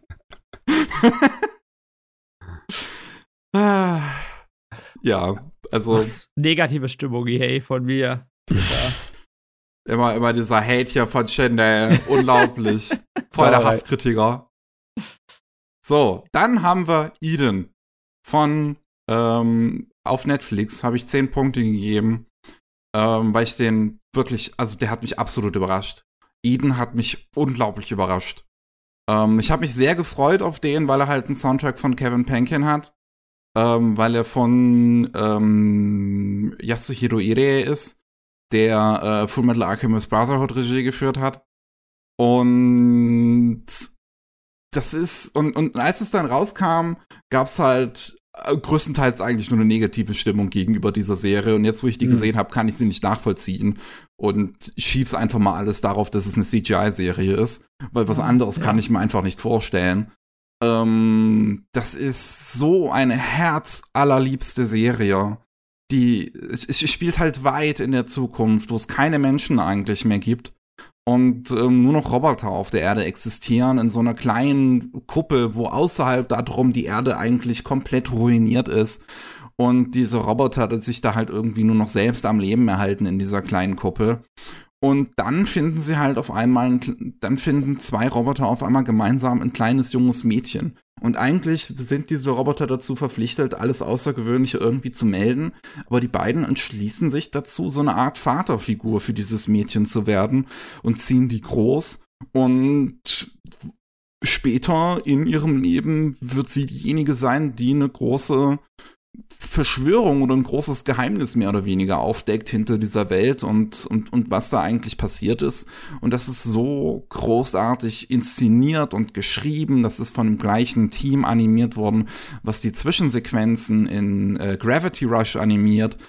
Und genau diese Energie hat das auch. Das ist sehr temporeich, das ist sehr happy-go-lucky. Und wenn dann diese ernsten Momente kommen, dann hitten die halt richtig hart. Vor allem mit Kevin Pankins unglaublichen Soundtrack. Ich glaube, das ist seine beste Leistung bisher. Oh, der ist so fucking gut, der Soundtrack. Das, das sind große Worte, das ne? Große also, Worte, ja. ich meine, ich bin kein Kevin Pankin Fan, aber ich bin auch ein Bewunderer von seiner Arbeit. also, ich, ich habe diese Serie nur mal kurz mitbekommen, weil äh, als mein, mein Neffe da war zu Besuch, äh, hat er das auf Netflix bei uns laufen gehabt. Und ich habe zuerst die Reaktion, die ich hatte, äh, darfst du das überhaupt gucken? Ist das für dein Alter? Aber dann habe ich ein bisschen mitgeschaut und ja, auf jeden Fall. Das ja. ist, das fühlt sich an wie so ein Miyazaki-Gerät manchmal Absolut. sogar. Absolut. Es fühlt sich, also Future Boy Conan-Vibes habe ich ja. so ein bisschen davon bekommen. Also ein großes, gescheites Abenteuer, das schon ein bisschen äh, für die ganze Familie tauglich ist, ne? Ja, auf jeden Fall. Ich kann den wirklich, ich kann es nur empfehlen. Ich finde, ich war so überrascht davon, weil ich es halt wirklich dann nur noch so random im Prinzip angeschmissen habe. Es sind ja nur vier Folgen, das ist mal schnell weggeguckt. Und dann ich, ich habe so hart geweint in der letzten Folge einfach. Das, oh yeah. da, das, damit habe ich nicht gerechnet. Deswegen, deswegen muss ich den hier wirklich ganz, ganz doll positiv hervorheben, weil ich möchte, dass mehr Leute den sehen und sich nicht nur denken, oh, schon wieder irgendwas Neues in CGI auf Netflix, sondern da steckt viel, viel, viel, viel mehr dahinter. Und das CGI ist ja wirklich schön gemacht. Das sind sehr simple Modelle, aber mit denen, aber die Animationen sind wirklich toll. Okay. Also ich habe davon witzigerweise vor heute noch nichts gehört. Weil ich dachte erst, du findest, hast diesen komischen Fairy Tale Abklatsch reingemacht. Nein. Also, das, das sind keine überwältigenden Animationen. Das ist nicht wie Beastars, weil du denkst, dass du dir denkst, boah, das ist ja geil gemacht. Aber mhm. ich finde es auch nicht störend. Die Kamera ist manchmal nicht so unbedingt die idealste. Also ich finde, dass die das schon besser hätte in Szene setzen können, öfters mal. Aber äh, es fällt zum Beispiel positiv auf, wie sie die Münder animiert haben von den Charakteren, weißt du? Da, mhm. hat, da haben sie sich Mühe gegeben. Das wirkt also nicht so, wirkt eigentlich generell nie so, wie einfach nur dastehen und äh, Klappe auf und zugehen. Ja. ja mhm. das, da ist schon ein bisschen mehr Mühe drin. Ja, im Gegensatz zu X-Arm haben die Figuren hier tatsächlich Mimik. ist das was? Ja, ist was Gutes. So schön, jetzt darfst du aber einen Monolog halten. Du bist, glaube ich, nämlich immer noch der Einzige von uns, der die zweite oh, Staffel von Megalobox gesehen hat. Ich, ich habe hier, drüber, hier ja sogar schon mal drüber geredet. Das stimmt wollte, eigentlich. wollte Mats das nicht schon mal gucken? Ja, du, sehe ich so aus, als hätte ich Zeit. Ja. ich sag das jetzt einfach auch, wenn es nicht stimmt. Äh, ja, kann man nicht viel. Äh, weiß gar nicht, wie viel darüber sagen möchte ich, weil ich hier im Podcast schon mal drüber geredet habe. Megalobox hat die zweite Staffel von äh, der Megalobox-Serie. Ähm, Im Ver hat aber nicht mehr ganz so viel mit der alten Megablock-Serie zu tun, sondern ist eher so ein äh, Journey eines alternden Charakters, so Redemption-Arc-mäßig. Und äh, ich sag mal so, ähm, das kratzt, glaube ich, relativ knapp an den Top 10 Anime of all time bei mir. Okay. Also im Endeffekt ist es doch nur Rocky 3, oder? Ja, ne, nee. Oder Rocky nee, 4? Nee, es ist, Weiß nicht. Vielleicht eher Creed. Ein bisschen, ja, nee. Äh, ich sage sag immer, es ist halt Logan einfach. Nur als. Äh, oh, ja, okay, so bitter. ja, es ist, so wirklich düster? so bitter. Es ist so bitter. Es geht, um, es geht um Rassismus, es geht um Drogenmissbrauch, Tablettenmissbrauch, es geht um, wie schlimm äh, die Gesellschaft, also wie weit darf äh, Technik gehen. Es gibt so ein äh, äh, so, so, naja, will ich das sagen, Elon Musk-Verschnitt? Naja, so halb, äh, der kritisiert wird. Es geht um Familie, um Verlust. Es geht halt irgendwie um alle großen Themen in zwölf Episoden und das wird so clever dargestellt. Das ist, also, ich musste relativ häufig weinen, als ich diesen Anime gesehen habe, weil äh, auf der einen Seite verstehe ich, warum viele der Figuren so handeln, wie sie handeln in der Serie. Auf der anderen Seite macht, macht es einen halt einfach so extrem traurig zu sehen, wie, was bestimmte, ich will halt nicht so viel spoilern, bestimmte Entwicklungen bedeuten. Also, ähm, man, erste Folge sieht man, dass der Joe einfach im Vergleich zur ersten Staffel, ich glaube sieben Jahre danach, der ist einfach fertig, der ist kaputt, der hat gar nichts mehr. Der ist mhm. außer äh, Untergrundkämpfe die er nicht gewinnen kann, weil er halt die ganze Zeit auf Drogen ist. Und von so ich muss es auch noch sehen. So, ich glaube so ja weit auch, nach unten zu fallen, ist halt. Oh Gott, ist das. Ich glaube auch, dass mir diese Serie unglaublich gefallen würde. Ich habe hab nur wirklich auch einfach noch nette Zeit gehabt, das zu sehen. Ja. Ähm, zusätzlich, dieser Soundtrack von Mabanua ist. Oh, Mickey, du wirst, ich hoffe, oder ich bin jetzt sicher, dass du lieben wirst. Das ist so ein weil der so experimentell ist. Das ist Mabanua ist ja so ein Hip-Hop-Künstler und sehr viele mochten den Soundtrack der ersten Staffel, weil der so hip-hoppig cool mhm. war. In der zweiten Staffel hat er es halt nochmal geändert und hat ganz viel so lateinamerikanische Musik mit einfließen lassen. Mhm. Weil hm, okay. äh, das Hauptthema des ganzen Anime ist so ein Gedicht von einem Nomaden und einem Mockingbird und äh, einem See sozusagen. Das sind die drei Figuren, die in diesem Gedicht draufkommen. Das sind alles Charaktere in dem Anime und das Gedicht steht sozusagen über diesem Anime drüber und verfolgt mhm. so ein bisschen, wird häufig rezitiert auch. Es ist so clever gemacht und äh, ich bin einfach so glücklich, dass die Serie existiert, weil die erste Staffel anscheinend kritisch ein bisschen durchgefallen ist. Das habe ich gar nicht mitbekommen, aber wurde halt öfter gesagt. Hab immer gehört, dass die ganz gut war von den meisten. Ja. Und, ja, und aber auf jeden Fall verkaufstechnisch war es halt nicht so toll. Bin so glücklich, dass die in der zweiten Serie sich gesagt haben, mir ist das jetzt alles egal, ich mache das, was ich will. Also ja. der äh, Director und das Team hat gesagt, komm, äh, wir machen jetzt keinen äh, zweiten Ashtano Joe Abklatsch mehr. Das ist, äh, ich weiß jetzt gar nicht. Ich glaube, der zweite Teil von Ashtano Joe fängt auch damit an, dass er absolut am Abgrund ist. Ah, okay, das wusste aber, okay. aber, aber das, das, das fangen ja auch einige der Rocky-Teile mit an, ne? Also das ist nicht unbedingt unüblich für Boxdinger. Wie man dann weitermacht, das ist dann das Wichtige, ne? Genau, genau. Und sehr clever macht das weiter. Und ich bin immer noch sehr gespannt, was äh, der Regisseur in der nächsten Zeit macht. Der Yo Moriyama, weil vor Megalobox 1 hat er als Regisseur selbst nicht gearbeitet. Er hat bei vielen anderen Sachen mitgearbeitet. Key Animation gemacht, hat irgendwelche Openings äh, storyboardet, hat äh, Background Art bei Redline gemacht, Mickey. und äh, ja, ich bin sehr gespannt, was da passiert. Und äh, da wird es aber keinen dritten Stadt von geben, ganz sicher. Das ist Closure und das ist auch gut, dass es Closure ist. Äh, ich hoffe einfach, dass Teile, wie gesagt, das der direkt der Regisseur und auch besonders der Mabanua in der Anime-Szene bleiben. Weil ich möchte noch einen Soundtrack von Mabanua hören. Der hat, glaube ich, vorher Sakamichi no Apollon was gemacht ja, zu. Boah, das ist natürlich geil. Genau, und BNA hat er noch gemacht, genau. Nachgeguckt. Das ist grandioser Typ, äh, von dem ich hoffe, genau, ich will jetzt äh, nicht zu viel erzählen, weil sonst sage ich nur, boah, das ist alles so geil, guckt euch an. mehr, gibt's nicht. Äh, und für die Leute, die sagen, man kann es halt nur gucken, wenn man die erste Staffel geguckt hat. Und die erste Staffel ist ein Sportanime. Die zweite Staffel ist kein Sportanime. Die zweite Staffel ist ein Drama. Ein Charakterdrama. Okay, okay. So, dass man sich das mal einordnen kann. Und wenn man gar keinen Bock auf Sport hat, wird es halt ein bisschen schwer. Joa. So. Gut, ähm, dann haben wir mit zwölf Punkten Vivi, Fluoride, Fluoride Ice Song. Ah, wieder so ein Anime, wo ich mich fragen muss, warum habe ich ihn nicht schon längst geguckt? Warum wirst du nicht eingeladen zum Andi Havara Podcast, in dem äh, dem Bruder, den auf Platz 3 sein Lieblingsanime macht und guckst ihn dir dafür an, wie ich? Mhm. Hast du ihn dir mhm. komplett angeguckt? Ja. Oh, das ist natürlich nice. Ja, komplett. Ich war auch ähm, ziemlich hin und weg von dem Gerät.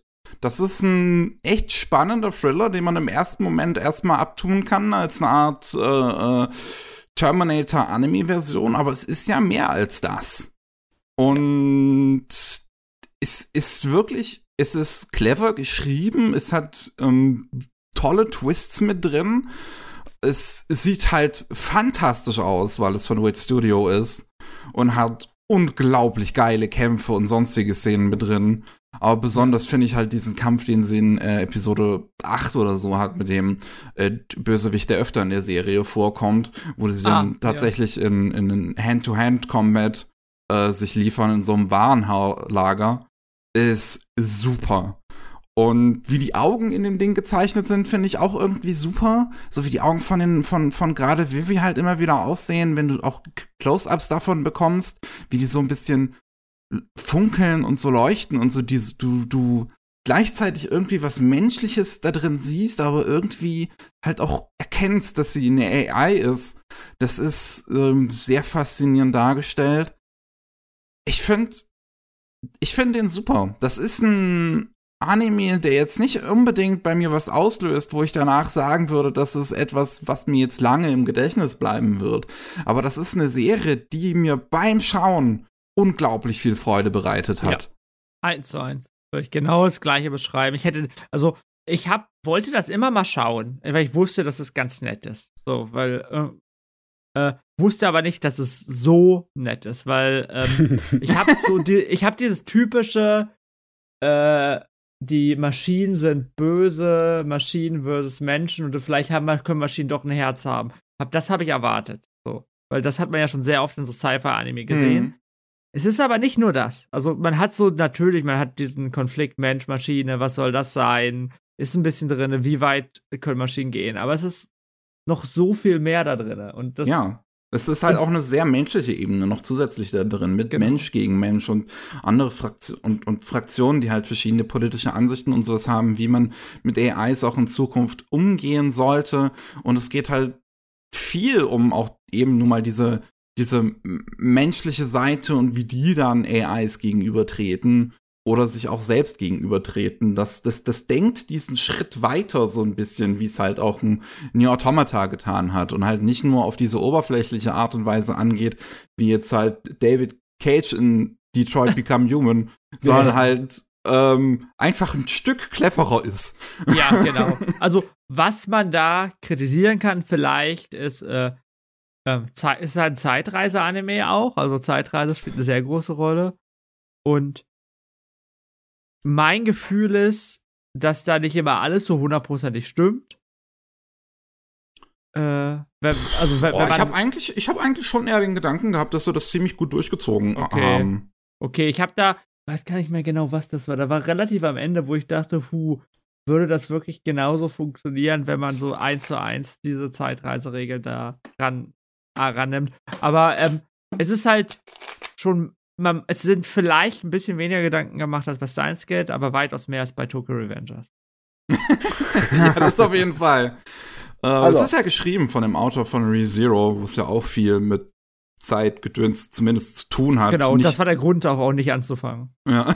so ein bisschen wirklich. Also, ja, und, ähm, und das andere, was Leute abschreckt, das kann man sagen, also wenn man so die Beschreibung liest, liest man was von Idol und so, weil der Hauptcharakter, sie ist halt ein Idol in der Welt, ein Idol-Roboter-AI. Aber das ganze Idol-Kram, das, das benötigt man, würde ich sagen, eher so als Motivation für sie als Charakter, aber es hat jetzt keinen ja, großen Einfluss auf die Das ist ja nur ihr Background. Ja, ja, genau. Also das wird halt am Anfang ziemlich geil genutzt. Also ich finde, wie die Serie anfängt, diese erste Szene, wo du diesen Idol-Gesang hast, dieses Roboter-Mädel steht danach auf der Bühne und singt, währenddessen ist absolut ist Chaos und Zerstörung überall und Leichen und Blutlachen und Menschen werden abgeschlachtet mit dieser Idol-Musik im Hintergrund. Finde ich großartig. Das setzt so gut die Stimmung. Ja, verstehe ich.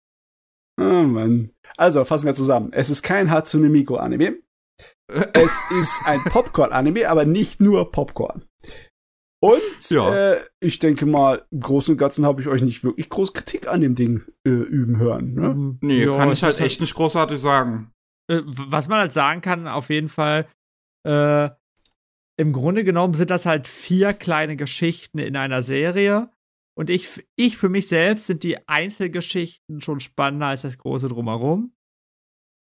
Äh, ja, das kann ich verstehen. Und wenn man halt richtig Bock hat auf so eine große, overarching Science-Fiction-Story, gibt es vielleicht auch andere Serien, die das besser machen. So, mhm. aber meine, hey, ich habe jetzt versucht, mir irgendeine Kritik aus dem Arsch zu ziehen, sozusagen. aber ja, nee, das finde ich wirklich. Also, es sind schon, das ist halt episodiger Anime. Und wenn man darauf keinen Bock hat, dann sollte man es halt nicht gucken. Aber, ja. Gut. Ja. Ja, keine Ahnung. äh, ja, I äh, guess. kann man nicht so viel, kann man nicht so viel falsch machen, würde ich sagen, mit der Serie, außer man hat gar keinen Bock auf äh, Science Fiction. Ja. Womit man auch nicht viel falsch machen kann, ist die vierte Staffel von Castlevania oder mit der Serie eigentlich insgesamt. Haben wir 16 Punkte gegeben, Matze und ich. Yeah. Und fuck my life, ist das eine großartige letzte Staffel für diese Serie. Holy shit. Ja, also ich hab, ich hab ja schon äh, einiges an Erwartungen aufgebaut im Laufe der Serie, weil sie mich immer überrascht hat mit ihrer Qualität. Aber dat, dat, äh, da Leute, da habt ihr euch ein Denkmal gesetzt. So geil animierte Sachen habe ich seit dem Höhepunkt der OVA-Zeit nicht mehr gesehen. Ja. Das also, ist, ja. Es ist, es ist so krass, wie gut diese Serie aussieht. Es ist so übertrieben. Das ist der härteste Flex, den man als Animator machen kann. das ist, also, ich, ich, Entschuldigung. Oh, oh, hoffentlich ist alles gut, bitte nicht sterben. Äh, Matze? Ja, verschluckt. Matze? Alles gut. Verschluckt, verschluckt. Ich habe Angst. Ah, Aber ich habe ich, ich, ich, ich habe, ähm, als ich das dann noch, ich habe es erst im Nachhinein in die Tabellen noch eingefügt. Das war kurz bevor du sie tatsächlich ausgefüllt hast, Matze, weil ich noch dran dachte, ah, eigentlich muss ich die noch dazu zählen. Ähm, selbst wenn jetzt Castlevania nicht in Japan gemacht wurde, was ist mir scheißegal. Es sieht ziemlich Anime aus. Ja, ähm, also das hat definitiv so viele Anime-Animationsstile und Zeichenstil-Elemente da drin. Das ist, ja, ähm, ja das ist egal, wo es gemacht wurde. Und dann bin ich auf Sakugaboro gegangen und hab Sakugaboro gegangen und hab mir den letzten Kampf nochmal angeguckt, also Trevor gegen den Tod. Und das ist wirklich, das ist die geilste Scheiße, die jemals gemacht wurde. Das ist so verfickt geil. Wie redest du denn? Das wird alles gebiebt auf YouTube. Ich, ich muss es so extrem sagen, weil, weil es ist, ich, oh Gott. Ja, ich, ich muss das zum Ausdruck bringen, wie gut das ist. da muss man echt aufpassen bei der Serie, dass man äh, dass das nicht alles überschattet, die optische äh, Qualität, weil es ist ja auch inhaltlich eine eine coole Serie. Ja. So von ja. der ganzen Struktur, wie alles gelaufen ist, wie diese Generation von Belmonts und die Geschichten der Bösewichte und alles gegangen sind, das haben sie super gemacht. So ja. viele interessante Charaktere, so viele interessante Bösewichte auch einige, denen ich einfach böse bin, weil sie Idioten sind. also ich bin der Meinung, dass einige Charaktere zu den falschen Schlüssen in ihrem Leben gekommen sind und ich das ganz anders sehe. Aber das macht's ja auch interessant, weißt du? Es ist, es ist ein Gerät, das äh, wirklich Anspruch hat. Plus es hat einfach nur auch geile Bösewichte, die so übertrieben abgedreht sind. Und ja, ja Malcolm McDowell als, als, als Superbösewicht ist das Beste überhaupt. ja.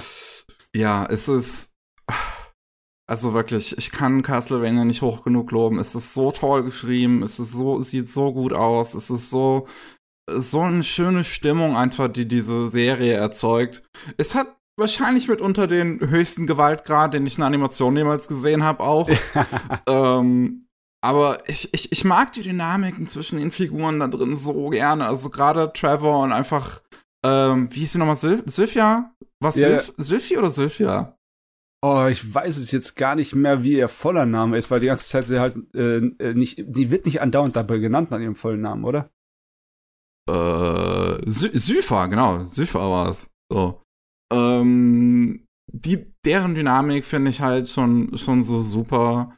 Ähm, ich fände es ein bisschen schade, dass halt seit einem gewissen Punkt ähm, Alucard kein Teil mehr ist, quasi von ihrer Gruppe so richtig. Aber so seine eigene Geschichte, die, die er hat und so das eigene, was er so durchmacht, ist eigentlich auch ziemlich spaßig. So, ja, also, was heißt spaßig? Es ist tragisch. Es ist ziemlich tragisch, aber gleichzeitig ist es halt auch einfach irgendwie so, so, keine Ahnung, ich finde es auch einfach fast schon lustig, so wie, wie, wie er halt immer so die ganze Zeit der Coolboy ist und dann ist er dann halt plötzlich alleine und realisiert so, hm, ja, irgendwie langweilig. also, ich weiß jetzt nicht in meinem Hinterkopf hundertprozentig, ob ich das voll unterschreiben würde, aber es ist definitiv eine der besten, wenn nicht die beste Videospiel zu Anime-Umsetzung, die das auf existiert. jeden Fall. Ja. also, also, das auf jeden Fall. Puh. Äh, es ich bin gespannt, was da jetzt noch kommt halt in Zukunft, weil das wird ja jetzt mit der nächsten Generation an Belmonts in der nächsten Serie dann weitergehen, soweit ich das verstanden habe. Ja, aber es ähm. ist fast schon unfair, das noch eine Fortsetzung zu machen. Wie wollt ihr das toppen? das wird halt, ich glaube, das wird wirklich, wirklich, wirklich schwer, das zu toppen. Ähm, aber ich bin, ich bin schon gespannt, wie es weitergeht. Also, ähm, was sie da jetzt noch draus machen. Hm. Ey, es ist so, es ist so eine gute Serie. Es ist ja. wirklich, ich kann, also wenn ihr Netflix habt und wenn ihr kein Problem habt mit einer Menge Swearing, also mit einer Menge Schimpfwörter, weil die kommen dann in der Serie natürlich auch drin vor, weil die Dialoge sehr geschrieben sind wie Tarantino-Filme, ähm, da, und ihr kein Problem mit Gewalt habt, dann kann ich die Serie nur wirklich euch absolut ans Herz legen. Das ist so gut. Ich habe Netflix. Chin, hast du überhaupt irgendwas von Castlevania nee, gesehen? Gar nicht. Hab nur Interesse bisher daran gehabt. Also ich war, also weil ich auch Castlevania selber früher nie gespielt habe, so wirklich. Ich auch nicht. Ich habe die Spiele irgendwie äh, ganz viel später gespielt. Ich habe ja auch zu der Zeit kein Nintendo gehabt. Ich hatte irgendwie Commodore Amiga und äh, 64er. Ähm, aber ich muss sagen, ich, ich hab auch, bin auch zuerst, als ich die Castlevania-Serie gesehen habe, bin ich nicht so warm geworden mit ihr. Weil, ähm, wenn es aus dem Kontext irgendeine Episode guckst, dann mhm. kann das auch äh, irgendwie ziemlich prätentiös wirken und dämlich aber äh, die ähm, eigentlich alle Schwächen, die die Serie hat, sind eigentlich nur, nur in der ersten Staffel ja. teilweise zu finden. Ja. Ne? Und danach wird das Ding einfach so geil. Äh, ich, ja, keine Ahnung. Also es hat mich irgendwie nie angesprochen. Außerdem bin ich ja so ein Anime-Purist und gucke nur Sachen aus Japan. Mhm. Ach so. Sauerei. Seit heute. Schweinepriester. Wusste es bisher auch noch nicht, aber seit heute mache ich das. Ja, nö, aber keine Ahnung. Also ist jetzt nicht, wo ich sage, habe ich gar keinen Bock drauf, aber ist auch nicht, glaub, ich bin ganz ehrlich, auch wenn ihr schöne Sachen erzählt habt, glaube nicht, dass ich das mir nächste Zeit angucken kann, weil es gibt einfach so viele andere Dinge, ja, über die ihr auch heute geredet habt. Das ist einfach äh, Zeitding. Das Zeitargument zieht immer. Ja, das zieht ja wirklich bei jedem leider auch ein bisschen. Weil sonst würde man ja höchstwahrscheinlich alles hier von der Serie gucken. Ja, ich würde ja. aber auf jeden Fall sagen, vorsichtig, wenn du irgendwie auf, auf YouTube einen Zusammenschnitt der besten Kampfszenen dir anguckst, äh, da vorsichtig sein, du kannst dir viel spoilern. Okay, das habe ich noch nicht gemacht. Das weil es ist, es ist ein, äh, es ist ein Sog. Ein genüsslicher Sog ist es. Das ist doch schön. Ja. ja. Und meine Fresse, dieses Finale. meine Fresse. So, wir haben jetzt noch einen Titel und über den können wir alle drei reden. Odd Taxi. Ja, natürlich ist er eine Spitze mit 19 dö, dö, Punkten. Dö, das wäre auch schade, wenn wir nicht alle drei drüber reden könnten. Ja, das wäre wirklich schade. Äh, das war übrigens die Serie, die äh, der äh, Justin bei uns zu Gast war, vorher noch nicht gesehen hat und der, der gesagt hat, was ist das für ein Brett? das ist das Brett des Jahres. Absolut. Ey, ich kann mich noch dran erinnern, wie wir diesen ersten Trailer gesehen hatten und uns dachten, was? Was, ist das? Was ist dieses komische CGI-Taxi da, was da irgendwie durch nichts fliegt teilweise, und dann ist da irgendwie ganz viele komische Dinge drumherum. Oh Mann, und besonders meine Reaktion war ziemlich mies auf den ja, ersten Trailer. Seine Reaktion war noch Was? relativ negativ. Da war doch ein Walross schon drin, oder? nee, nee den ersten. Es war doch ein verdammtes CGI-Taxi, das ja. da rumfliegt ah, und hinterher so, Leute der Trailer, ja, ja. Okay, der allererste okay. Teaser war halt wirklich nichts. Ähm, ich, ich kann auch noch mal schicken, falls du jetzt nicht genau vor den Augen hast, was der erste Teaser war. Aber ich, ich habe mir dann gedacht, das wäre einfach nur so ein Seelsorgetaxi. Die fahren rum und erzählen irgendwie eine Geschichte aus der Großstadt und wieder so, ah, ja. so ein prätentiöses Drama, was brauche ich das? Aber nein, das ist was ganz anderes.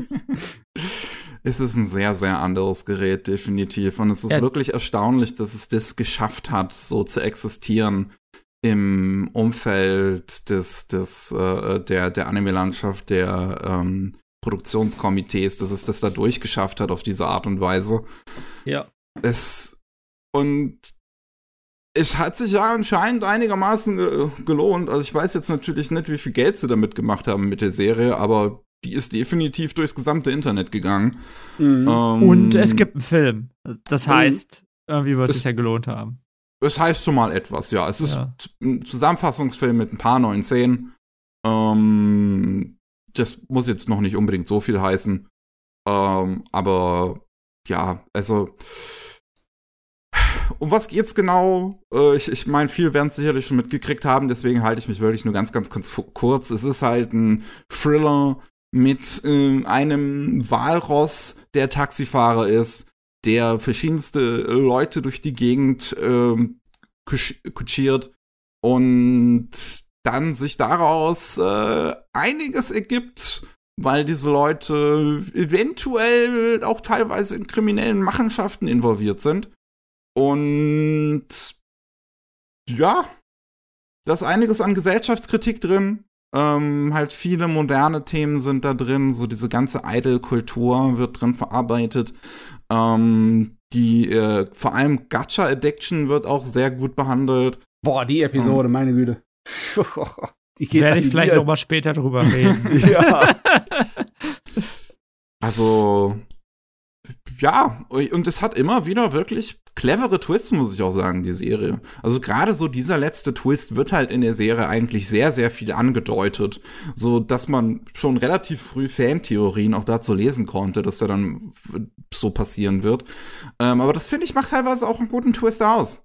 Und die Leute waren sich ja nie so hundertprozentig sicher, weil es schon ein sehr einzigartiger Twist auch ist, den man jetzt ja. so vielleicht auch noch nicht gesehen hat. Das stimmt. Mm, es ist also wirklich wahr, das Gang ist so gut geschrieben. Das kannst du in jeder Universität als Paradebeispiel vorlegen. Struktur und äh, Dialoge und das ganze Geflecht, das Komplexe, mm. das sich da aufbaut, ohne dass man als Zuschauer äh, das Gefühl hat, dass man keinerlei Durchblick hat. Ja. Äh, es, ist, es bleibt einfach spannend, das Mysterium bleibt lange erhalten, die Charaktere sind einfach nachvollziehbar, realistisch und spaßig. Und ja, also es gibt wirklich wenig an dem Ding. Also ich, ich, ich könnte allerhöchstens nur gezwungenermaßen eine Sache kritisieren, aber da muss ich heftig spoilern. Äh, ich versuche es mal nicht so heftig zu spoilern. Am Ende äh, kommt eine Wandlung in der Perspektive und äh, die ist irgendwie nicht so spaßig wie die Perspektive davor.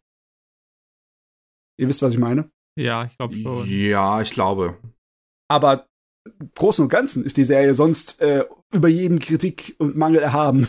das ja, das, ist, das, das Ding ist wirklich Wahnsinn. Also ich muss sagen, ich habe als erstes Bild gesehen, ich habe gesehen, es ist ein Walross, was Taxi fährt. Ich habe gesagt, den Bula, das nehme ich bei der Season Preview, ich rede darüber. Weil, also, das der Walross sah einfach schon so super aus und ähm, weiß nicht, du startest in die Serie rein und ich habe so ein bisschen so Durarara-Gefühl bekommen, so. Ja, ja, schon. Oder Backern. Und das hat so viele Charaktere, die alle unterschiedliche Dinge machen. Und man weiß, dass es am Ende alles so ein bisschen zusammenkommt. Und das, da scheint halt die Serie auch so.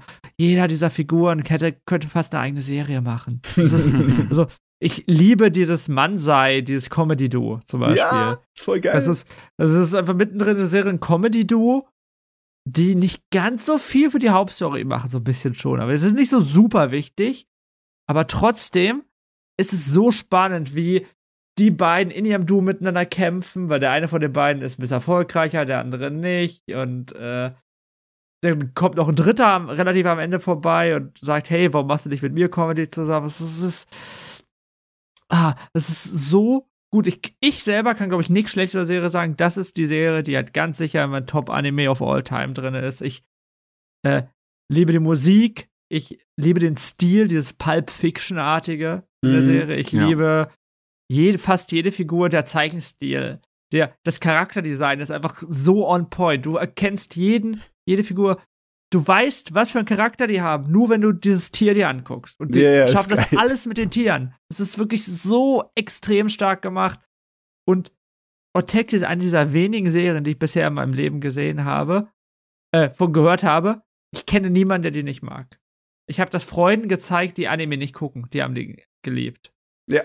Ja, der Stil ist auch nicht unbedingt so, es schreit nicht Anime sofort, ne? Genau. Ähm, was man sagen kann, viele der Synchronsprecher sind ja irgendwie auch wirklich Comedians oder keine richtigen Anime-Synchronsprecher. Ich ja, die Synchronsprecher von dem Comedy-Duo sind auf jeden Fall auch ein echtes Comedy-Duo. Genau, ja. ich glaube, der die Synchronsprecher von dem, äh, es gibt so ein Nilpferd, was unbedingt auf Social Media viral gehen möchte. Ich glaube, das ist auch irgendwie so ein Comedian. Da sind äh, eine Menge Entertainer dabei, nicht ja. unbedingt äh, äh, einfach nur professionelle Synchronsprecher. Genau, aber äh, tut der Serie gar keinen Ab Abruf. Wenn wir so Grundsprecher reden müssen, es gibt einen Nebencharakter-Serie, der rappt jede einzelne Zeile. ja. Und der rappt die sogar gut. Das ist halt so verrückt. Es macht Spaß, dem zuzuhören. Äh, war das nicht auch so, dass das ein, äh, ein Rapper war? Ich weiß es gar nicht. Ja, ja, Meteor oder so heißt der. Äh, es ist nicht der, der das Opening gesungen hat, was man äh, denken würde. Äh, aber ja, es ist halt ein japanischer Rapper. Ja, keine Ahnung. Kann sich auf Spotify anhören. Ja, die Polizisten sind auch von irgendeinem Duo gesprochen. Ja.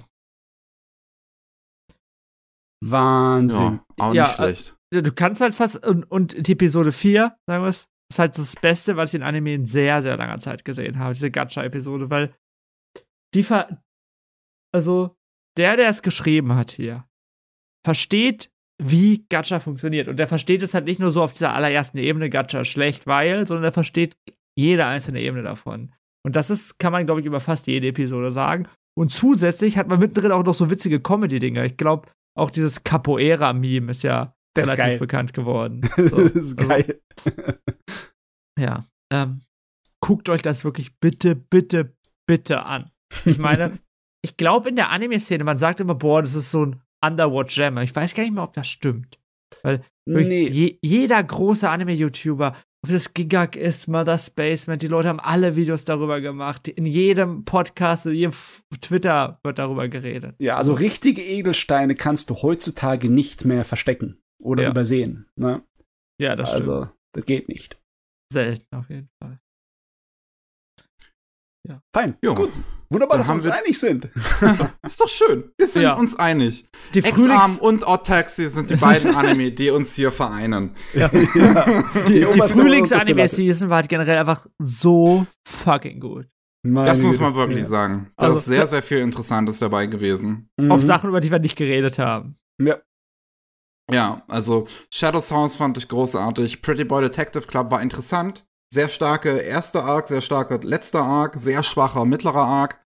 Äh, Tokyo äh, Revengers hat mich sehr geärgert, weil es immer wieder Momente hat, die gut sind, aber größtenteils leider echt schlecht ist. Äh, wir hatten to, to Your Eternity, das Ding ist auch ziemlich, ziemlich stark. So, ja. das Ende ist so, äh, also ich finde das Ende ist auch ein bisschen schwächer als der Anfang, aber der Anfang ist auch extrem stark. Was auch so ein typischer Elitisten-Anime, würde ich fast äh, wir, haben, wir haben Shaman King Remake gehabt, das äh, die ersten 13 Folgen absolut verhauen hat und danach ganz gut geworden ist. Es guckt halt keiner mehr, weil die ersten 13 Folgen total kacke waren.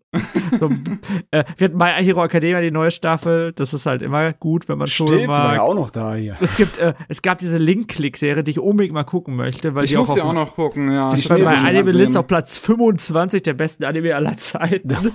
und äh, auch da, da wurde ich von Gigak drauf gemacht, der hat ein Video drüber gemacht und das hat mich schon sehr. Und äh, Zombieland Saga Revenge fand ich ja, großartig. Ja. ja. es gab so viele. Also, ja. äh, ehrlich gesagt, äh, wenn wir äh, jetzt für die erste Hälfte des Jahres äh, noch äh, so lobende Erwähnungen machen würden, Drache auf Wohnungsjagd war wahrscheinlich meine Lieblingskomödie von den leichten Lockeren dieses Jahr, ne? Das kenne ich gar nicht. Ja, ja, das, das war. Das könnte das, dir, glaube ich, auch gefallen. Ich glaube, das ist dein Humor. Das hat, also ganz kurz drüber gesagt, das hat relativ episodenhaft und standardmäßig angefangen, aber dann die zweiten Hälfte der Serie, wo es dann in die Hintergrundgeschichten der Charaktere eingeht, da war es so viel besser als all die anderen Standard-Comedy-Serien.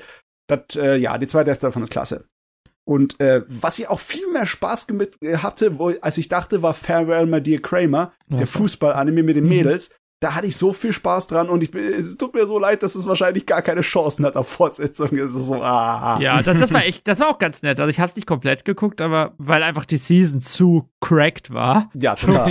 ja. Es gab, es gab in der Serie auch einen richtig guten anderen Sport, aber es gab das Burning Kabaddi noch. So. Ja, stimmt, ja. war noch was. Oh, je, und äh, ja, da ging es dann um Kabaddi. Das ist ein Sport, den kein Mensch kennt, aber es war, war eigentlich echt ganz gut gemacht und äh, im Winter haben wir vergessen, über Promise Neverland zu reden, übrigens. Ah, ja, ich Promise Neverland. das ist eine der witzigsten Geschichten, glaube ich. Also, da kann man noch in zehn Jahren drüber lachen, dass die eine der, also die erste Staffel von Promise Neverland wurde so krass gehypt und die war auch wirklich gut. Kann man ja. nicht so gegen, kann man nicht viel gegen sagen. Das ist so ein besonderer Shonen-Anime. Das ist halt so ein Shonen-Anime, der endlich mal Vergleich mit Death Note mal was anderes gemacht hat als die anderen schon Anime, die von Shonen Jump kamen. Und dann machst du eine zweite Staffel und machst einfach alles kaputt, was du aufgebaut hast. Wirklich alles. Das wirklich, also, so mit das Schlimmste, was du machen kannst. Alles, was Schlimmes hast du da gemacht in dieser Staffel. Das ist Wahnsinn. Das muss man sich mal angucken. Das, ja. Es war im Winter, es war im Winter generell interessant zu sehen bei manchen Anime, was da passiert ist. Ah, also ah, sowohl ja. bei Promise Neverland wie auch tragischerweise bei Wonder Egg Priority. ja, das dachte ich mir schon, dass das ähm, kommt. weil, weil das beides Serien sind, die ähm, auf dem Anime das zum Beispiel mit einem Score über 8 angefangen haben ähm, Gerade die erste Folge von Promised Neverland, Staffel 2, war ja eigentlich noch sehr hoch im ja, Kurs. Genau. Und dann ging die Serie halt weiter. und man konnte, man konnte zusehen, wie die Bewertungen immer schlechter wurden. Ja, das war wirklich Wahnsinn, das war spannend. Also, das sollte, wenn ihr die erste Staffel mochtet, die zweite anguckt habt, doch guckt ihr euch mal an. Das, ich finde es aber spannend zu sehen, wie man, also ich glaube, wir drei können uns hinsetzen und ein Anime machen, der wäre nicht schlechter. Nun. ja, ich weiß, aber ja. Ähm, gibt's sonst noch was? Ja. Ich habe Ho also, Horim. Ah, sorry. Nee, Horemia, klar, war auch äh, Romanze. Ich habe sie jetzt noch nicht gesehen. Ich könnte mir vorstellen, dass sie mir gefallen würde. Ja, das war ganz nett. Das habe ich gewundert, dass es niemand von euch bewertet hat, weil das war ja schon eine der Serien, die so in der Anime-Community im Winter relativ hoch bewertet wurde. Ich habe es angeguckt, das war halt ganz nett. So, mhm. Also, ist jetzt nicht super toll, aber nett. Ja, halt nicht gesehen, das ist das Problem. Heavens Design Team fand ich als Komödie sehr, sehr, sehr witzig. Hundertprozentig wird mir das gefallen. Habe ich noch nicht Glaube ich auch. Bin mir ziemlich sicher, dass mir das gefallen wird. Letztens ja. hat Crunchyroll noch mal die Szene mit dem Otter gepostet ähm, auf ihren Twitter-Account und das ist so gut. Das ist so eine fucking witzige Szene mit dem Otter. Es äh. ist, oh, wie sie, wie sie den Otter mit Uwu-Sprache untertitelt haben. Finde ich großartig. Ja. Ähm, Im Frühling war auch noch äh, beim Thema Sport Backflip mit ähm, männlicher ähm, Gymnastik, ähm, ah. Rhythmusgymnastik. Ja, Wirklich ja, toll, großartig toll. geschrieben, großartig inszeniert, würde dir, glaube ich, auch sehr, sehr gut gefallen, Shin. Ähm, und ja, ich guck, hast du schon mal erwähnt. Ich, ich, ich gucke auch gerade mal noch, wir hatten natürlich noch äh, Hathaway's Flash, den Film zu Gundam, ja. ist endlich mal rausgekommen. Ich habe ihn immer noch nicht gesehen. Spannende Sache, ich, auch wenn er viele Probleme hat. Ist ich, trotzdem spannend. Ich, ich, ich gehe auch die Liste nehmen. Es gab noch eine der größten Enttäuschungen für mich hier, dieses Say-In High School Volleyball Team. So noch so ein Sportding. Ich, der hat ein bisschen angefangen wie Hoshi Aino Sola.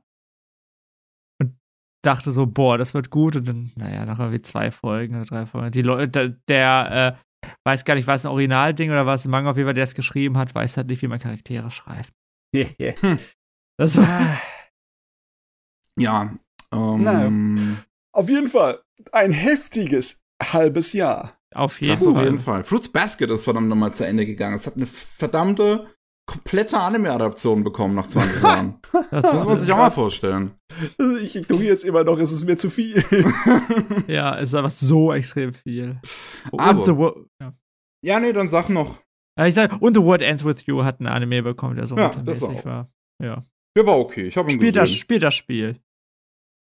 Ich fand den okay. Spiel ist aber besser. ja.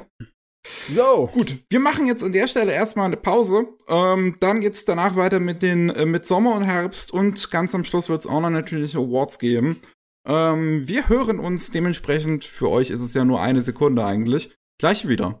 Da sind wir wieder. Beim 177. Annual Slam Podcast, beim großen Jahresrückblick auf 2021. Wir sind jetzt in der Sommersaison angekommen. Mm. Da haben wir elf Titel, weil zwei sich den letzten Platz äh, teilen. Und uh, einer okay. davon ist Tsukimichi Moonlit Fantasy. Ah ja, Tsukimichi. Eigentlich ist das ein Standard Isekai auf den ersten Blick. Und dann entwickelt er sich zu etwas lustigerem, aber er entwickelt sich auch zu etwas, das massenweise Probleme hat. Die Serie, ne, das ist so eine kleine Hassliebe. Ähm, sie hat wahrscheinlich einen der größten Wendungen, der größten ähm, Haarnadelkurven, die ich irgendwie so kenne. Die ersten drei Episoden habe ich mich gelangweilt wie die Drecksau und in der vierten Episode habe ich so viel Spaß gehabt, dass ich mit, mit flammenden Eifer den Rest geguckt hat. Aber ja, das ist so eine äh, Berg- und Talfahrt. Im Endeffekt ist es immer noch eine gute Serie mit einem unglaublich geilen Soundtrack. Und ähm, es hat ja einen höchst attraktiven Trailer bekommen gehabt, ne? Der extra für den Trailer Animationen hatte. Und der ist so geil. dass die Serie nicht an ihn rankommt bis äh, zum Finale der letzten Episode. Das wo sie einmal, ja, wo sie einmal kurz äh, die Animationsmuskeln spielen lassen, aber ansonsten ist das Ding auch optisch nur äh, gerade so solide. Ne? Also wer kein ähm, Isekai-Fan ist, der wird wahrscheinlich da nicht so viel Spaß haben mit, aber ich, ich äh, musste den auf die Liste setzen, weil äh, im Sommer, was gab's denn da sonst so? Ne? Ich meine, der Sommer ist so ein kleines bisschen eine Durchhängesaison für dieses Jahr, was eigentlich schon fast unfair ist. Ich meine, wie willst du das vergleichen zu den ersten zwei Saisons des Jahres? Das ja, ist ja schwierig. Das ist gemein, ist das. Der Sommer ist immer so ein bisschen der Hänger. Ja, ja. Aber dieses Jahr war es besonders, weil die Olympischen Spiele liefen. Ja, ja das stimmt, das stimmt, das stimmt. Ich habe gerade gesehen, was ich sechs Punkte gegeben habe, gesehen, ach du Scheiße. Ja. das Schöne an Tsukimichi ist halt, ähm, du hast ja generell auch immer eine Art von Harem in einem Isekai in vielen von den Geräten, ne? Und es ist zwar hier auch so, aber es fühlt sich an wie so ein Tenchimuyo-mäßiger Harem. Die, die Mädels sind das Interessante, ne? Die zwei, und die sind einfach äh, totale Blödköpfe. Totale alberne. Und es ist herrlich und die sind lustig und es ist, ja, ja. Die sind der Grund, die Serie zu gucken. Der Rest ist eigentlich egal.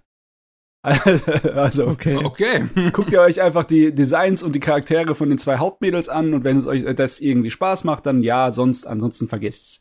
Braucht ihr nicht unbedingt. Okay, ich hab's vergessen schon wieder. Drecksau. hat dir niemand, hat dir niemand eine Chance gegeben hier. Was ist hier los? Dann haben wir als nächstes Kageki Shoujo. Und du meintest, du hast mir das auch irgendwie angesehen, Shin, wie weit Nur für den Podcast. Äh, Nur für den Podcast, ja. Ich habe gestern angefangen, ich bin, glaube ich, bei Folge 6. Ja, okay, ja, dann hast du den guten Teil der Serie gesehen. Oh, oh nein, sag das doch nicht.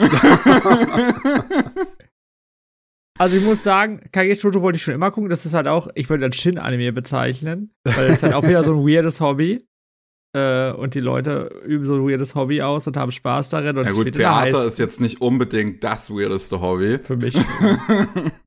naja, vielleicht finde ich auch komisch. Für mich ist das sehr weird. Okay. naja, ähm, ähm, ja, und irgendwie, ich habe damals die erste Episode schon geguckt bei dem im Podcast und dachte mir so, ja, das ist ganz nett, aber die Charaktere nerven mich ja schon so ein bisschen.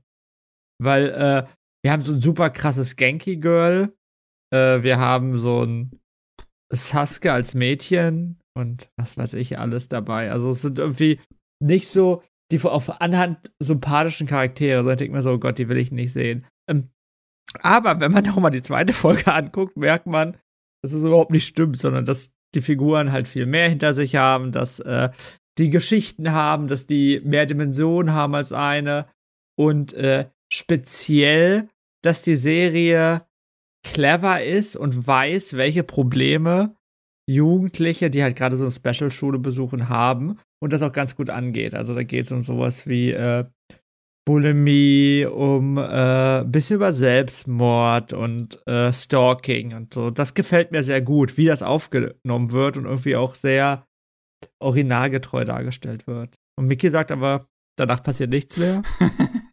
ja, die Serie kann man so ein bisschen in zwei Hälften unterteilen. Du hast die erste Hälfte, die frontloaded ist, einfach mit sehr ernsten Themen, wo ich ähm, wirklich überrascht davon war, was für ein Fingerspitzengefühl die Serie beweist, damit mit denen umzugehen. Ähm, und die zweite mhm. Hälfte ist dann sehr typische äh, Shoto-Romanzen, so mit so ein bisschen, so einem kleinen Hauch von Melancholie hinten dran, wo es dann halt um die Background-Stories von den ganzen anderen Mädels geht und wie sie mal mit irgendeinem Typen entweder zusammen waren oder fast zusammen waren. Und mhm. das ist eigentlich die zweite Hälfte der Serie. Okay. Hm, also ist meine, auch so das kann ja okay ne? sein. ja. Das kann ja auch okay sein. Wenn man's ja, es hat einen ziemlichen Wandel durchgemacht. Ich fand die halt dann leider auch wirklich echt nicht mehr so spannend in der zweiten Hälfte. Die ganzen Stories sind mir eigentlich ziemlich in den Arsch vorbeigegangen. was halt auch schon damit liegt, dass es halt ein ziemlicher ähm, ja, ziemlich ja, weiter Weg weg von dem war, was ich eigentlich an dem Ding gemocht habe, die Folgen bisher. Ja, verstehe ähm, ich. Und dementsprechend hat's mich dann halt gegen Ende ziemlich abgeturnt, leider. Also ich war wirklich überrascht von den ersten paar Folgen, die waren wirklich gut. Ähm, und dann kommt das halt einfach alles nicht mehr vor. Also ja. ist das eigentlich nur als Theateranime verkleidet und in Wirklichkeit was äh, einfach nur, wirklich nur ein Shoujo-Drama? Oder ist, ist, da noch, ist da noch ein bisschen was übrig am Ende? Nö. Nö. Also dem, also pass auf, von dem, wie ich soweit bin, ist das Theater schon eher einfach nur der Kontext, der vielleicht äh, bisher vielleicht so wichtig ist wie das Shogi bei Sangatsu. Hm, Wer das die Serie nicht ja. vergleicht, sagt nur, hey, so wichtig ist es. Also es ist schon Teil und du kannst halt ohne den auch den Anime nicht machen, weil äh, gerade der eine Hauptcharakter, der hat, die hat halt äh, sehr gro also große Hintergeschichte, Hintergrundgeschichte, dass sie irgendwie mal Kabuki machen wollte, aber es nicht machen konnte, weil es ja nur Männer sind und jetzt halt zum weiblichen Theater übergeht. Und ich stelle mir einfach auch vor, dass das weiterhin relevant sein wird. Ja. Und, ja, und äh, genau. Äh, ich fand es bisher extrem positiv überraschend. Also ich habe halt den schlechten Teil noch nicht geguckt anscheinend. und äh, freue mich eigentlich weiter, oder habe mich gefreut, weiter zu gucken. ja. Ich meine, jetzt kannst du ja nur positiv überrascht werden, ne? Das stimmt, ich kann nur positiv überrascht werden. Und ich glaube, für mich funktioniert die Serie auch als so bitte, als so Slice of Life Shoujo-Drama, wenn das Slice of Life Shoujo-Drama halt okay gemacht ist. So. Und nicht. Ja. Bitte hör auf! Mir sind halt leider gegen Ende wirklich die Gefühle dafür einfach flöten gegangen. Das ist jetzt nicht so, dass ich sagen würde, dass ich es aktiv schlecht fand. Ja. Aber es ist, ich fand es einfach nur noch uninteressant. Ja, das, ja. das ist halt nicht gut, weil irgendwie gerade, also wir haben auch hier wieder einen Idol in der Hauptrolle, Matze, vielleicht falls das was für dich ist. Ähm, seit wann ist das was? Für Ich weiß, seit heute. Der Ex-Idol.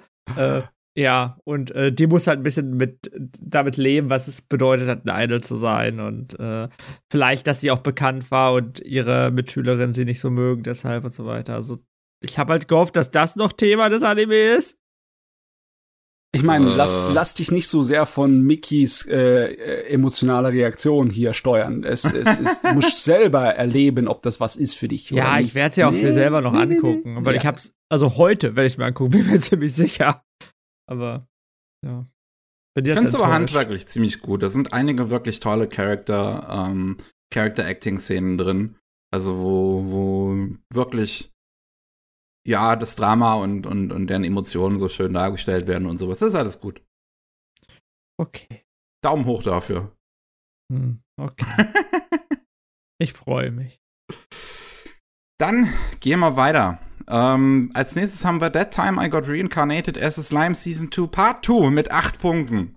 Ja, ich meine, äh, das Ding ist halt immer noch ein Dorn in meinem Auge. Ich mag's zwar sehr, aber warum? diese, diese zweite Staffel insgesamt. Warum so, mag ich dich?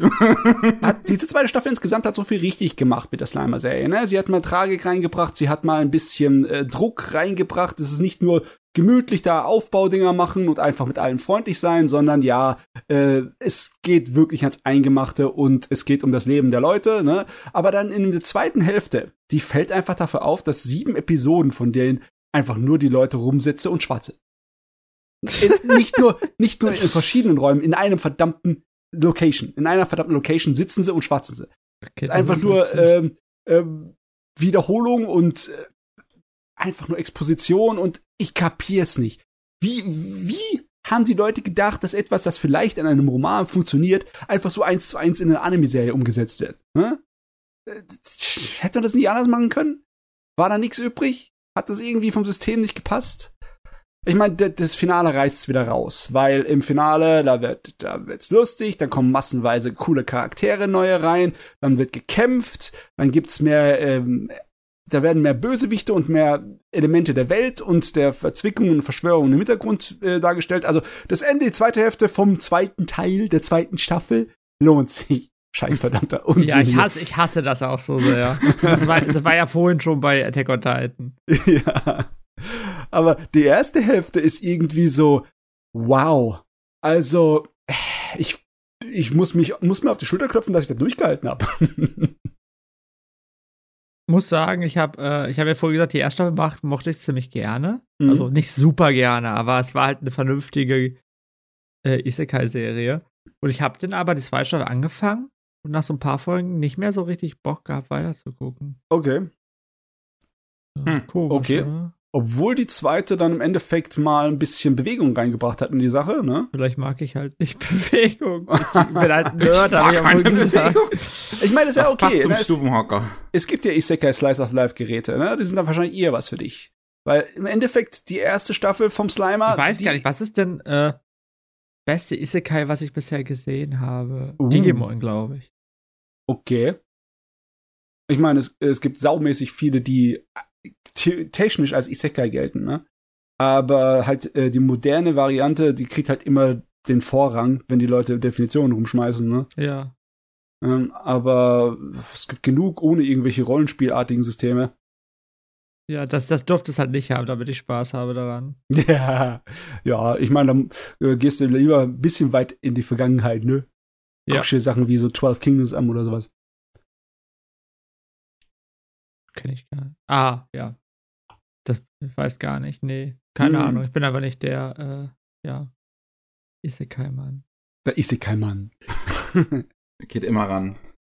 Oh, der Isekai-Mann geht immer ran. Ist, ist immer am Apparat. Um, oh Mann. Ja.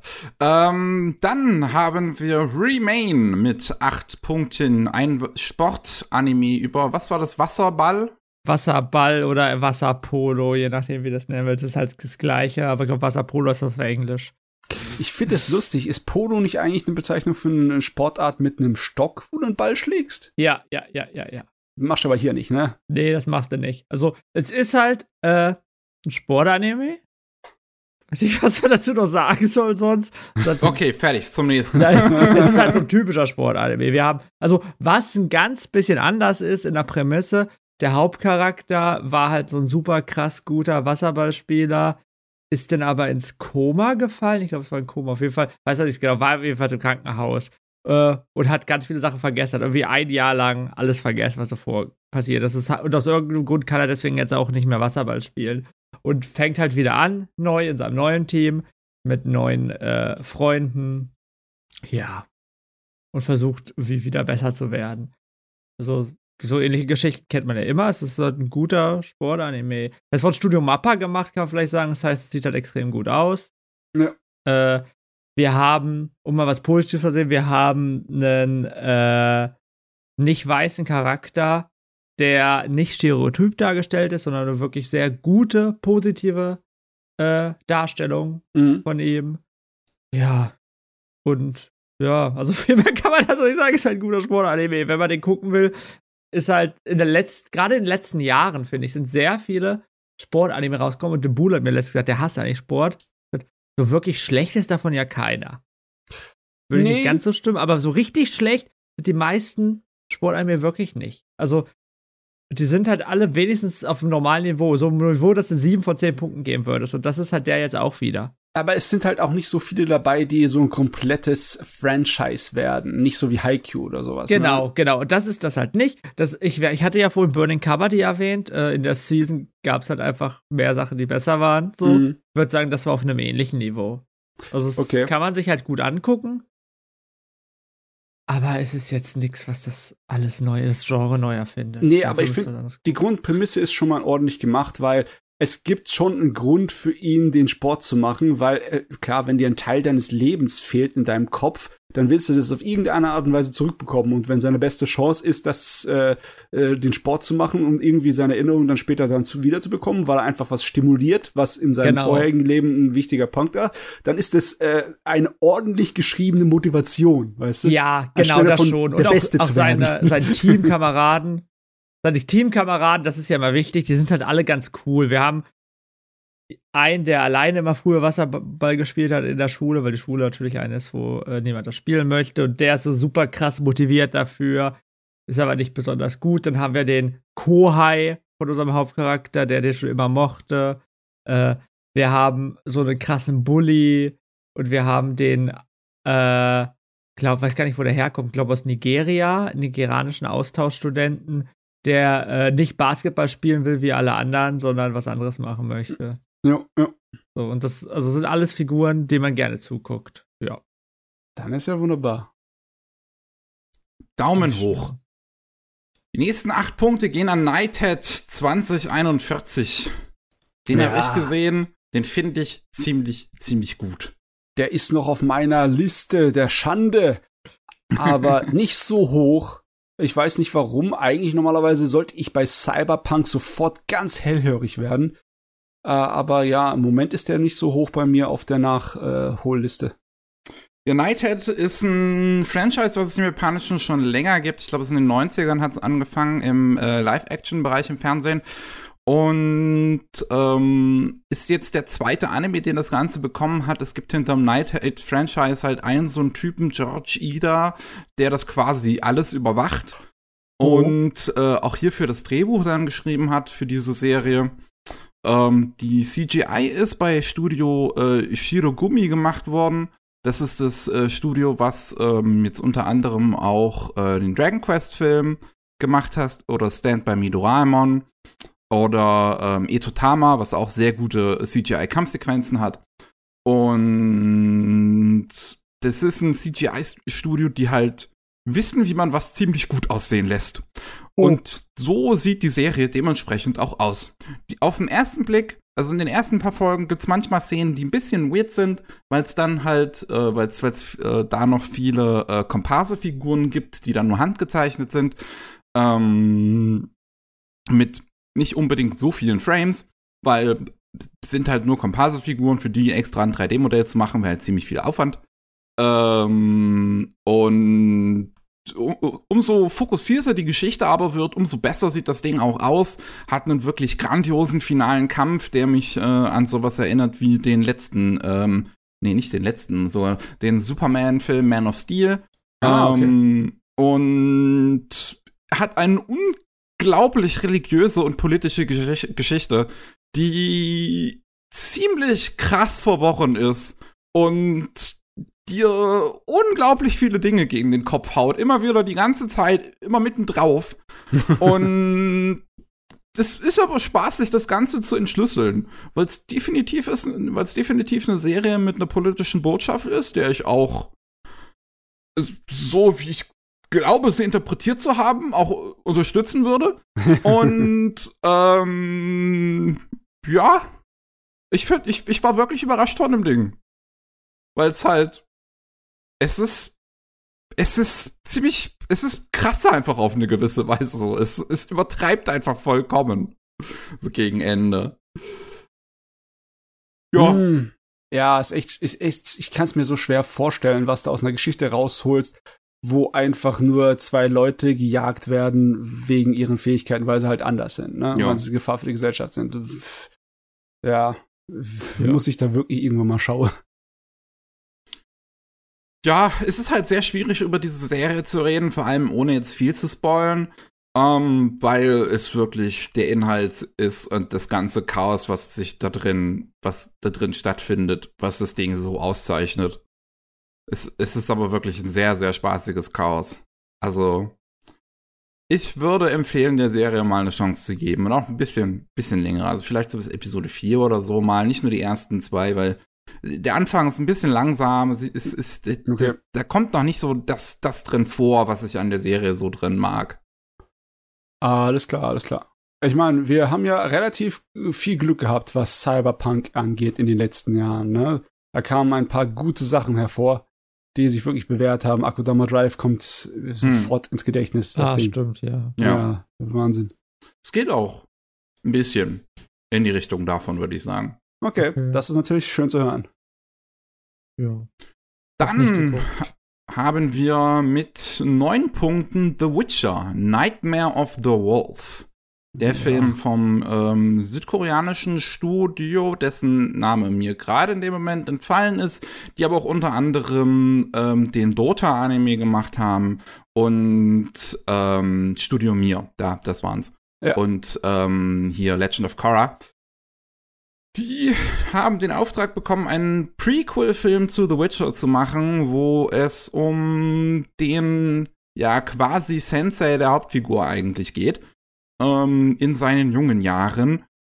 Der, ja, ein ziemlicher Draufgänger ist, würde ich mal so sagen.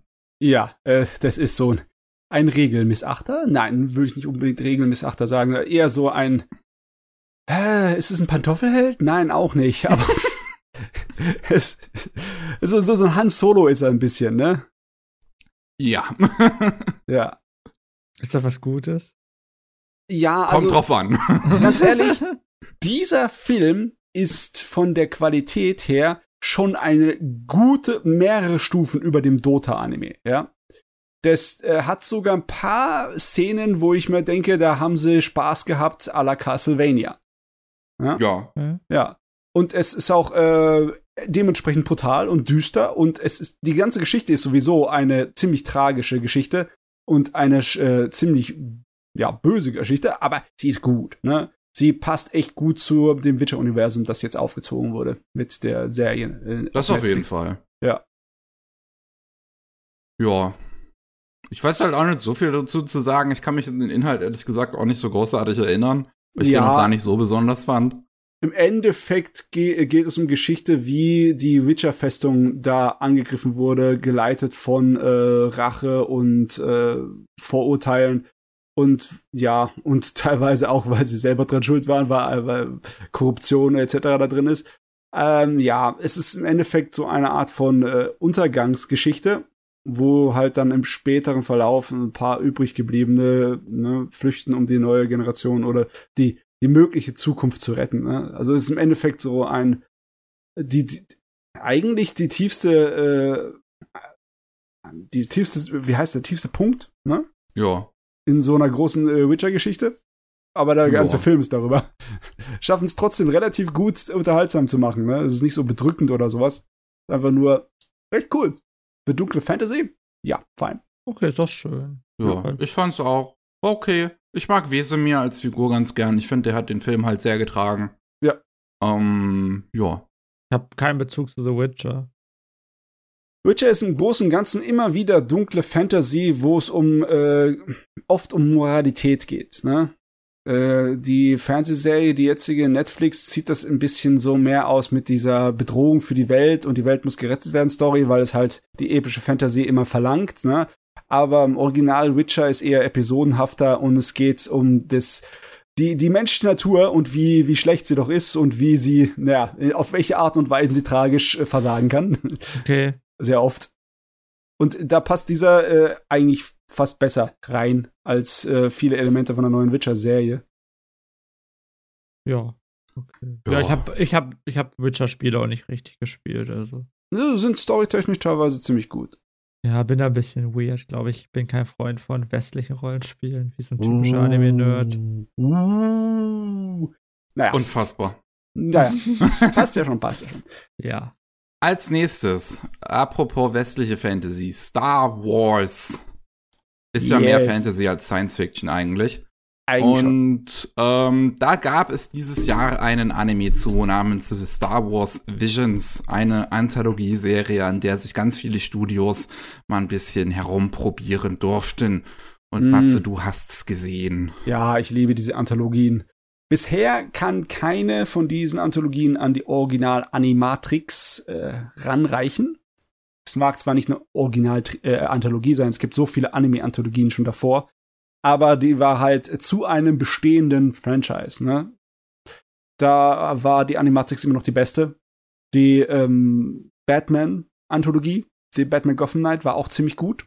Mhm. Und das Star Wars Visions ist ungefähr so auf dem Niveau von der Batman-Anthologie, ist ein bisschen schwächer, aber im Großen und Ganzen sind da einige Episoden drin, die wirklich toll sind.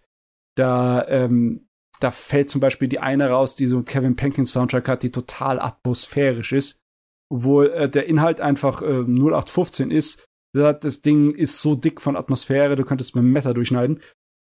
Oder da, äh, die erste Episode der, äh, ist eine 3D-Animation komplett, die wahrscheinlich die beste Optik von den ganzen Dingern daher schiebt. Ja, Kamikaze-Doga. Ja, ja, das ist der Wahnsinn. Die, die ist klasse und die ist so richtig Samurai. Also das, das Samurai-Thema wird da richtig breit getreten. Ne? Es, äh, Star Wars hat immer so ein bisschen was an von Samurai-Filmen drin gehabt, aber hier, da wird äh, richtig volle Kanne darauf gesetzt, auf die Samurai-Geschichte andauernd. Das, das ist wahrscheinlich auch dieser japanische Blickwinkel dann eben auf das Franchise auch drauf. Ja, ja, wahrscheinlich. auf jeden Fall, da sind saumäßig viele Episoden drin, die richtig viel Spaß machen. Auch eine Menge Zeugs drin, das irgendwie albern ist, ne? Aber halt diese, zum Beispiel diese Tezuka-zeichnungsangemäßig äh, angehauchte Episode, die war zum Beispiel auch super. Oh, oder was war noch so gut? Ich meine, da waren so viele Duelle, so viele Lichtschwertduelle. Mm. Also, wer das mag, der kommt hier auf seine Kosten. Also, ich, ich war schon sehr gut unterhalten von dem Gerät, ne? Muss ich sagen. Ich bin aber auch ein Krieg der Sterne-Fan. Muss dazu sagen, eigentlich, ich bin fast ausschließlich ein Fan von der alten Trilogie und den Computerspielen, die produziert wurden bis so Anfang der 2000er als dann halt die Prequel-Trilogie sozusagen prävalent wurde, also das Wichtige wurde, da wurde mein Interesse generell immer weniger an Star Wars, weil das ist ja. einfach hirnloses Kino. Und das vorherige Star Wars war definitiv besser, besseres Abenteuerkino. Okay. Ja. Okay. Ja. So viel zu Star Wars. Ich kann halt auch nichts sagen. Ich habe es auch noch nicht gesehen. Ja, genau. Also, da gibt's mindestens eine Episode, die euch gefällt, findet ihr da drin. Also das, das, das glaube ich auch. Ich ja, glaube ich auch. Diese ja. Anthologien finde ich generell immer super. Ich hm, habe halt kein Disney Plus. Ja. Oh, ich habe das, ich habe es auch nur beim Freund gesehen, der Disney Plus hat, weißt du. Ähm, ich, aber das Ding juckt mich. Das würde ich schon als Disc haben wollen. Okay. Ja. Dann haben wir The Acrotope on White Sand. Da bist Juhu. du, glaube ich, auch wieder der Einzige, der es gesehen hat, Shin. Nee, das hat auch noch einen Punkt gegeben. Weil ich habe nicht 10, oder? Doch, du hast ihm 10 gegeben. Oh, okay, ich habe ihm 10 gegeben. Äh, es, es, war ein Anime über Pinguin, deswegen musste ich den unbedingt gucken. Das war so der erste Grund. Ähm, für Leute, die es nicht kennen, Aquatope on White Sand hm. ist so in der Tradition der Original PA Works. Mittelalte Frauen machen Jobdinge. Weiß ich wieder. Also Hanasaku Iroha, Iroha Shirobako und Sakura Quest. Okay, ah, alles klar. Genau sowas ist das. Nur, dass wir dieses Mal, anstatt, keine Ahnung, uns über Anime äh, was anzuschauen, äh, geht es um Aquarien. Also, wir schauen uns an, wie man, wie es ist, in Aquarien zu, zu arbeiten. Okay, ist, ist das wie Sakura Quest, wo halt äh, irgendwie der Tourismus in einem kleinen Dorf gerettet werden muss, muss hier in ein Aquarium gerettet werden? Ja, so ein bisschen schon, aber nicht nur. Man kann ja Anime in zwei Hälften einteilen. Mhm. Also, wir, ähm, das Aquarium ist halt wirklich, wie gesagt, das ist so ein kleines Dorf, äh, nicht besonders gut besucht, sieht aber sehr süß aus dadurch, dass es auch so klein ist, wird von einem alten Opa geleitet. Aber in den Sommerferien äh, darf seine Tochter sozusagen die Interimchefin machen. So die Aha. blauhaarige, wenn ihr mal guckt auf das äh, Plakat. Ja. Ähm, genau. Und wir haben das, die andere, die äh, rechts neben mir steht auf dem Plakat, ähm, Fuka und die ist ein ehemaliges Idol, schon zum 20. Mal, keine Ahnung, wie oft wir schon Idol über Idol sprechen. Und die hat aber keinen Bock mehr aufs Idol-Leben und läuft einfach umher, geht zufällig in ein Aquarium, lernt zufällig diese Person da kennen und äh, sagt, oh, sieht super aus, vielleicht helfe ich euch mal im Aquarium und lernt nach und nach so kennen, wie schön es ist, im Aquarium zu arbeiten. Ähm, ist sonst ist das, würde ich sagen, so eine typische, sag ich, wirklich diese typische Sakura Quest Serie, dass äh, man einfach so das alltägliche Leben von der Person sieht. Man hat so ein bisschen Drama immer dabei. Und gerade so gegen Ende der ersten Halbzeit geht es so darum, ob das Aquarium, in dem die Arbeit überhaupt noch weiter existieren darf oder nicht. Äh, wirtschaftlich speziell. Mhm. Und das, finde ich, hat einen sehr, sehr spannenden, realistischen Blick auf diese ganze Sache geliefert.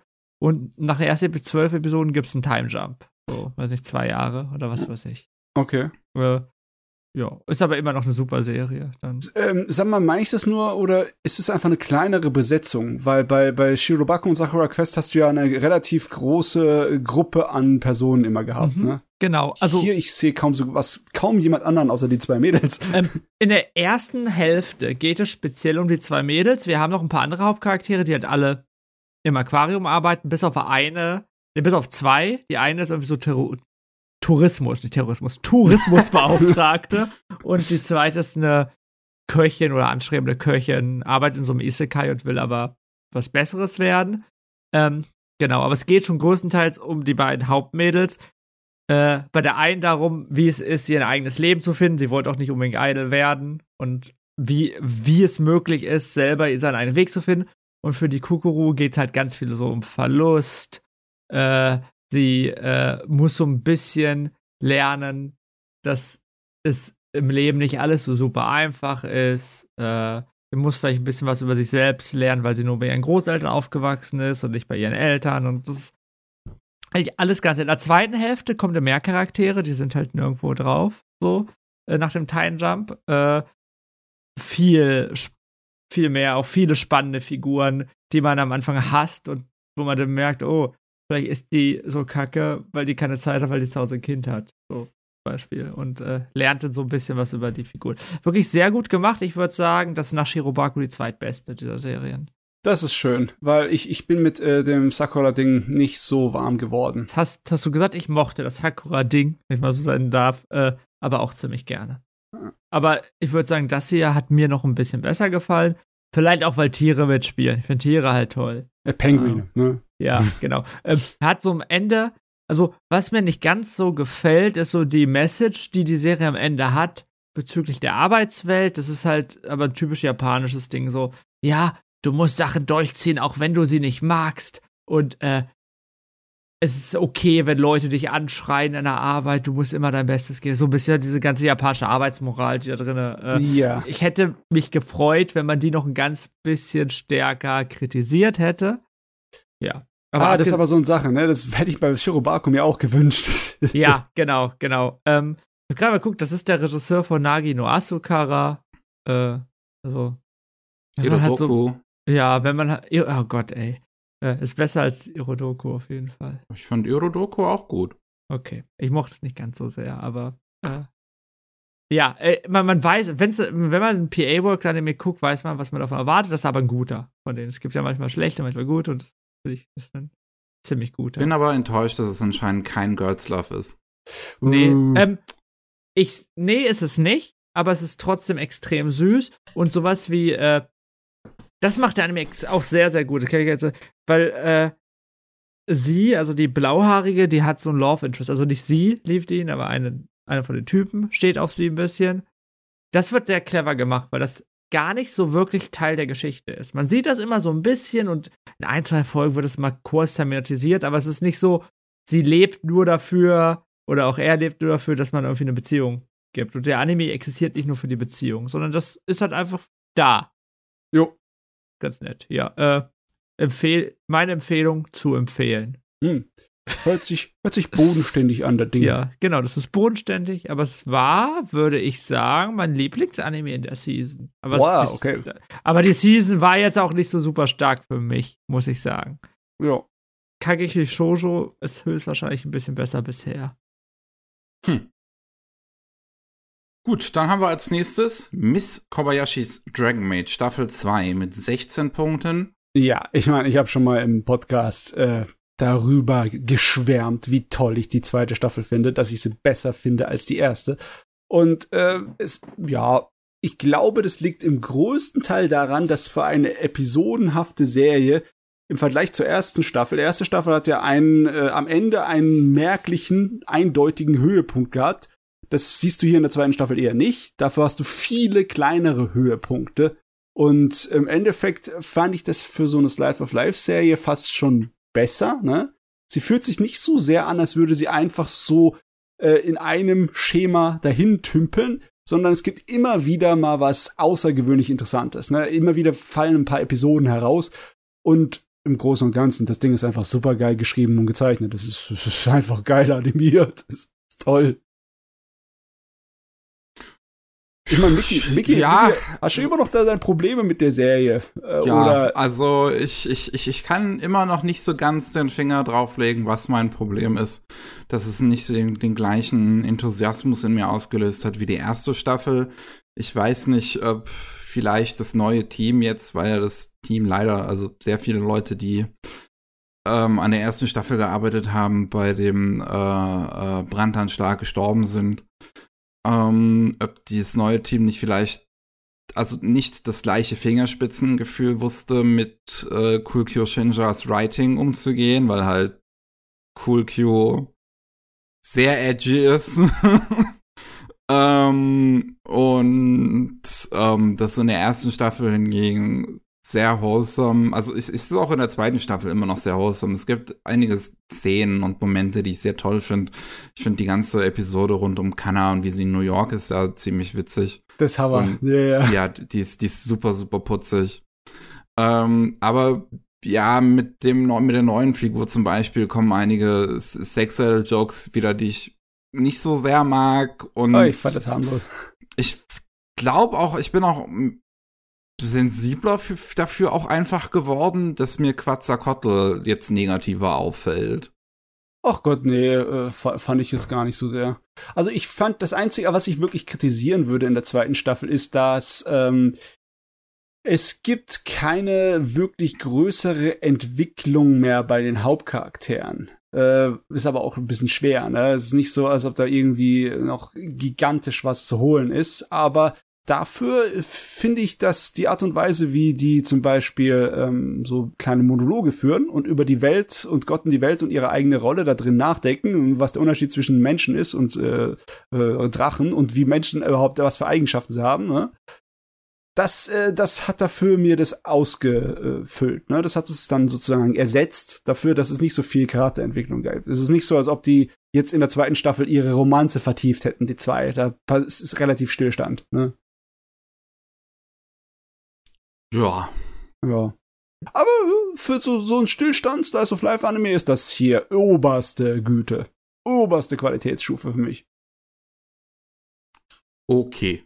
Okay. Ich hab's nicht geguckt. Das tut mir leid für dich. Nicht mal die erste Staffel. Das tut mir sehr leid für dich. Ich mag keinen Spaß, habe ich nicht vorhin schon mal gesagt. Als nächstes auf der Liste haben wir einen meiner Lieblingsanime dieses Jahr, Words Bubble Up Like Soda Pop mit 18 Punkten. Ist ein Film, der auch eigentlich schon 2020 rauskommen sollte, aber dann kam so ein gewisses Ding, was mit C und äh, anfängt und mit Ovid aufhört. Und ähm, jetzt ist es bei Netflix gelandet und ist eine Romanze, die eigentlich nicht unbedingt so was Besonderes ist. Ähm, es sind halt zwei Jugendliche, der eine, ja, beide auf ihre gewisse Arten und Weisen sehr introvertiert eigentlich. Und die eine überspielt das, der andere gibt sich voll in seine Introversität hinein. Ist das ein Wort? Ich weiß es nicht. ähm, ja, aber, aber es ist ein Film, der A wunderschön aussieht. Der ist handwerklich so gut gemacht. Das, das äh, äh, Setting, wo es drin spielt, das äh, Einkaufszentrum, ist kunterbunt, ist wirklich toll umgesetzt in 3D, äh, was tolle Kamerafahrten ermöglicht. Die Animationen sind großartig die, die ganze Welt an, an sich und das ganze Design, alles ist so bunt und drüber. Ich finde es super. Und es hat einen Ushio-Soundtrack, was natürlich auch nochmal 50 Bonuspunkte für mich sind. Let's go. ich habe dem auch relativ viele Punkte gegeben. Neun oder so? Weißt du das, ja. Vicky? Ja, neun. Du hast neun, ich habe neun. Genau, also erstens habe ich gesagt, ich fand, ich habe im Sommer einfach nicht so viel geguckt oder nicht so viel geguckt, was mich überzeugt hat. Aber Words by war einfach, einfach richtig netter, schöner Romance, Slice of Life würde ich es noch nennen, keine Ahnung, Film, den man äh, nicht so wirklich eine Story, also das ist, macht ja nichts Besonderes. Also so richtig würde ich sagen, dass da eine ruhig tolle Geschichte hintersteht. Hat man nee, nicht, es ist aber eine sehr, macht, sehr, sehr simple Geschichte. Ja, genau, aber es macht einfach total viel Spaß, diese Figuren zuzuschauen. Und äh, was man sagen kann, ist, äh, mir gut gefallen hat, der weibliche Hauptcharakter ist so ein äh, viraler YouTube-Star, Twitch-Star, keine Ahnung, oder Instagram, weiß nicht. Keine Ahnung, das wird nicht so genau so gezeigt, halt, ja. ja. Und äh, irgendwie ganz nett, wie sie es darstellen. Also, dass sie dann irgendwie im Einkaufszentrum ist und dann nebenbei mit ihrem Handy äh, Livestreams macht und so und äh, weiß ich, das hat mir ganz gut gefallen. Auch generell, wie die gewohnt hat, war äh, irgendwie sehr witzig. Weil, Ihre Wohnung sah ziemlich fancy aus. Ja. die Eltern, fand ich, waren relativ normal und dann teilt sie sich ein Zimmer mit ihren drei Schwestern und das in der Mitte so ein Arbeitsplatz und außenrum ist, äh, kann man hochgehen in so einen zweiten Stock in dem Zimmer und da sind die einzelnen Zimmer, schräglich Betten und jeder eine, ein Mädel hat einen eigenen Arbeitsplatz, aber unten ist noch ein gemeinsamer Arbeitsplatz. das war, das war wirklich extrem witzig aus. Und äh, und wie, um den Buhler zu triggern, wenn er es sich anhören würde, ich sag gerne, äh, war einfach wholesome, der Film. Wie triggert ihn das, jo. wenn ich das sage? Ähm, wir haben äh, auch so ein, oh Gott, das war ein Mann, oder? Dieser El der Opa, der Ältere, der unbedingt so eine, äh, Die Platte, genau. Eine Platte finden, wollte, ja. genau. Das, das war super süß. Einfach, ja, wie sie dem auch. denn auch geholfen haben und einfach gezeigt haben, hey, äh, es ist auch richtig und wichtig, den Personen zuzuhören, die sich nicht mehr ganz so gut ausdrücken können. Das ist ja. eine ganz nette ja. Message. Ah, das Gerät steht noch auf meiner Liste. Aber was mich am ehesten da angezogen hat, äh, ist die Art und Weise, wie die Charaktere gezeichnet und animiert wurden. Ich finde einfach das Design, das Charakterdesign einfach von der Linienführung, der Bleistiftlinienführung, ist voll geil. Ja. Es erinnert mich irgendwie ein kleines bisschen an gescheite alte Sadamoto-Sachen. Ne? Und ja, das ist jo. mein Fall. Gib ja. mir. Ja, verstehe ich. Besonders für Slice of Life ist das halt irgendwie perfektes Design. Hm. So. Ich finde es so gut. Also Very wirklich, good. ich, ich habe mich absolut verliebt in den Film, als ich ihn gesehen habe. Und er, es ist.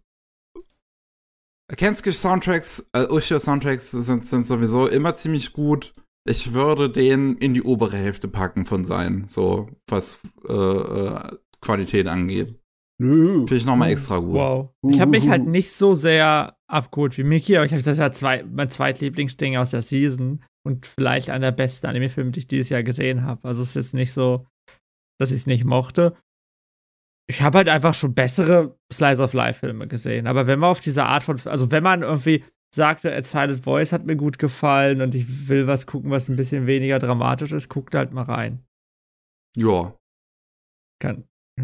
Und dann kommen wir zu meinem Lieblingsanime des Jahres mit 19 Punkten, Sunny Boy.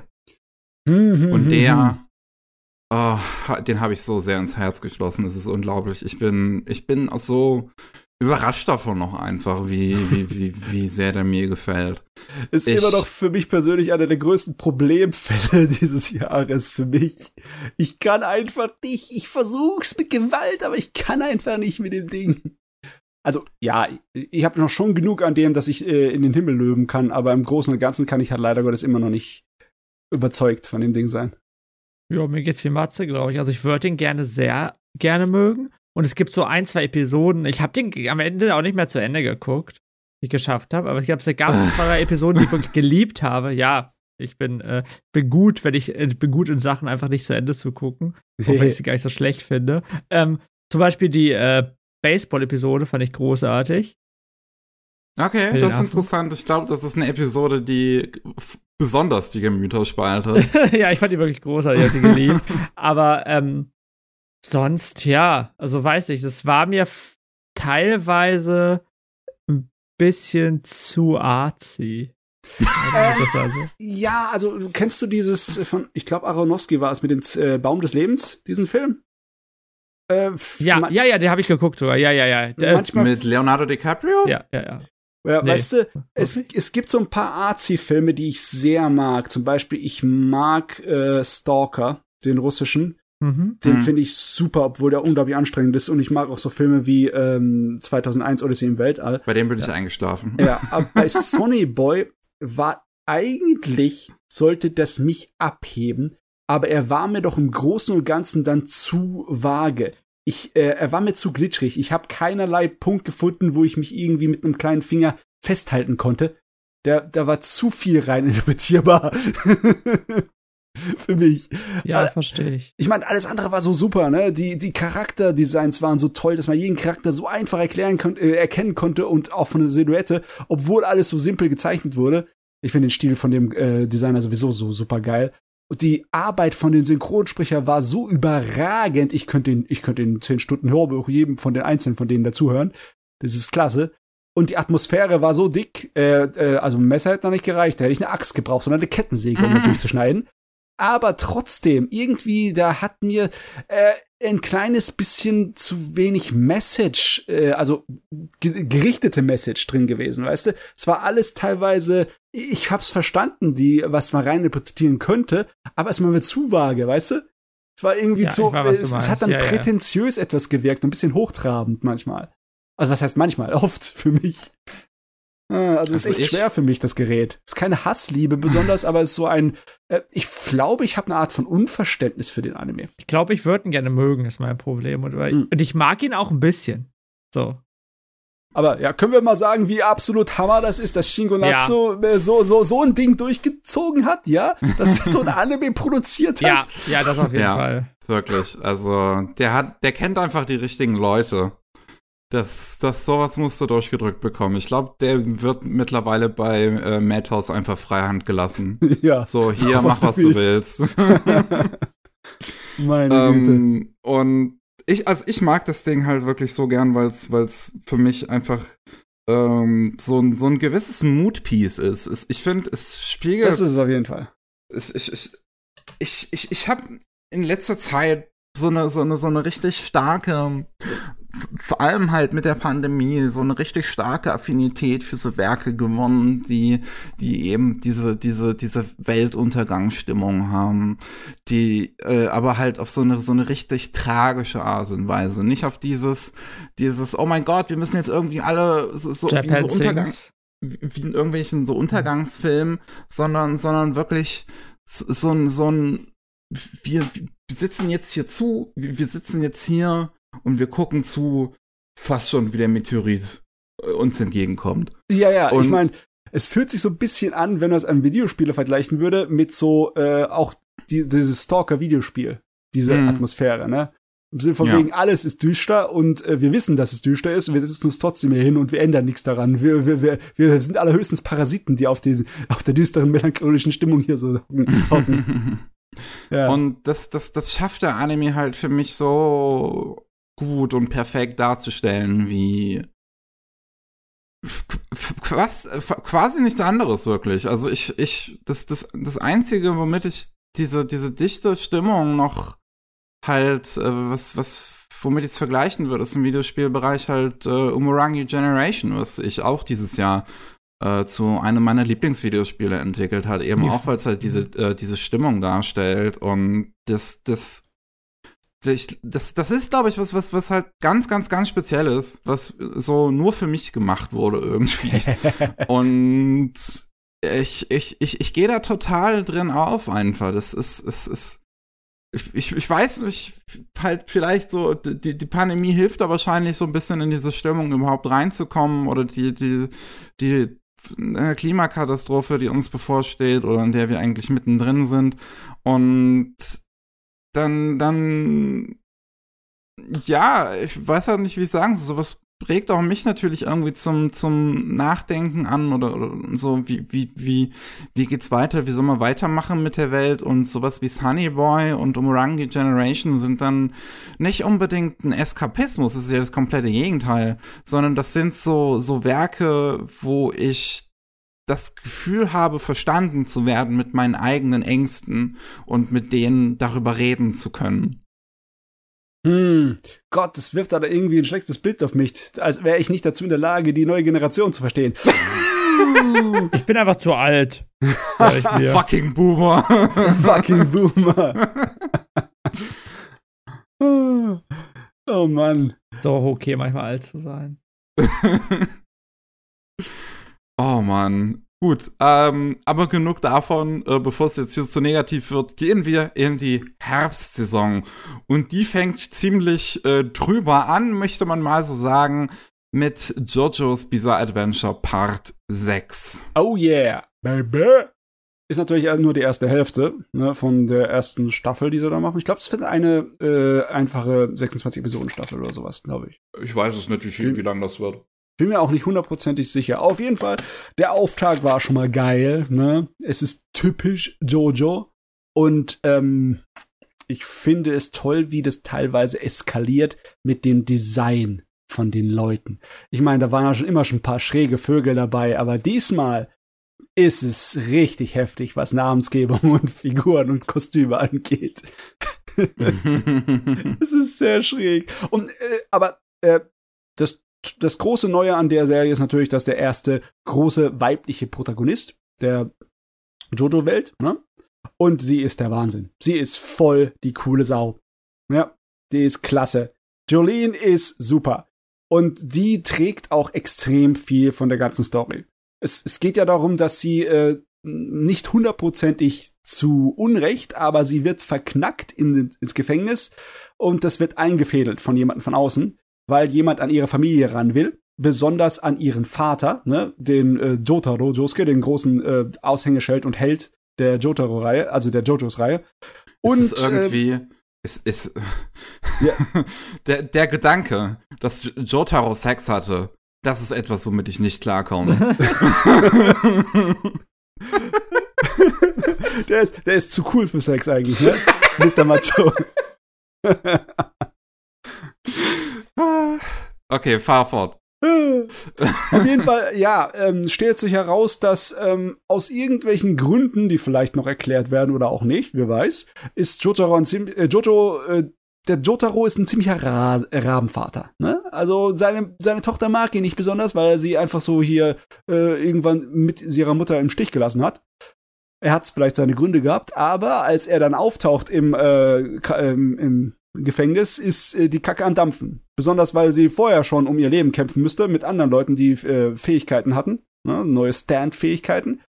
Und dann wird's gleich saumäßig dramatisch und ziemlich heftig und die traut sich einiges, die Serie. Ich meine, der, der Autor hat sich immer was getraut. Keine seiner verdammten Charaktere ist äh, sicher. Ne?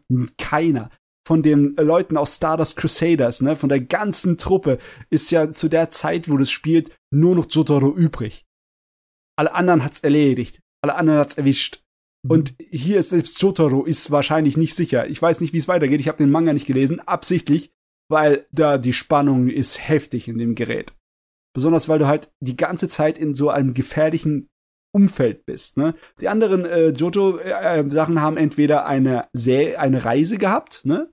oder sie haben ein Umfeld gehabt, das eigentlich nicht so, ähm, ja, automatisch gefährlich ist, ne? so wie die Kleinstadt in, in, in Diamond, äh, im, in Teil 4. Teil 4, ne? ja. ja.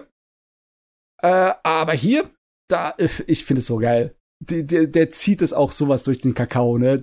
Das Stereotyp vom äh, korrupten Wärter, der eigentlich nur drauf wartet auf eine Ausrede, um die Leute zu verprügeln, der ist überall. Es ist voll die Parodie des amerikanischen Gefängnisdings. Oder vielleicht ist es gar keine Parodie. Wer ja, weiß. ich glaube, es ist keine Parodie. es, ist, es ist höchstens eine Parodie in dem Sinne, dass die Wache nicht schießen. ja. Oh Mann. Es ist auf jeden Fall geil. Es ist sehr unterhaltsam und es ist Action von Anfang bis Ende und äh, war gar keine Gelegenheit, Luft zu holen. Also, uh, also ich hätte warten sollen, bis alle Folgen da sind. Das ist echt schwer für mich, jetzt da zu sitzen und zu warten auf den nächsten Teil. Vor allem weiß man ja nicht mehr, wann er rauskommt. Das wurde ja irgendwie noch nichts gesagt. Ja, ich weiß nicht, wann läuft denn der im japanischen Fernsehen an? Das ist auch, er kommt noch, ne? Das müsste, läuft das jetzt nicht? Diese Saison, glaube ich, auch im japanischen Fernsehen? Auch, ja. Irgendwann im Januar fängt sie an. Ja, ich dächte. Also ich schätze mal, dass dann vor April nichts auf Netflix neu kommt von äh, Jojo Teil 6. Hm. Ja, das kann sein. Da habe ich noch zu warten, einiges. Hei, hei. Da gucke ich es einfach nochmal. Pö, das habt ihr davon. Ja, pö. Äh, ich bin bei Jojo noch bei Part 1, Folge 8. Okay, hast du gerade so ähm, das Finale mitbekommen? Oder ist ich, nee, ich glaube, neun Folgen sind der erste Teil, ne? Ich bin mir nicht mehr ganz so sicher. Äh, weiß gar nicht mehr, keine Ahnung. Ich habe auch den ersten Manga gelesen, ich habe den mal gereviewt bei anihabera.de, könnt ihr gerne mal reingucken. Ja, schöne 80er Jahre Manga.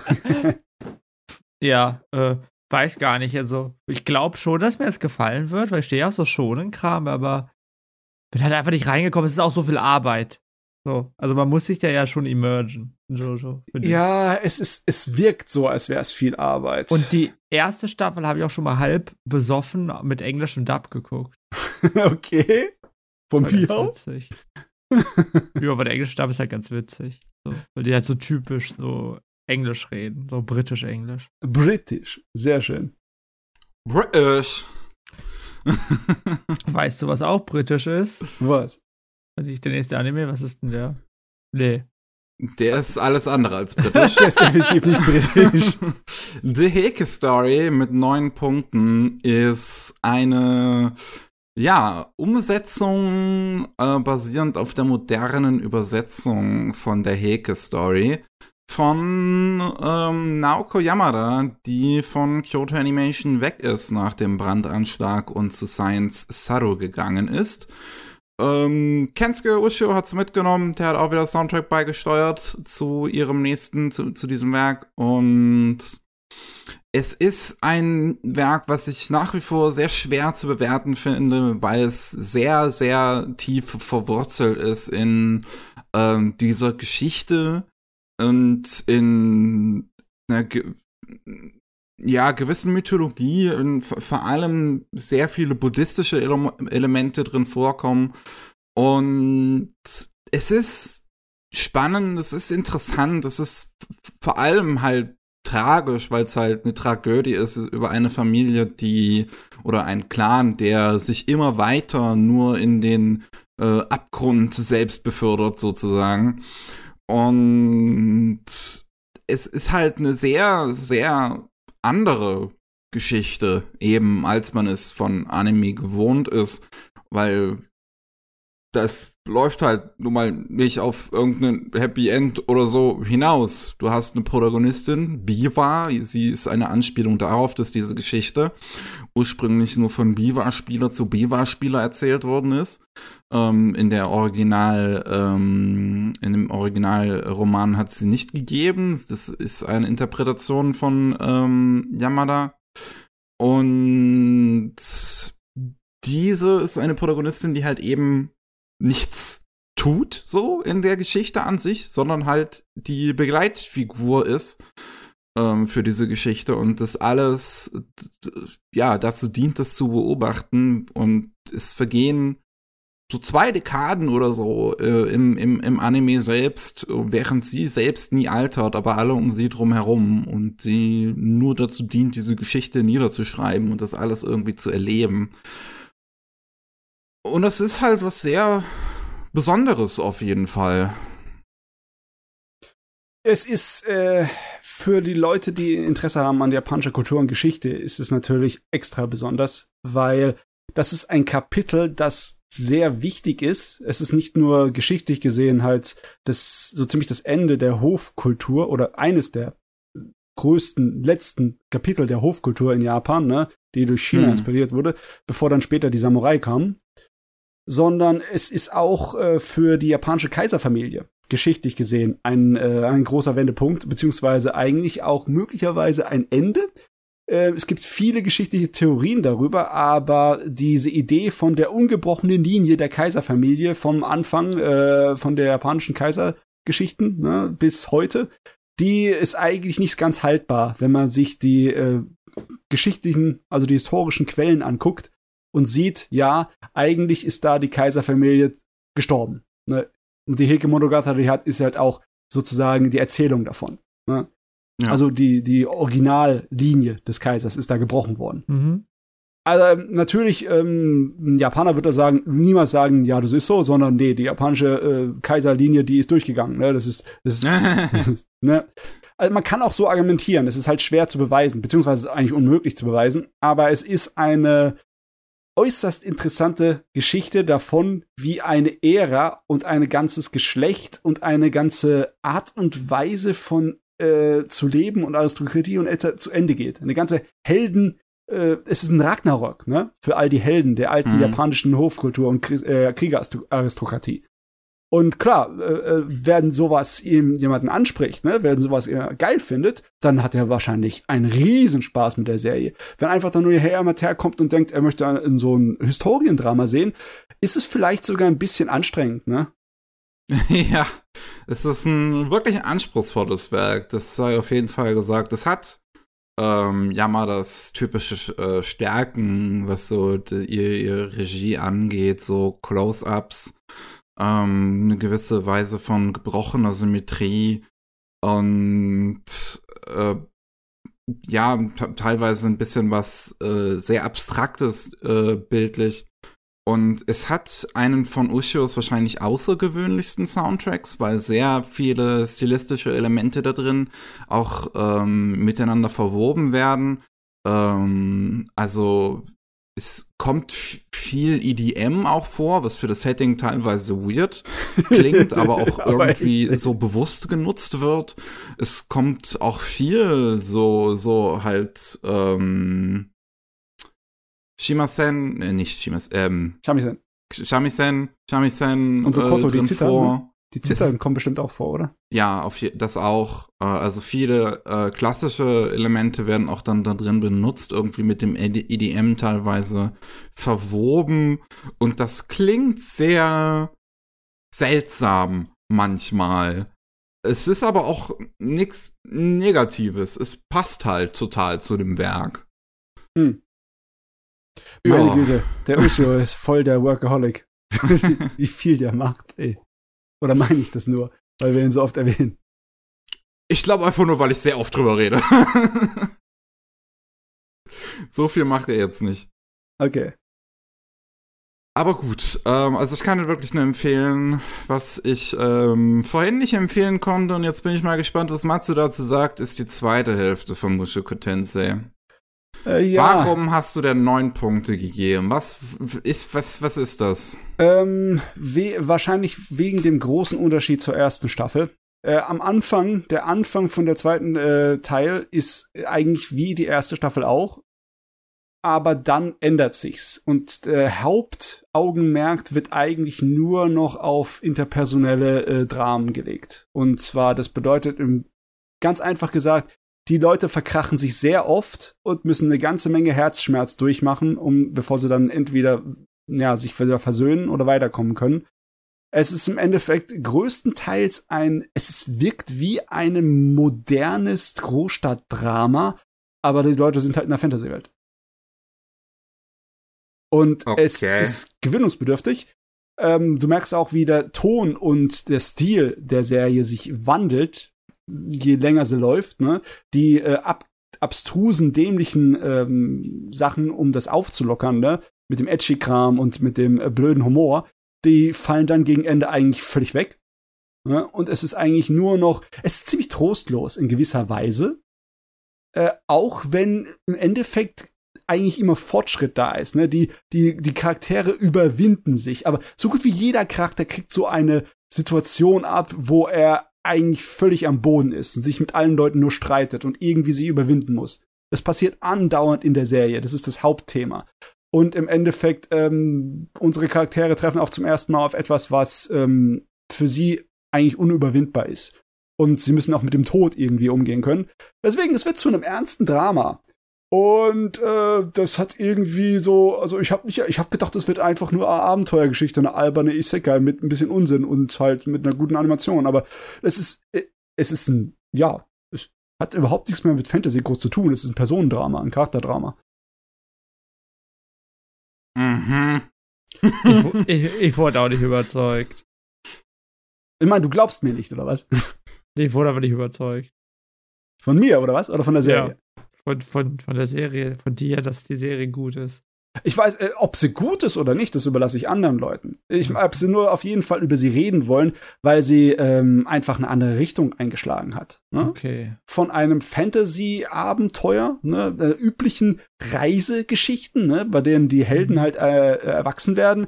Der Fokus hat sich arg verlagert in dem Gerät. Ja. Es sind auch weitaus weniger Kämpfe und weitaus weniger Sachen, die da irgendwie ähm, die, die Welt erklären oder sonst irgendwas, sondern es ist ähm, haupt fast nur noch charaktergetrieben, ne? Und im Hintergrund ist eigentlich sehr viel Musik und sehr viel Beschaulichkeit. Es ist auch ein viel langsameres Tempo angesagt dann. Okay. Also das äh, bezieht sich größtenteils auf die zweite Hälfte oder das zweite Drittel von, der, von diesem Teil. Ne? Der erste Drittel wirkt halt noch so wie, wie, wie die Originalserie. Du denkst ja auch, ist dasselbe wie immer und dann ändert sich Städt. Mhm. Ja. Ob das äh, jemandem gefallen würde oder nicht, weiß ich nicht. Ob die Leute, die da angezogen wurden das Ding, halt, weil halt die Sekai-Protagonist und Echikram und etc., ob die da nicht davon abgesprungen werden. Also die Kritikermeinung ist sehr hoch zu dem Gerät, ne? Aber ich habe jetzt gar keine Ahnung. Ich denke mal, dass unter den ähm, Leuten, die es schauen, auch eine Menge waren. So von Kommentaren, wenn ich das lese, die, die denken, äh, was ein Rotz, will ich doch gar nicht. Wo ist mein überpowerter Charakter? überpauter, ich sag ja Hauptcharakter und mit seinem Dings, mit seinen Haaren. Ist halt nicht. Schade, gucke ich also nicht. Ja. Also das, das erste.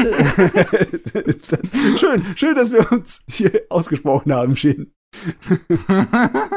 so, ich, ich spoiler mal ein bisschen, ja. Es kommt zu äh, einer romantischen Entwicklung zwischen den zwei Hauptcharakteren und oh das endet sehr tragisch. Also im Sinn von wegen, äh, der Hauptcharakter, der Junge, ist am Ende dann äh, psychologisch vollkommen zerstört. Sehr gut. Also, das ist. Äh, er bekommt, was er verdient. ja, also ich meine, wenn der Sadismus in dir davon befriedigt ist, dann kannst du es auch deswegen angucken. Ist okay. mir egal. Aber ja, ähm, ich fand das im Großen und Ganzen eigentlich ähm, am ehesten nachvollziehbar, was da passiert ist in dem Teil. Okay. Ich bin Shinist. Ein was bist du? Ein Shinist? Shin ist. Ein Shin ist. Ich meine, ja, das ist deine äh, natürliche ne? Deine natürliche Disposition ist Shinist, ne? Du bist ja, ja der Shin, ne? Das stimmt. Danke, dass ich, du da was dazu gesagt hast. ich glaube, bald werde ich aus dem äh, Podcast gebanished und lebe ein einfaches Leben in einem Dorf. Von mir aus, kannst du gerne machen. Hast du was dazu zu sagen zum einfachen Leben im Dorf? Ich kann was über einzelne Leben im Dorf sagen. Ich habe mit Mickey vorher, also äh, ihr seid fertig höchstwahrscheinlich mit dem Anime, oder? Ja, ich meine, ja, ihr ich, habt ja nichts dazu zu sagen mehr, oder? Ich, ich, ich, ich möchte noch kurz, ich, ich bin gerade aus Neugierde einfach mal auf, auf die Beschreibung von Edis, also der Rothaarigen, gegangen. Ja. Hier auf dem Anime-List. Und was ich da teilweise lese, ist ja wirklich. Also, what? Due to her abrupt disappearance, Rudius misunderstood her intentions and thought she left him because she didn't like him. This was the cause for his erectile dysfunction. ist, ist, das etwas, was hier schon vorkommt? Nein, nein, das kommt doch hinter der Serie vor. Das ist wahrscheinlich irgendwie äh, irgendeine Romansache und etc. für mehr. oh Gott, ey. Nein. Oh, oh nee. Nein. Nein. Oh, der Arme kann auf einmal keinen Ständer mehr kriegen. Ja. Es ist einfach nur ein Bruch in seinem Charakter, weißt du? Vorher war er halt äh, einer von diesem alten Archetyp von wegen Lustmolch, ne? Und jetzt ist er so, ich kann an nichts mehr von dem geil werden. weil die Frauen mich verraten haben. Okay, wir machen mal weiter, damit ich hier mal wieder positive Stimmung bekomme. Meine ähm, Güte, ihr liebt diesen Scheiß. Als nächstes auf der Liste haben wir nämlich Banished from the Heroes Party. I decided to live a quiet life in the countryside. Mhm. Und ich habe mich so in diese Serie verliebt. Ich habe mich so da drin verliebt. Ich die wusste, ist, ich wusste von Matzes Beschreibung, als wir das im Podcast schon mal besprochen haben, hatte ich so das Gefühl, hm, ich glaube, das könnte mir gefallen. Und dann ist es ja äh, vor kurzem jetzt erst, erst zu Ende gegangen, ist ja relativ spät erst geendet in der Saison. Und ähm, hast mir danach sofort komplett angeschaut. Und ich ich, ich, ich war so hin und weg. Ich war so ein fucking Fangirl die ganze Zeit. Ich hab, ich hab so gegrinst und, und laut gelacht und, und, und so, so hihihi war ich drauf quasi. Oh, also, so, so, so, so fühlen sich 40-jährige Mütter, wenn sie Twilight fühlen, glaub, äh, Twilight oh sehen, glaube ich. Äh, nee, die Reaktion habe ich nicht unbedingt erwartet, Vicky. Was ist denn da passiert? Was? Außer Mickey kenne ich nicht mehr aus. Heutzutage ist es Giovanni Zarella und nicht Twilight, der 40-jährige Mütter gut macht. Naja. Okay, dann bin ich da ein bisschen behind in time, sorry. ähm. äh, darf ich mal ganz kurz, dass jemand, der nicht geguckt hat, da reingerätscht? Ich habe Mickey vorher gesagt, ich habe diesen Titel gelesen. Also ich gucke mir natürlich immer diese Anime-Poster an, gucke, was rauskommt. Ich lese Banished from the Heroes Party I decide to live a quiet life in the countryside. Gucke ich mir nicht an. Egal wie gut diese Serie ist, gucke ich mir nicht an. Außer du sagst mir, die ist super, super toll, dann habe ich vielleicht, aber wenn ich diesen Titel lese, habe ich halt Isekai-Vibes oder habe Fantasy, Schrägstrich, äh, Videospiele-Vibes. So. Ähm, tatsächlich. Zweites stimmt schon zu, ja. Es okay. ist aber konzeptuell interessanter. Ähm, objektiv gesehen ist es aber nicht wirklich ein großer Banger. Okay. Das ist, also ähm, ich habe auch mein Herz ein bisschen an die Serie verloren. Ich habe sehr viel Spaß mit der gehabt und ich bin besonders begeistert davon, dass sie so viel von ihrem Potenzial geschafft hat auszuschöpfen und ja. zu erkunden. Aber ähm, es ist trotzdem nicht unbedingt äh, eine Überburner. äh, außer natürlich, du hast persönlich halt ein Steinbrett bei der Serie, ne? also, äh, es ist eine Serie, es, es geht um äh, Red. Der ist ähm, in einer, in einer Party quasi unterwegs gewesen von einer hellen Gruppe, die auf dem Weg sind, so Dämonenkönig zu besiegen und so blablabla. Ähm, da gibt's aber einen Typen, das ist ein ziemliches Arschloch. Ähm, der kann Red nicht leiden, weil es, es gibt quasi so ein System in der Welt, dass jeder in äh, äh so einem gewissen Alter, so in der Pubertät, so quasi ein, ein Schicksal aufgedrückt bekommt. Mhm. Und ähm, da gibt's halt quasi Streitereien in der Welt, wie das angesehen wird, dass man dem folgen soll. Und keine Ahnung, da kriegt man irgendwie das Schicksal des Schmieds und dann soll man halt Schmied werden und kriegt halt dadurch quasi Stat-Boosts im Schmiedeskill und kann ja. dadurch besonders gut schmieden, aber man muss halt nicht unbedingt Schmied werden. Es ist keine ja. Pflicht. Es ist aber schwer, weil äh, das beeinflusst dich halt auch psychologisch, diese äh, göttliche Eingebung, dieses Mandat, ne, dass du sozusagen einen gewissen Drang dazu verspürst, die Sachen zu schmieden und dann auch äh, zufrieden bist, wenn du das machst. Ne? Es ja. ist fast schon wie eine Art von, von Dings, äh, so äh, Süchtigen. Ne? So. Und Red ist halt ein, ähm, auch in dieser Gruppe ist eigentlich ziemlich stark, aber der, äh, dieses Arschloch in der Gruppe mag halt nicht, dass Reds Schicksal eigentlich irgendwie was ganz anderes ist und der dem irgendwie nicht folgt. Ich weiß jetzt gar nicht mehr, was Reds Destiny irgendwie war, das weiß ich jetzt nicht mehr. Das war ein Schicksal, das ihn nicht zwingt, irgendwas zu machen. Er ist so ein Hansdampf in allen Gassen. Er hat das ah. äh, Schicksal des, äh, des Leiters oder des äh, Nee, Führers kann man da nicht sagen, weißt du. Nee, also er ist kein, äh, er ist kein Anführer, sondern er ist ein, so, so eine Beraterfunktion, weißt du? So ein Mediator. Hm. Sowas ist er. Okay, ja. Und, und das ist halt sehr wischiwaschi und äh, deswegen, er ist in nichts irgendwie ebenbürtig den Helden, mit denen er mitgeht, aber er kann von allem was. Ne? Ja. Und das mag halt der eine nicht. Der sagt halt so, ja, ey, hau ab.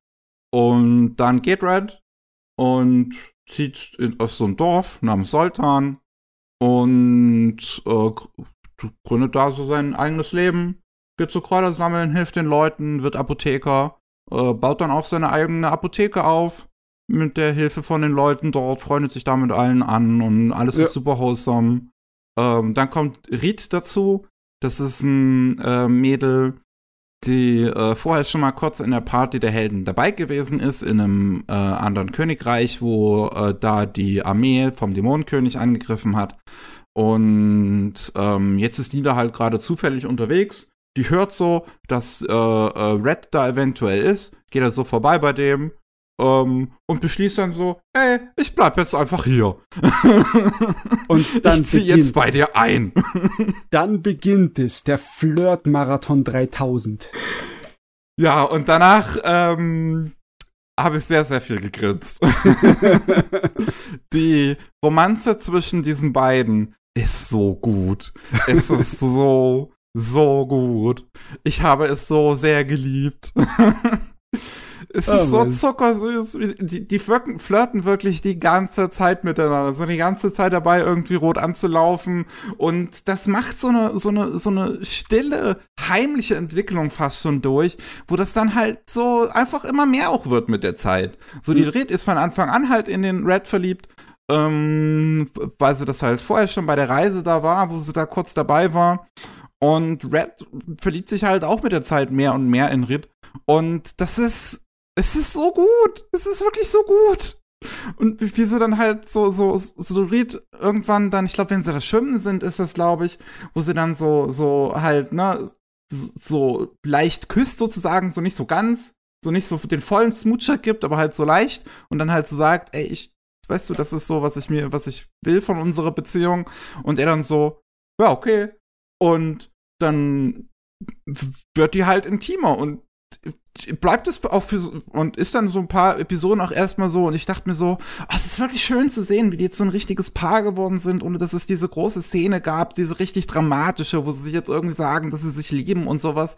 Und da gibt's doch noch so eine schöne Szene, wo sie da gemeinsam baden sind und er das ihr auch noch so süß ins Ohr flüstert und ich wirklich oh, ich habe es so sehr geliebt. Die innere Hausfrau wird voll bedient.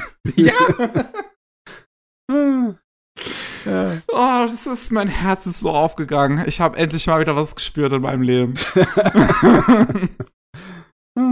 also, also meine, mein, äh, mein Lob für die Serie kommt ja nicht nur von der Romanze, sie kommt davon her, dass sie äh, sehr viel spielt mit der Idee, was äh, die Leute sozusagen zu leiden haben unter dem ja Gott oder himmelsgegebenen Mandat, ne, was ihre Leben hm. beeinflusst, ne, ihre Gabe und wie sie damit umarbeiten. Das ist das Hauptthema der Serie, denn äh, ja. die kleine Schwester von unserem Red, von unserem Hauptcharakter, die ist der Held, der große Held der Welt und die gibt der, deren Fähigkeit, deren Gabe gibt ihr unglaublich viele Vorteile, wie zum Beispiel, sie muss nicht schlafen, sie muss nicht essen, sie ist gegen Kälte und alles vollkommen immun. Ja, es hat aber auch riesige Nachteile. Immun.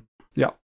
Gigantische Nachteile auch, ne? Im Sinn von wegen, sie spürt keine Wärme und Kälte. Sie ähm, äh, weiß nicht, wie das ist, äh, zu schlafen und zu träumen. Sie weiß nicht, nicht mal, wie Essen schmeckt, weil es äh, für sie gibt es keinen Geschmack weil das Ding ist vollkommen neutralisierend, so dass nichts, äh, sie könnte den letzten Dreck essen, das ist ihr egal, sie ist von, sie braucht gar nichts essen.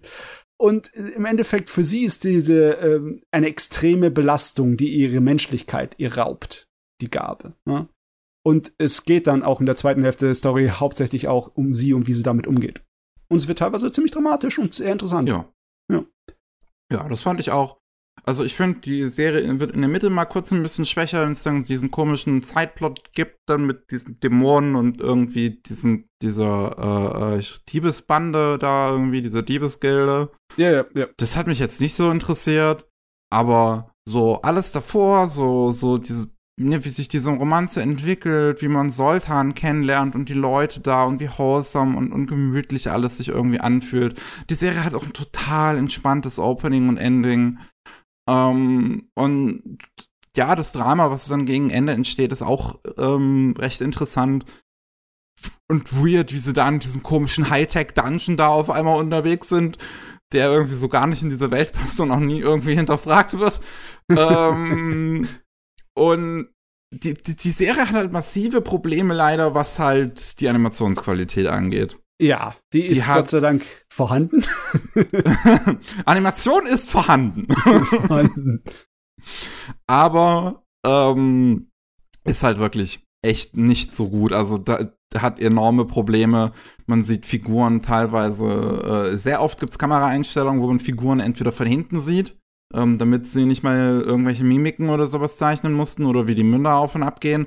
Ähm, oder man sieht die Figuren onscreen gar nicht, wenn sie gerade reden. Das passiert auch oft genug. Ähm, teilweise werden auch Sachen halt irgendwie überbrückt, wenn halt irgendwie was passiert, dass irgendwie die Kamera kurz woanders äh, hingeschwenkt wird, dann die Figur macht quasi was, steht dann plötzlich an einem anderen Ort, Kamera wird wieder dahin geschwenkt. Das ist dann manchmal ein bisschen schwer zu folgen. Die Kampfszenen können dadurch auch ziemlich äh, Banane aussehen. Ähm, bis auf vielleicht den finalen Kampf. Ähm, und ja, also da leidet die Serie leider wirklich extrem drunter. Die hat echt keinen ja. hohen Production Value. Ich habe ganz lange über die Serie geredet. Ja, viel zu viel. Tolles. ich bin direkt, als ich dann fertig geguckt habe, am 1.1. Ähm, bin ich auf Steam gegangen und ich habe das Spiel dazu gekauft. Und ich habe jetzt schon sechs Stunden in dem Spiel. Ja, es gibt ein Spiel dazu auf Steam, das heißt Slow Living with Princess, hat komischerweise nicht den Namen des, äh, des, des, des Anime oder der Light Novel im Titel, aber es ist ein sehr entspanntes Spiel im Stile von sowas wie ähm, Stardew Valley ein bisschen, okay. aber auch sowas wie äh, Moonlighter, so dieses Indie-Spiel, was man kennt vielleicht. Man geht halt in Dungeons, sammelt Kram und dann äh, betreibt man seinen Laden. Das betreibt man halt hier. Man, man steuert halt Red und hat halt Red, äh, Red an seiner Seite und das ganze Dorf, was man auch ein bisschen erkunden, rumlaufen kann. Ich finde es sehr schön, sehr entspannt. Ja, wunderbar. Exzellent. Tolle Serie, wirklich. Bin ich ja froh, dass du Spaß hattest. Absolut. So, dann kann ich jetzt eine kurze Pause machen, denn ich habe Comey Can't Communicate noch nicht gesehen. 15 okay. Punkte, ihr könnt drüber reden. Viel Spaß. Wie, wie lange habe ich jetzt nicht geredet? Komm auf, komm ich nicht hin. Du bist selber schuld, du könntest einfach dazwischen kretschen. Dafür Eins, bist du auch da. Zwei, drei, vier. Naja, ich habe halt vier Serien danach nicht geguckt und zu zwei davon kann ich halt gar nichts sagen. Und ich hatte so viel Spaß bei dem komischen Komisch. nicht Isekai Light Novel Ding. Äh, ja, äh, Comic and Community hat mich eher positiv überrascht, muss ich sagen. Ganz, oh. Also ich kannte den Manga schon. Mhm. So ein bisschen. Ich glaube, ich habe mal für irgendeinen Podcast mal was gesehen und es war halt ganz nett. Also ich habe ich hab mit dem Anime Spaß gehabt. Das ist jetzt irgendwie, glaube ich, nicht das geworden, von dem man gehofft hat, dass es wird, weil so mein Gefühl bei der Community, das Comic Can't Communicate, dass man gehofft hat, dass es so mit Anime des, der Season wird. Okay. Also meiner Bubble so. Hm. Ich, äh, und es ist halt ein ganz netter Comedy-Anime geworden. Ja, ja. Es ist halt noch in der Phase, ne, wo es eigentlich rein episodenhaft ist und größtenteils nur auf die Oberschulkomödienphase geht, ne. Er ist halt sehr charmant und sehr gut gemacht. Drehbuch, äh, Animation, genau. alles ist auf höchstem Niveau, ne. Ähm, ja, ich meine, das ist ich, mir fällt jetzt einfach nicht der Name ein. Ähm, Kaguya-sama, genau. Ah, äh, ja. Genau. Man kann es ein bisschen vielleicht damit vergleichen, obwohl ich Kaguya-sama noch besser finde. Ne?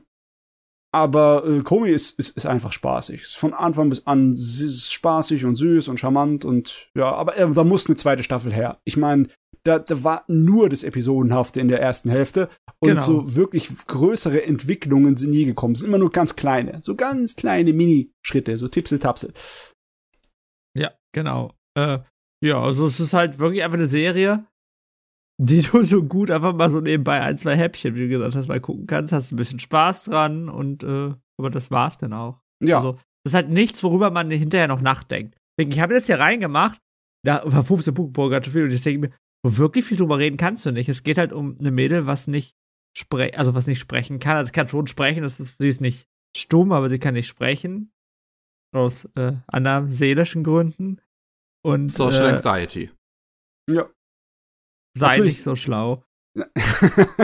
sei nicht so schlau. Und äh, Und, und jedenfalls so wird ihr halt geholfen, um zu gucken, dass sie Freude machen kann und wie sie lernt, wieder mit Menschen interagieren zu können. Ah, nee, ich glaube, die Japaner sagen dazu Communication Disorder, zu dem es Komi hat. Ja, Commu ja. irgendwas. Ja. Oh Gott, das ist, das habe ich so, so witzig. Ich weiß nicht, ob du das auch gesehen hast auf Twitter. Ähm, auch von einem, von einem japanischen Fan, weil der äh, Google Translate übersetzt Communication Disorder also das japanische Wort davon, ja. mit Communism Disorder. Ah, ja, das habe ich gesehen, ja.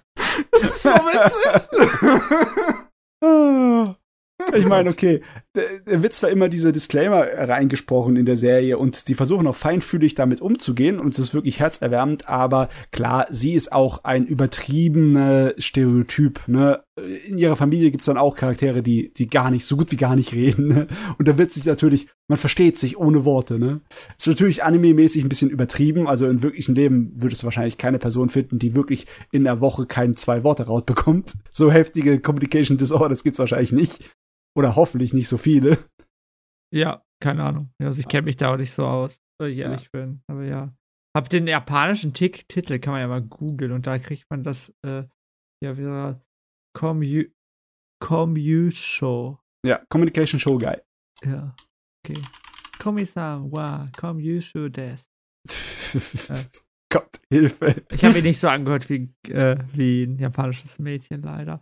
Ähm, ja, Jo, kann man nicht so viel mehr so sagen. Also da wird halt immer eine zweite Staffel kommen, mal gucken, ob was passiert. Das, es muss sonst, jetzt was passieren. Ja, ne? aber ich meine, es ist ja auch mal nicht schlecht, weil er einfach eine Comedy-Serie hat, wo nichts passiert, wo man mal kurz lachen kann. Es ist halt jetzt auch nicht so, das musst du vielleicht zu sagen, keine Serie, wo du richtig, richtig krass lachen musst. Das ist halt nee, so nee, Schmunzeln nee. eher. Oder? Ja. Das ist Schmunzeln und so ein kleines bisschen ähm, am ehesten sind die ähm, Szenen mir halt im Gedächtnis, wo es halt so ein bisschen herzerwärmend ist. Ne? Das ist es, ist auch, es ist auch einiges an ja, so, so Peinlichkeitshumor ist eigentlich auch noch genug drin, was nicht oh, so ja. mein Fall ist. Und oh Gott, das, ja, Peinlichkeitshumor äh, finde ich halt, also irgendwie mag ich es, ich finde es witzig, aber ich finde es auch aber ganz schlimm, ich muss immer weggucken und sagen, oh Gott, das, das tut so weh. Also es tut mir richtig weh, wenn sowas passiert. Ja, ich meine, warum schleppt ihr das arme Mädel zum Karaoke? Was tut ihr? Ja. ihr blöden Hunde. Na egal. Arme Hunde. Ah, ja. Ich werde es dann gucken, wenn die zweite Staffel draußen ist. Ja. Ich ja, weiß nur von Najimi. Die Figur. Ja, ja, die tolle, mit der, mit der tollen Line. Ich weiß nicht, wie Najimi das auf Japanisch halt sagt, aber ich habe nur die englische Übersetzung gelesen. Mhm. Die finde ich so gut, äh, wo Najimi sagt, Your boy's a girl. Äh, und es scheint aber auch äh, gut in der, in der Community eigentlich von Komisan sozusagen anzukommen, weil, also, ich finde, gerade in letzter Zeit gibt's wieder viel mehr Anime und Manga, die halt eine komplexere Sichtweise auf Gender ähm, quasi haben. Und Najimi gehört ja auch in gewisser Weise dazu, mhm. weil das halt eine Figur ist, die nicht so richtig in ein Gender reinpasst, so und im Prinzip eigentlich so einen Fick auf dieses System gibt, ja. sag ich mal. Aber ganz und ehrlich, äh, Najimi ist fast schon so ein Standardtype, die in sehr vielen Shoujo-Romantik-Komödien zu finden ist. In arg vielen. Ne? da würde ich jetzt eins, zwei, drei oder noch mehr es gleich erwähnen können. Aber vielleicht, äh, ja, vielleicht ist ja noch mehr drin. Ne? Wie gesagt, die erste Hälfte war nur so ein bisschen lustige, oberflächliche Zeugs. Ja. ja. Ich finde es halt, es ist halt so eine, so eine Figur, wo halt ne, diese toxische Anime-Community-Hälfte dann gewisses Wort für hat, was sie dafür verwenden würde. Und das ich scheint in der Community nicht der Fall zu sein von Komi-san. Das finde ich gut es ist echt schwer für mich nachzuvollziehen, wie sowas auch existieren kann, weil das Ding, die Sorte von Charakter schon seit so viel Ewigkeiten rumspringt in diesen romantischen Komödien. Ja, und die mhm. immer dabei ist. Ja, ich verstehe ja, es ja, nicht. Ja, ja. ja. Äh, dann haben wir Blue Period mit 16 Punkten. Und hm. von dem war ich auch hin und weg. Da war ich, ich war so fasziniert von dem Ding. Das, das hat mich echt überrascht, wie sehr ha. mich das mitgenommen hat. Shin-Anime. Zeichnen her. ist kein komisches Hobby. Für mich schon, tut mir leid. Aber ich meine, ich meine, komisch Hobby auch nicht schlecht. Ich sag ja auch sowas wie Hikaru no Go, würde ich halt auch mit da reinsetzen. Ich würde auch sagen, nicht, dass Go ein komisches Hobby ist. Was ist eigentlich ein nicht komisches Hobby für dich? Ja, einfach sowas, was nicht standardmäßig in allen Anime vorkommt. So, ich glaube, das ist einfach das Schöne. Ähm, Pro Period warst du von Anfang an hin und weg, Mickey? Am Anfang nach der ersten zwei Episoden dachte ich, oh nee, die Umsetzung ist nicht so toll. Ich kenne halt den Manga so ein bisschen. Doch, ich war von, von Anfang an okay. total verzaubert von dem Ding. Ich war, war irgendwie am Anfang von dem ganzen Animationsstil und so nicht ganz so überzeugt, wenn ich ganz ehrlich bin. Weil, also die Figuren wirken auf mich ein bisschen sehr steif. Verstehst du, was ich meine? So, es es hat halt jetzt nicht die krasseste Animation, definitiv. Ähm, aber es hat immer wieder Momente, die visuell wirklich gut sind, eigentlich. Ja, das stimmt. Auch in der ersten um, Episode gibt es da auch schon einen Moment. Das stimmt. Ja, und also Blue Period ist halt die Geschichte über einen ähm, Highschooler, der ähm, ja nicht so ganz weiß, was er mit seinem Leben anfangen soll, der oft mit äh, einer anderen Gruppe an Jungs halt unterwegs ist, die alle so Draufgänger sind und ein Interesse am Zeichnen gewinnt, vor allem durch eine Zeichnung von einer äh, Mitschülerin in der dritten Klasse. Und ja, dann tritt er dem ähm, Kunstclub bei und trifft dort auch auf alte Bekannte wie ähm, Yuka, ich bleibe bei dem Namen.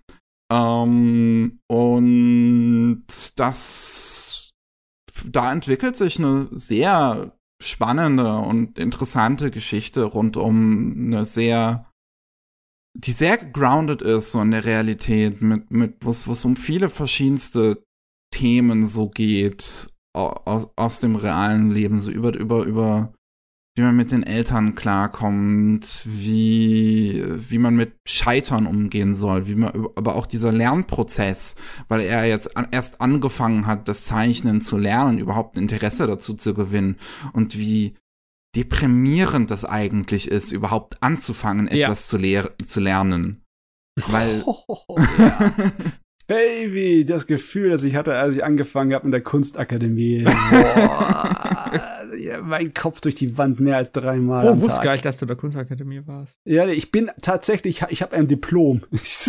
oh. Ich glaube, die Serie würde dir auch sehr gefallen. Ja, Burger ja. die Serie würde sehr gut gefallen. Das ja. zeigt nämlich auch sehr schön. Äh, also, das Einzige, was, was einem natürlich ein bisschen stört an so einer Serie, die endet an einem Zeitpunkt, an dem man hofft, dass sie nicht endet. So. Weil, äh, wir würden freuen, jetzt zu sehen, wie es weitergeht. Absolut. Aber ja, aber kann man halt entweder Manga lesen, den gibt es ja sogar hier in Deutschland, oder man wartet ein bisschen. Ich glaube schon, dass es weitergeht. Ähm, kann mir auch vorstellen, dass das eine zweite Staffel bekommen würde. Heutzutage bekommt alles eine zweite ja, Staffel. Ja, alles bekommt eine zweite Staffel. Und der Außer Manga, natürlich die Serien, die ich mag. Von daher, das sinkt die Chancen bei Blue Period schon wieder. Aber ja, also man muss halt dazu auch noch sagen, ich, äh, ich habe im Manga das auch ein Review geschrieben, weißt du, ein bisschen, der Manga ist halt sehr kritisch erfolgreich gewesen in Japan. Der hat irgendwie äh, Tezuka Award oder Taisho Award gewonnen. Mhm. Sowas. Preise der hat einiges Preise. auf jeden Fall Ganz gewonnen, viele Preise. Ja. Das ist überall super hohe Bewertungen. Das Ding ist auch sehr, sehr hübsch gezeichnet, wenn ihr da mal reingucken wollt. Äh, deswegen glaube ich, hey, der hat noch eine Chance, äh, nochmal zu bekommen, um es nochmal ein bisschen besser zu verkaufen. Ähm, ja, ich finde schön, was der. Ich habe äh, das irgendwie heute schon mal zweimal kritisiert. Die Serie kritisiert so ein bisschen japanische Arbeitsmoral. Das gefällt mir. Ja. Ganz gut. Äh, auch die Serie hat mir halt wirklich so diesen Vibe gegeben von Paradise Kiss so ein bisschen. Uhu. So, es ist nicht ganz so drüber wie in Paradise Kiss in seinen Figuren, aber es gibt mir so diesen diesen diesen Vibe von diesen Freidenkern, von diesen Leuten, die nicht alle äh, dem System, System hinterherlecken, sondern halt ja, so ihr eigenes Leben leben wollen und sehr unter diesem System im Prinzip leiden. Und das finde ich, finde ich halt super. Das finde ich super dargestellt. Ich finde super, was für Themen hier ähm, angesprochen werden. Ich finde, Yuka als Figur ist eine unglaublich gute, komplexe Figur. Ich hatte am Anfang wirklich ein bisschen Angst, muss ich halt sagen, weil ich aber auch noch nicht wusste, wie weit Yuka in ihrem eigenen Prozess sozusagen ist. Ähm, weil es eben eine genderqueere Figur ist, auf jeden Fall. Mhm. Und ähm, oh, ich dachte, er wäre Yuka, aber ja, äh, Ryuji äh, ist der Vorname, oder? Oder Ayuka? Das ist halt der männliche Vorname. ah, so, ich dachte, das ist auch der weibliche Vorname. Nee. Ah, fuck, ich bin so schlecht.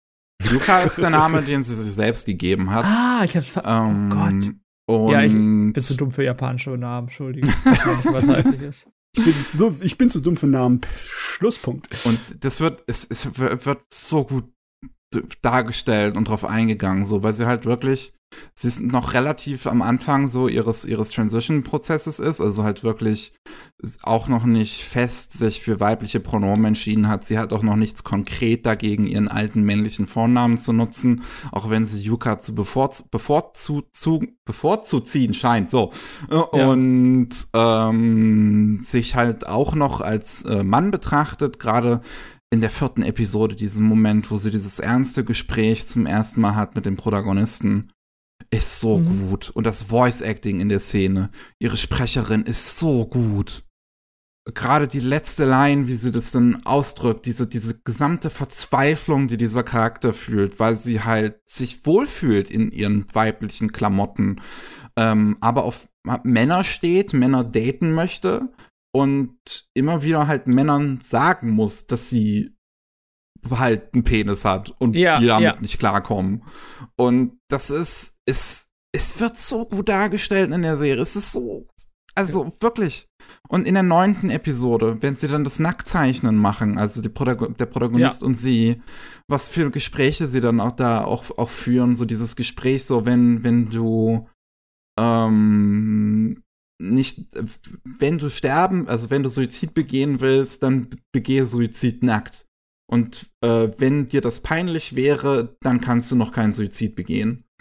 Oh Gott, und oh das finde ich. Ist, ist, ist, ja, aber das finde ich ist so interessante Ansichtsweise und, und ey, wirklich absolut großartig dargestellt und geschrieben, die Figur. Und ich hätte gerne noch mehr von ihr gesehen. Sie kommt mir dann teilweise noch ein bisschen zu wenig vor. Ne? Ähm, und ich bin gespannt, wie es ja, da weitergeht. Äh, wird, soweit ich weiß, mehr vorkommen. So in der ersten, im ersten Teil ging es halt eher um Yatola, weil ja. das, weil er gar keine Ahnung vom Zeichnen hat und man wollte so ein bisschen zeigen, okay, wie lernt man zeichnen? Was bedeutet das? Er lernt natürlich so ein paar Nebencharaktere kennen und versucht mit denen klarzukommen und sieht, was für exzentrische Personen da sind. Hm. Sonst dieser Hashida, hier dieser mit den langen, schwarzen, so ein bisschen gedrehten Haaren.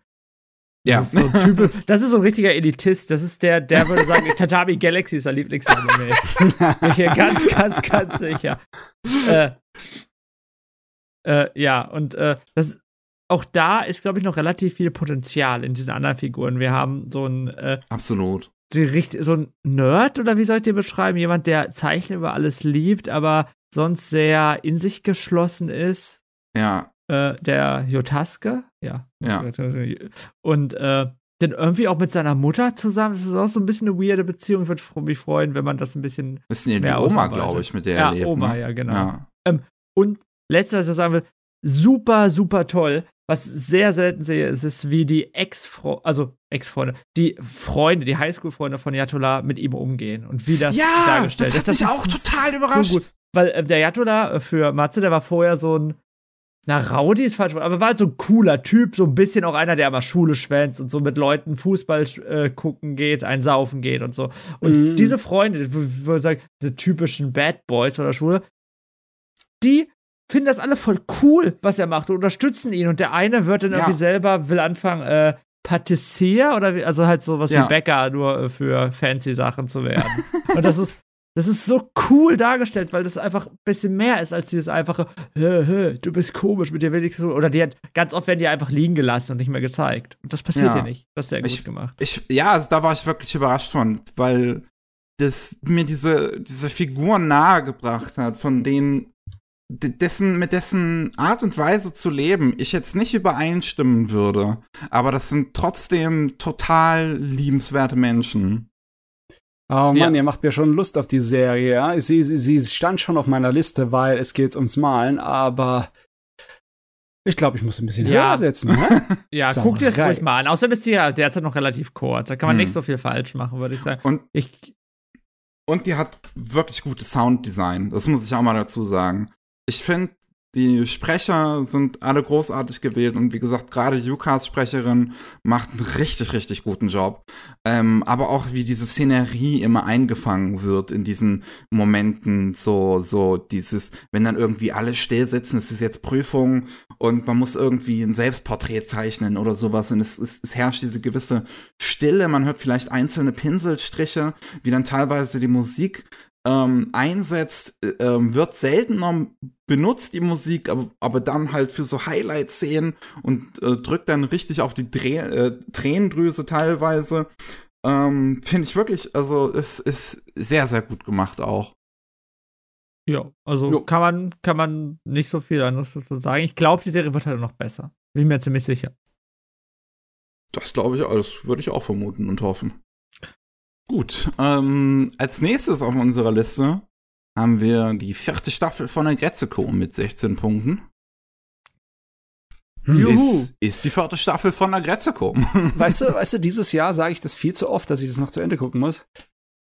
Es ist, es, dieses Jahr ist echt schrecklich. Jetzt habe ich schon so viel geguckt und trotzdem fehlt einiges.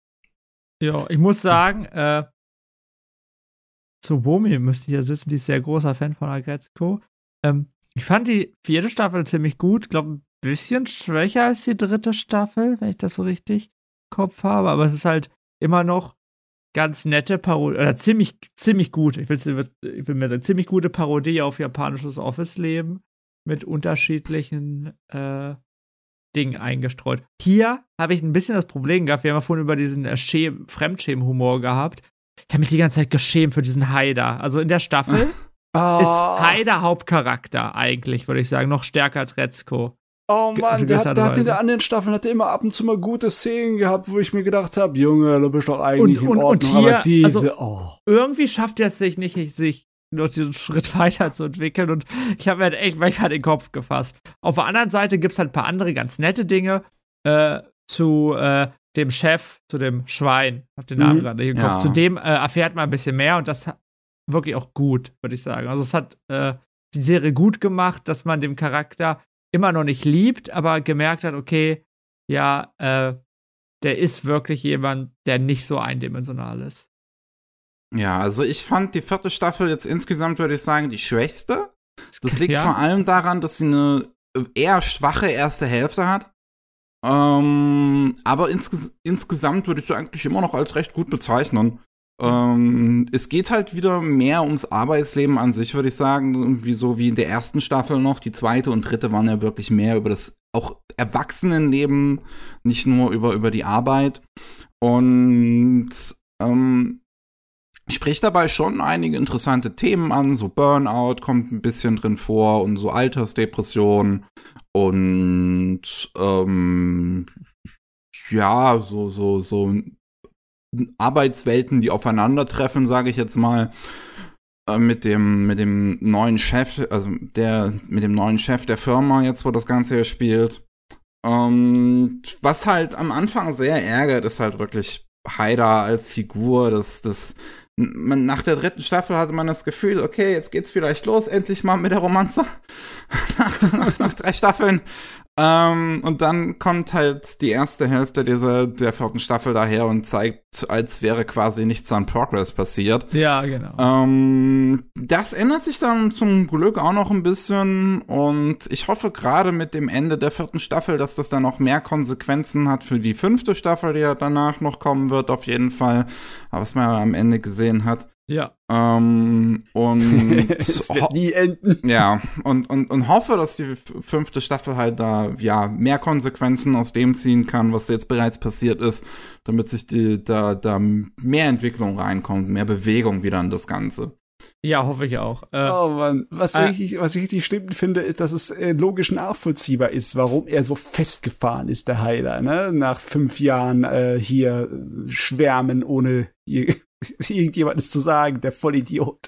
Aber naja, okay. Ich, ich werde das irgendwie überwinden müssen. Ich habe, glaube ich, drei oder vier Episoden bisher geguckt. Ich muss, muss bis zur Episode 10, ich muss es schaffen. Ja, ja, das ich muss Also, was ich, wo ich mich gefreut habe, sag, ich freue mich, dass diese Manaka, die Idol-Sängerin, dieses Häschen, äh, weiter mitspielt in der Serie, weil die jetzt mal wieder bei muss so lachen, weil die so extrem unfreundlich und gemein ist. Das bringt mich immer sehr zum Lachen.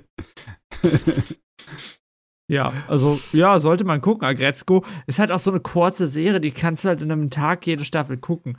Also gibt euch keinen Grund, ja. sich wenigstens nicht mal den Anfang davon angeguckt zu haben. Ja. So, äh, ja. als nächstes auf der Liste haben wir Demon Slayer. Läuft Demon ja jetzt aktuell ja. wieder. Die zweite Staffel fing an mit Mugen Train, mit einer umgeschnittenen Fassung des Filmes für das Fernsehen. Und aktuell läuft noch der Entertainment District Arc. Mugen Train haben wir zumindest alle gesehen, soweit ich weiß. Ja. Ja.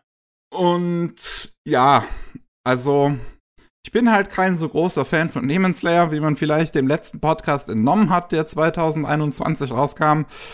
Und vor allem Mugen Train, zumindest besser als die erste Staffel. Es hat seine Momente. Hast du die Serie geguckt oder den Film?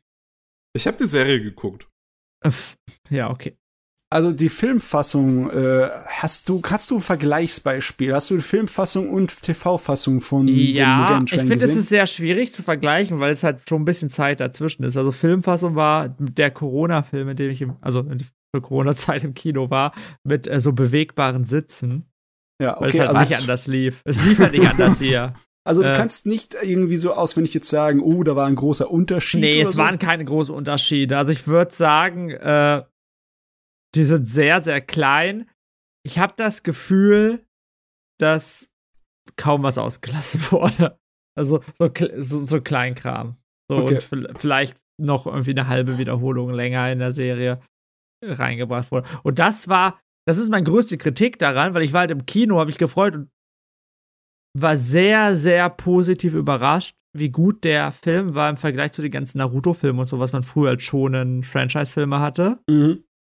Und musste mir das gleich halt nochmal angucken. Es war immer noch gut. Also missen tust du gar nichts. ja, ja, ja doch. Ich kann ja nicht. Ja, doch, es kann ja, es kann ja irgendwas hinzugefügt werden, verstehst du? und, und das hat mir ja nicht ganz so gefallen, aber sonst kann man halt nicht so viel. Also ich denke, als Shonen-Fan, was man als Schlechtes bei Demon Slayer sagen kann, dass halt Zenitsu und Inosuke sehr nervig sein können. Ich glaube, darüber wird Unglaublich nervig. Ich hasse ja. sie. Nick, Vicky hat sein Problem damit. Also ich finde Inosuke gar nicht mehr so schlimm. Ich fand, ich fand beide am Anfang auch schrecklich. Wirklich richtig schrecklich. Ich finde Inosuke wirklich nicht mehr so schlimm. Find, äh, vielleicht habe ich an ihn gewöhnt, vielleicht schreit er nicht mehr so viel, ich weiß es nicht. Ähm, Zenitsu habe ich auch immer noch ein paar Probleme. Ich weiß nicht, warum meine Resistenz gegen nervige Charaktere so hoch ist. Ich liebe auch Air Master und das hat so schrille extremst nervige Charaktere drin. Da sind die von Demon Slayer kleine Anfänger dazu. Äh, aber mich stört das nicht. Ich, ich finde es albern und lustig und dämlich und ich habe meinen Spaß damit. Ähm, was Mugen Train super gemacht hat, im Vergleich zu den ganzen, äh, also wenn ich auch wieder mit anderen schon vergleiche, er hat halt gezeigt, was für Stakes da sind. Also bei Demon mm, Slayer. Mm, lecker. bei Demon Slayer musst du ein bisschen Angst haben, wenn du guckst. Also niemand ist so hundertprozentig sicher. Ja. Also außer Tanjiro hundertprozentig, weil Tanjiro ist so. Äh, aber da, das finde ich hat mir gut gefallen, auch zu zeigen, dass unsere Hauptcharaktere, dass sie viel stärker geworden sind, aber das dann extrem stark gewandt ist. Also es gibt ja diese aufnehmenden Monde, diese super starken bösen Dämonen. Gegen die haben unsere Hauptcharaktere, also Inosuke, Tanjiro und äh, Zenitsu, gar keine Chance. Ja. Sind viel zu schwach dafür. Und das finde ich sehr schön, das hat man sehr gut gezeigt. Und äh, das sieht man übrigens auch in Entertainment District Arc ganz nett. Ja, es, es ist immer gut, wenn eine Bedrohung von den Bösewichten genau. da ist. Ne? Es ist immer blöde, wenn dann der Hauptcharakter so powerful ist, dass es äh, höchstens ihm ebenbürtig sind. Aber hier ist es ja so, dass eigentlich die meisten ihnen überlegen sind. Und sie meistens auch nur den Sieg erreichen, entweder durch pure Verzweiflung oder weil halt äh, sie ein Ass im Ärmel haben, dass der andere nicht halt kommen sehen. Ne? Ja. Aber ja, hier ist es so, ähm, egal was du machen würdest, wenn der auf dich losgehen würde, wärst du platt. Du musst einfach nur bibbern und ja. hoffen, dass er nicht auf dich losgeht. Ähm, was ich sagen muss, ich finde den Entertainment District Arc ähm, fast noch ein bisschen spannender. So, äh, den Anfang. Er hat ein kleines bisschen ähm, nach dem richtig heftigen, dramatischen Finale von Mugen Train ja. ist der äh, etwas entspannender, fand ich den. Ne? Es ist im Endeffekt so eine Art, mehr so ein Mystery, ne? So ein Murder-Mystery-Gerät. Ah, und äh, ehrlich gesagt, ich habe meinen Spaß mehr mit dem. Äh, genau, vielleicht ist da, vielleicht, vielleicht, vielleicht das besser. Was der Mugen Train gemacht hat, die letzten 15 Minuten des Films waren sehr überraschend und sehr stark. Äh, ja. Animationstechnisch, äh, emotional, alles andere, wo wir sich nachher, da, das ist sozusagen Peak Demon Slayer, die letzten 15 Minuten von dem Mugen Train. Und klar, da ist Entertainment District Arc jetzt noch nicht ganz rangekommen, aber ähm, hat etwas sehr schön darauf aufgebaut und ich finde es auch ganz nett, äh, wie sie es geschafft haben, also im, in der Intelligence das kann man spoilern, wir haben unsere drei Hauptcharaktere, die sich als Frauen verkleiden müssen. Ja. Und ich glaube, da läuft man auf einer sehr, sehr dünnen Linie, weil das kann sehr lächerlich klingen und das kann man auch sehr, wir sagen, äh, einfach sehr blöd machen, was bestimmte Menschen auch verletzen kann. Aber ich finde, das haben die nicht gemacht. Von meiner weißen männlichen Perspektive aus. Ach nee, ich, ich fand das auch in Ordnung. Ich fand es lustig. Ich habe sowieso meinen Spaß mit der Serie, ich weiß nicht. Ja, also die, die, ist, die ist gut. Es gibt schon einen Grund, warum jeder Mensch das guckt. Wir haben ein Paket aus Japan bekommen und sogar irgendwie die Großmutter von unserer Gastfamilie näht Demon Slayer Masken. Ja, du musst dir mal angucken, die Zahlen, was das im japanischen ja. Fernsehen für Einschaltquoten ja, hat. Das, das, ist einfach nicht normal. Das war die zweithöchsten von allen Anime letzte vor zwei Wochen. Nur Chibi Maruko-chan hat mehr. Das hat halt mehr Einschaltquoten als One Piece, mehr als äh, Sazae-san, mehr als diese ganzen krassen Dinge, die halt jeder guckt in Japan. Ja, ist ganz komisch. Volles Phänomen. Da, also, also so ein Gerät ist es eigentlich nicht. Es ist einfach nur ein sehr guter Schonen. Genau. Und ja, es ist ein sehr guter Schonen, aber es war halt zur richtigen Zeit am richtigen Ort. Hat, hat eine Anime bekommen, der normal gestartet ist und ich glaube, war da Folge 14 auf 15, wo Tanjiro gegen dieses Spinnen-Demo war sogar später. 19. Okay, 19. Und die ist halt durch die Decke gegangen im Internet. War so mein Gefühl. Und auch danach habe ich, hab ich gehört, wie viele Leute diesen Manga kaufen wollen. So, also ich glaube, diese Episode hat ganz, ganz viel gemacht mit dem Anime. Ja. Naja. Auf jeden Fall sind wir alle dazu der Meinung, dass es fein ist. Mickey nicht. Ist Mickey, okay. Ist okay. Oh. Ich find's gut. Äh, ich finde, aber ich glaube, nur als Anime habe ich vielleicht mit Jujutsu Kaisen ein bisschen mehr Spaß. Hm. Ich habe auf jeden Fall mit Jujutsu Kaisen mehr Spaß. Ich bin mir nicht ganz sicher. Ich Jujutsu äh, Kaisen hat doch keinen Sende zu. noch nicht. doch, dieser komische Typ, der immer diese blöden Fischwitze macht. Also für mich ist es jetzt wirklich ein Jahr lang her, seitdem ich Jujutsu Kaisen gesehen habe. Deswegen ähm, weiß ich gar nicht, ob ich das jetzt vergleichen könnte. Ja, ist auch schwierig. Also die Serien sind schon sehr anders. Ja. Obwohl sie sehr gleich sind. ich, ich kann das so toll. Ah. Ja. Zu guter Letzt haben wir noch Ranking of Kings mit 18 Punkten. Mhm. den ich leider immer noch nicht gesehen habe, weil ich immer warte, bis es fertig ist. Ja. Ja, wirst noch ein bisschen warten. Äh, ähm. Äh, wird für dich, Miki, mindestens der zweitbeste Anime. Ah, nee, warte, du hast ja noch Sonny Boy. Mindestens der drittbeste Anime des Jahres. Ah, Ganz okay. Das ist eine Vorsehung hier. mindestens, wirklich mindestens. Also, was bei Ranking of Kings arg auffällt, ist äh, Struktur. Es ist, die Ereignisse überschlagen sich andauernd. Und andauernd bekommst du neue Dinge eröffnet und wow. Also der, dieses Gerät hat die, die Vorstellung von Pause existiert nicht in dem seinem Wortschatz. Ja, wirklich geil. Und äh, das andere, was ich finde, was Ranking of Kings macht, ist Erwartung. So. Äh, mhm. Äh, ich werde vielleicht später, wir reden ja, es gibt ja so Anime Awards noch, habe ich gehört. Vielleicht nochmal drüber reden. Äh, find, äh, kann mit den Erwartungen der Zuschauer so grandios spielen. Also wir haben Charaktere, die eingeführt werden und äh, Ranking of Kings sieht ja so ein bisschen Ghibli-mäßig aus. Das heißt, es spielt auch ganz viel mit so typischen Tropes von Märchen. Ja. Und äh, das weiß die Serie auch.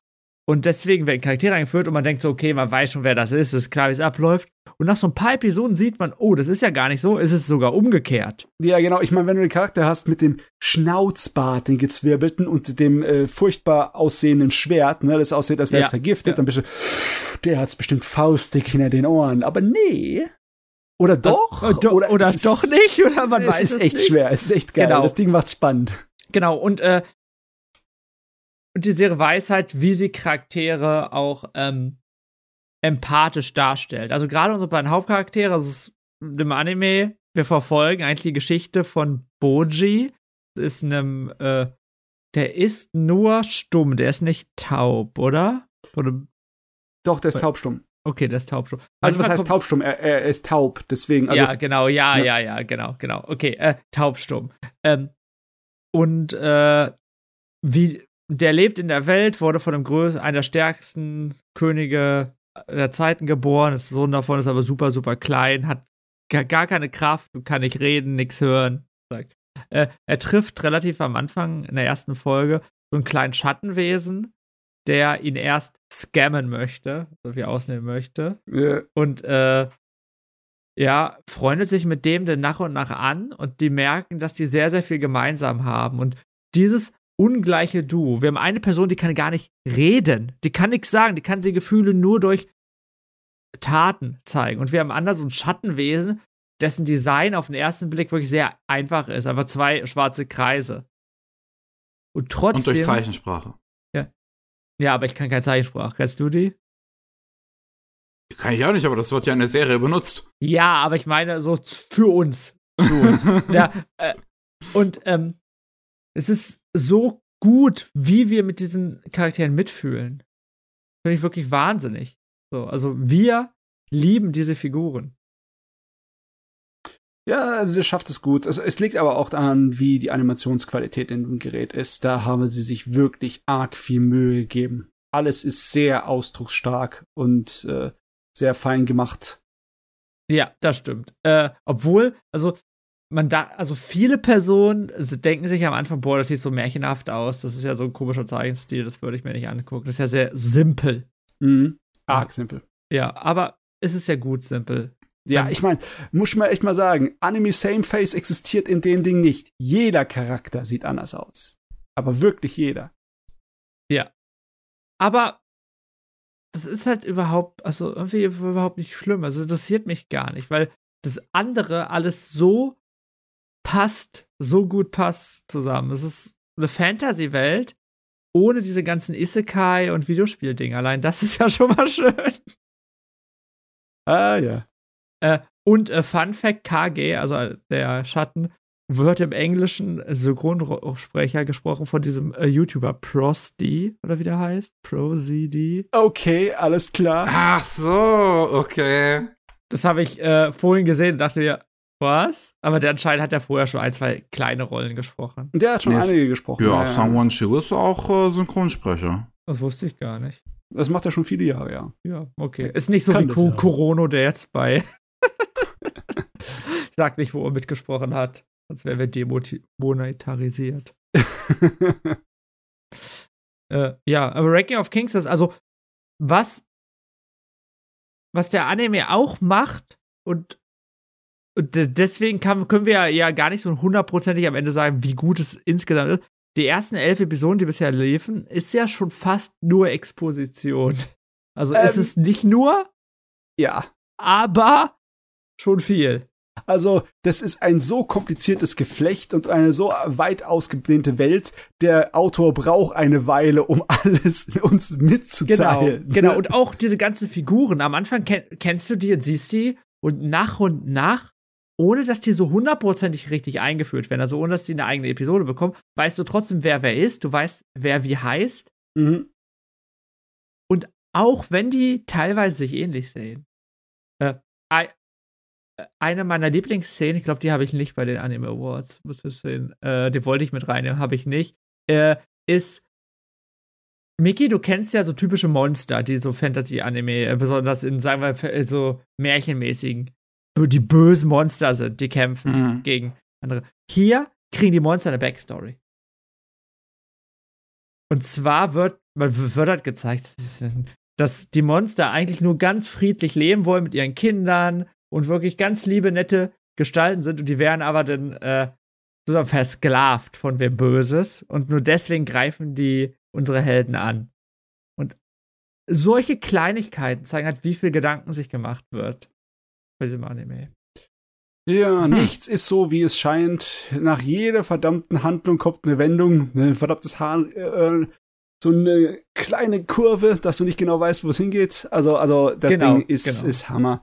Ja. Aber ich habe noch keine Ahnung, wie ich es bewerten soll, ehrlich gesagt, weil es ist ja nur erstmal ne, so die Hälfte ja. von der geplanten Episodenzahl draußen. Und äh, ich weiß gar nicht, ich wollte drüber reden, aber definitiv, für mich ist die Story sowas von noch nicht abgeschlossen. Ich würde es definitiv auch nicht bewerten bisher. Ja, ich, ich bin da, dass ich bewerte es natürlich trotzdem schon. Aber ja, ich verstehe, weil das Problem ist jetzt, gerade jetzt, gibt es einen großen Konflikt. Mhm. Und auch in diesem Konflikt selber gibt es auch noch mehr Konflikte, die jetzt aufgemacht werden. Und man weiß nicht so hundertprozentig, was passiert. Das ist, das ist äh, spannend ist es auf jeden Fall ein gescheites Gerät. Gescheite Anime machen einen glücklich. Und was haben wir dann hier? Wir haben glückliche Leute. Außer ja. Mickey, die hast du noch nicht gesehen. Ich ja. werde aber sehr wahrscheinlich sehr glücklich sein, da gehe ich mal von aus. Ja. Bin ich mir auch sehr, sehr sicher. Gut, dann haben wir es so weit geschafft und kommen zum Grande Finale. Oh. Zu den Awards wo Aber wir die gleichen Kategorien wie letztes Jahr auch haben. Opening, also bestes Opening Schrägstrich Ending, beides zusammengenommen. Bestes Character Design, beste Optik, bester Soundtrack, bester Moment und bester Anime. Mhm. Und äh, wir fangen einfach mal an mit bestes Opening Schrägstrich Ending. Und ich würde Matze das oh. äh, Wort lassen. Das war die Kategorie, die ich am meisten, meisten mitleiden musste, ja. Weil es gab für mich persönlich dieses Jahr so viele gute Openings und Endings, so viele ja. gute Vorspänne. Ja. Und ja. Äh, ah, das ist der Wahnsinn. Ich muss, ich muss gerade mal ein paar lobende Erwähnungen geben. Ne? Ich habe das zweite Opening von äh, Ich bin eine Spinne und war so geil. Ne? Das äh, Opening von Jojo von Stone Ocean war mal wieder mm, so richtig fantastisch. Ne? Ja. Auch die die Dragon Maid Openings und Endings. Ne? Das sind zwar nicht mein Fall, weil es so so so quietschbunter Kaugummi Pop ist, aber die sind so fantastisch. Die Animation, die, die, die Rhythmen, das ist, aha. Ich musste mich halt irgendwie entscheiden, ne? Irgendwie. Und dann habe ich die genommen, die halt sowohl von dem Sound mir am besten gefallen hat, wie auch von der Optik. Und das zweite Op äh, Opening von Jujutsu Kaisen ist einfach viel zu gut gezeichnet und animiert. Das hat eine so hohe Dichte an Atmosphäre und Qualität, besonders mit dem Song zusammen. dass ich das immer noch, obwohl, egal wie lange das her ist, als eines der besten des Jahres, der, der besten der letzten zwei Jahre, ist der Hammer. Mal mir kurz angucken. Opening 2. Ja, das ist ziemlich gut. Das äh, ist, äh, das, das liegt natürlich bei dem auch sehr stark ah, stimmt, am Sound. das, ja, okay. Na, also wenn bei mir der, der, der, die Musik stimmt, ne, ich habe das sowieso ausgewählt, habe ich den Song einfach nebenbei mehrmals gehört, ja. weil mir der Song so gut gefallen hat. Dann kommt das rein und das war bei dem hier auf jeden Fall der Fall. Das ist meine Sorte von Alternativ-Rock-Zeugs. ja, das war super. Und dann als zweites natürlich den Odd Taxi Opening, weil. Den haben ähm, wir alle drin, können wir an der Stelle schon mal sagen. ja, weil das ist einfach nicht zu toppen. Das ist so klasse. Ich, ja. bin, äh, ich bin Leute den Song-Fan von Pun Punpy geworden. Ich, hab, also ich höre mir jetzt einfach Musik von ihm erfahren. Das ist Wahnsinn besonders weil es so eine krasse Mischung ist, ne? Es hat ja. so ziemlich saumäßig viele Stile drin, ne? Dieses äh, Hip-Hop-mäßige R&B und dann es ist halt, halt so einen lässigen Stil. Ja, und habt ihr, ähm, kennt ihr The My First Take? Das ist so ein YouTube-Kanal, nee. bei dem bekannte japanische Bands, Sängerinnen, Sänger äh, auftreten. Das gibt's, glaube ich, erst seit der Pandemie. Und mhm. halt im ersten Take einen Song singen so Special. Also der erste Take, es gibt keine andere. Und die äh, sind da auch aufgetreten. Und das, dieses Du sieht auch so witzig aus, weil der Rapper Pumpy ist so ein relativ dünner, also ein bisschen so eine Rap-Attitüde hat. Mhm. Und äh, der Sänger ist ziemlich dick für einen, gerade für einen Japaner, das sieht man nicht so oft, und sieht aus wie so ein krasser Nerd. Und ich finde dieses Zusammenspiel da ist auch super toll.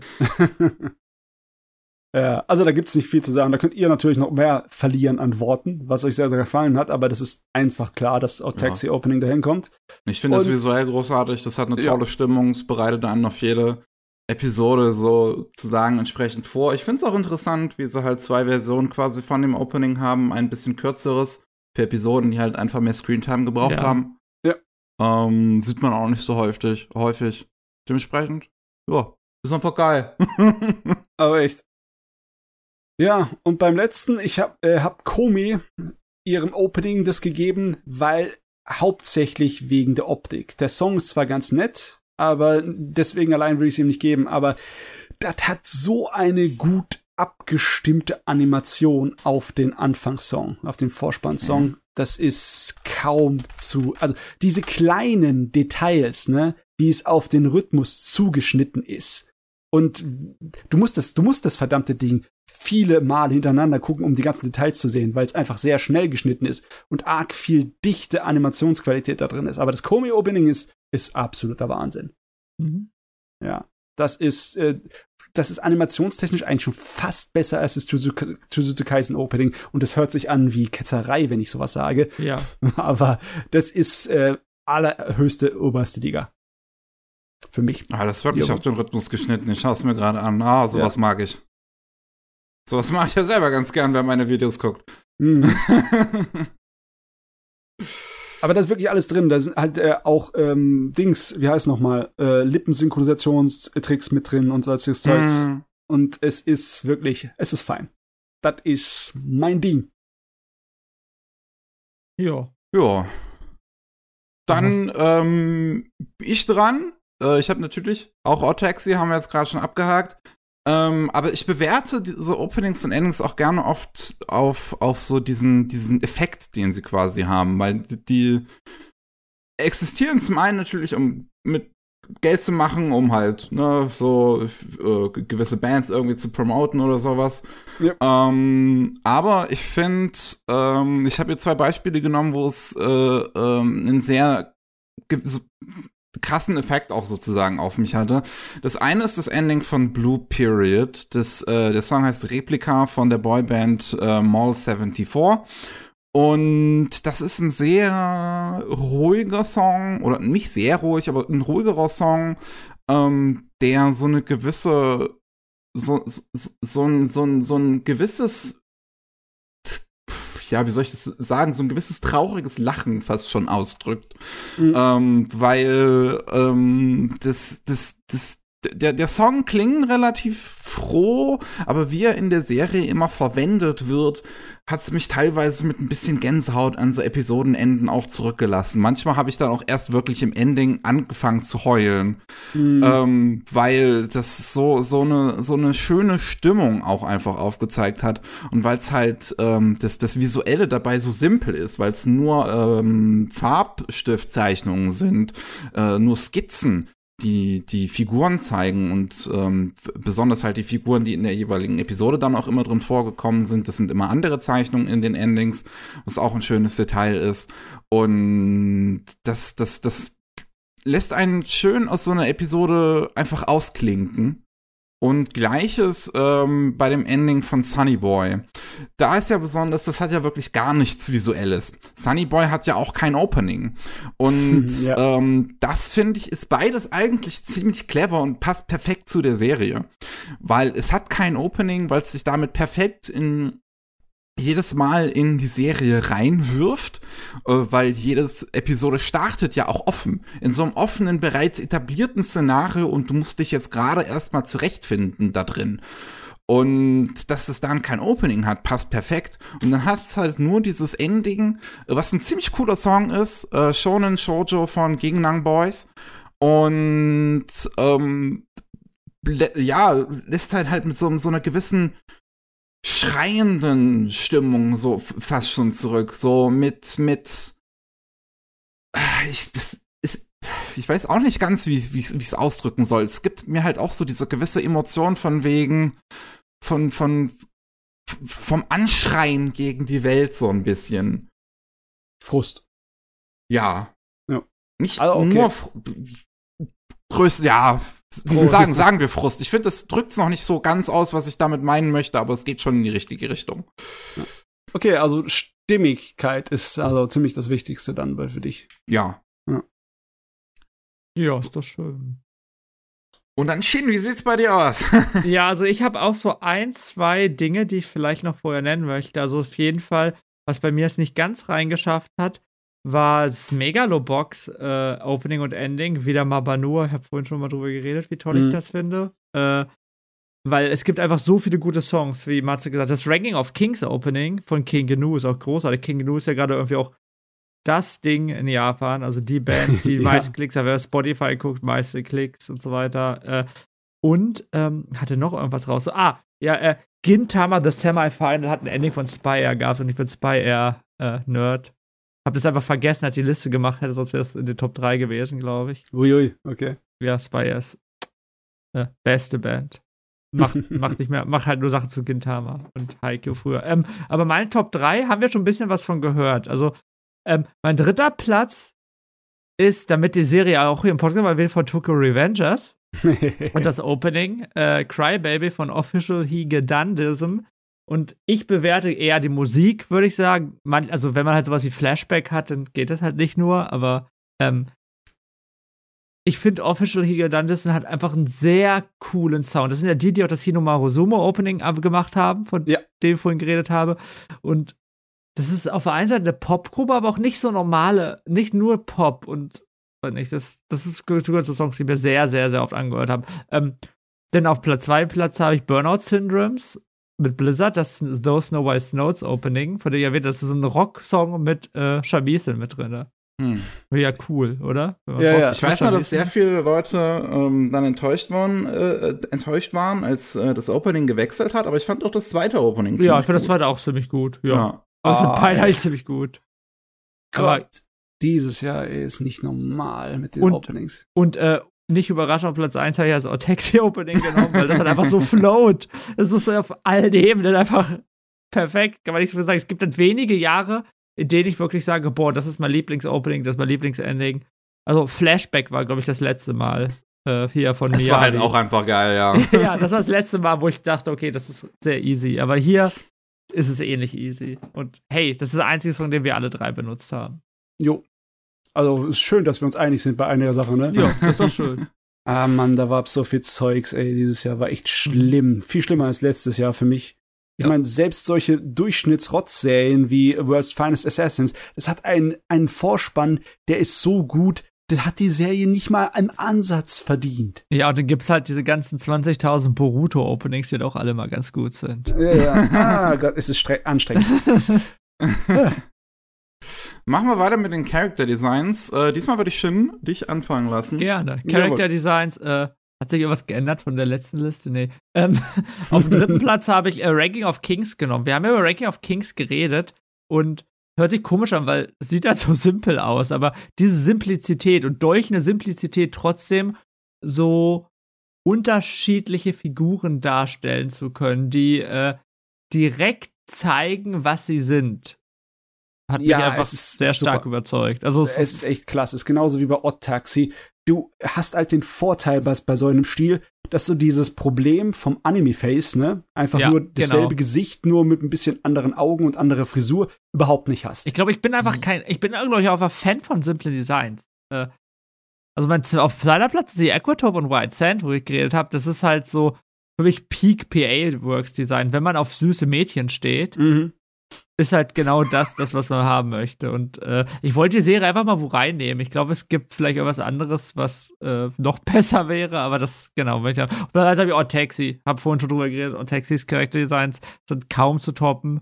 Ich liebe diese Tiere. Alleine Odoka war das Walross. Wie perfekt es einfach ist, Der so Blick, einen Charakter ne? als Walross zu zeichnen. Wer kommt denn auf die Idee? Wer kommt auf diese Idee, das als Walross zu machen? Aber es ist auch perfekt. So, weil Walrosse haben halt diese ja.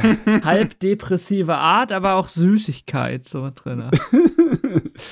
Knuffelig. Ja, genau. Und äh, ja, genau. Knuffige Pessimisten. Äh, oh Mann. Dann bin ich wieder dran. Ich habe äh, einmal Artist Switch drin, damit die Serie auch mal Erwähnung bekommt. Ähm, die Designs sind von Hiromi Matsuo. Normalerweise ähm, zeichnet sie, glaube ich. Ich bin mir jetzt nicht sicher. Ähm, halt relativ viele so auch, ja, Zeichenbücher oder so, die man halt auch im, im äh, äh, kaufen kann, so, also einfach so Collagen im Prinzip. Und ähm, dort für dieses kleine Netz Original ähm, die Character Designs zeichnen und die sind halt ziemlich schräg und bunt und abgedreht. Und finde ich dementsprechend wirklich super. Das ist eine Serie mit, mit ganz, ganz viel Fashion Sense. Und wer halt, ne, sowas wie Paradise Kiss mag oder so, wirklich, das geht so in die Richtung, das sind total übertriebene Designs, mag ich sehr gerne. Ähm, Gleiches bei äh, Skate 8 The Infinity von Michino Chiba, die hat auch die Character Designs von Gundam 00 und Gundam Iron Blooded Dolphins gemacht. Und äh, bei Skate 8 sind halt wieder wirklich sehr übertriebene Character Designs ähm, die ja relativ simpel immer so die Rolle der Figur eigentlich auch ausdrücken. Ähm, ja, ich, ich, ich mag es halt einfach, wenn es drüber ist, wenn es so einen gewissen, gewissen Fashion-Sense gibt. Ähm, und Blue Period habe ich an erster Stelle, die Original Designs sind halt vom Mangaka Tsubasa Yamaguchi. Das habe ich hier drin, weil ähm, ich wirklich mag, wie bodenständig die Designs sind.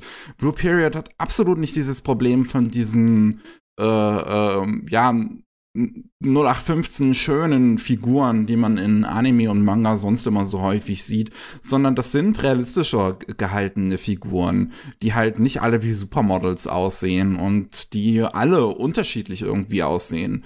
Also ich, ich, ich war total überrascht in dieser ersten Szene, wo äh, Yataro äh, zum, zum Zeichenunterricht geht, äh, das erste Mal in, in, in dieser äh, äh, Vorbereitungsschule auf die Uni und da halt wirklich die verschiedensten Figuren drin sitzen. Alle haben irgendwelche interessanten Designs, die dir irgendwie zeigen, das sind Menschen, die leben ihr eigenes Leben. Das sind nicht nur irgendwelche Background-Figuren, das sind, das, da, da steckt ein gewisser Gedanke dahinter. Das finde ich wirklich schön. Schön. Das ist fein. Das ist wirklich fein. Matze, dann haben wir noch dich. Ja, ich meine, Ranking of Kings haben wir schon mal gesagt, ne? Das ist einfach fantastisch. Jeder Charakter sieht anders aus. Wirklich jeder. Es ist super. Und äh, sie, auch wenn sie ein bisschen albern aussehen, sie sind halt immer so gemacht, dass du, selbst wenn du nur eine schwarze Silhouette von ihnen hättest, du würdest du sofort erkennen. Ist immer ein Merkmal von Leuten, die es wirklich drauf haben, was Charakterdesign angeht. Und dann habe ich natürlich noch Joe, Joe's Stone Ocean reingeschickt, weil meine Güte, ist er in dem Ding abgegangen mit seinem Design. So ja. würde kein Mensch in der Öffentlichkeit rumlaufen. Das geht einfach nicht. Das ist selbst für so eine schräge Fashion-Show auf dem Laufsteg ist das ein bisschen hardcore manchmal. Aber die Frisuren und die Klamotten, es ist herrlich. es ist einfach viel zu herrlich, der, das Kram. Und ich finde auch toll, dass äh, der, die Charaktere selber, das Charakterdesign von ihm, hat sich in eine Richtung entwickelt, wo ich persönlich nicht so toll fand. Ich finde seinen äh, Stil zu Stardust Crusaders eigentlich besser. Aber die Anime-Umsetzung von Stone Ocean, die macht das so gut. Die sehen so, so richtig, wie soll ich das sagen? Die sehen so knorkig aus, weißt du? Mhm. Mit ihren Muskel- äh, und Gesichtsformen und allem. Und der Art und Weise, wie Schattierungen und Linien gesetzt sind. Und die Schminke, ne, dass Jolene andauernd mit äh, grünen Lippenstift rumläuft. Eigentlich müsste das einfach so voll nicht passen, aber es ist absolut exzellent. also so riesengroße Bonuspunkte von mir dafür. Und als letztes habe ich der Spinne gegeben, von äh, Ich bin ein Spinnenhund. Aber eigentlich nur aus einem Grund und das ist der Hauptcharakter. Wie du es schaffst, eine verdammte Spinne. Ich hasse Spinnen, ich mag Spinnen nicht. Eine weiße Spinne, die aussieht, als wäre sie so giftig, dass du, wenn du sie anguckst, dass du davon stirbst, süß zu machen und niedlich und sympathisch. Da, da kriege ich so viel extra Lob für den Animator, der nur für die Spinne zufällig war, weil es war garantiert nur ein Spezial VC. Der Rest von dem ganzen Anime sieht komplett anders aus. Äh, das ist von mir äh, definitiv eine der Höchstleistungen des Jahres gewesen. Das ist der Wahnsinn. Nett. Immer. Eine Spinne. Eine verdammte Spinne. Okay, also okay. braucht man nicht weiter zu sagen. Eine Spinne. Dann kommen wir zu bester Optik. Ja. Und äh, da fange ich mal an, damit ich auch mal anfange, weil ich sonst immer hier in der Mitte bin. You.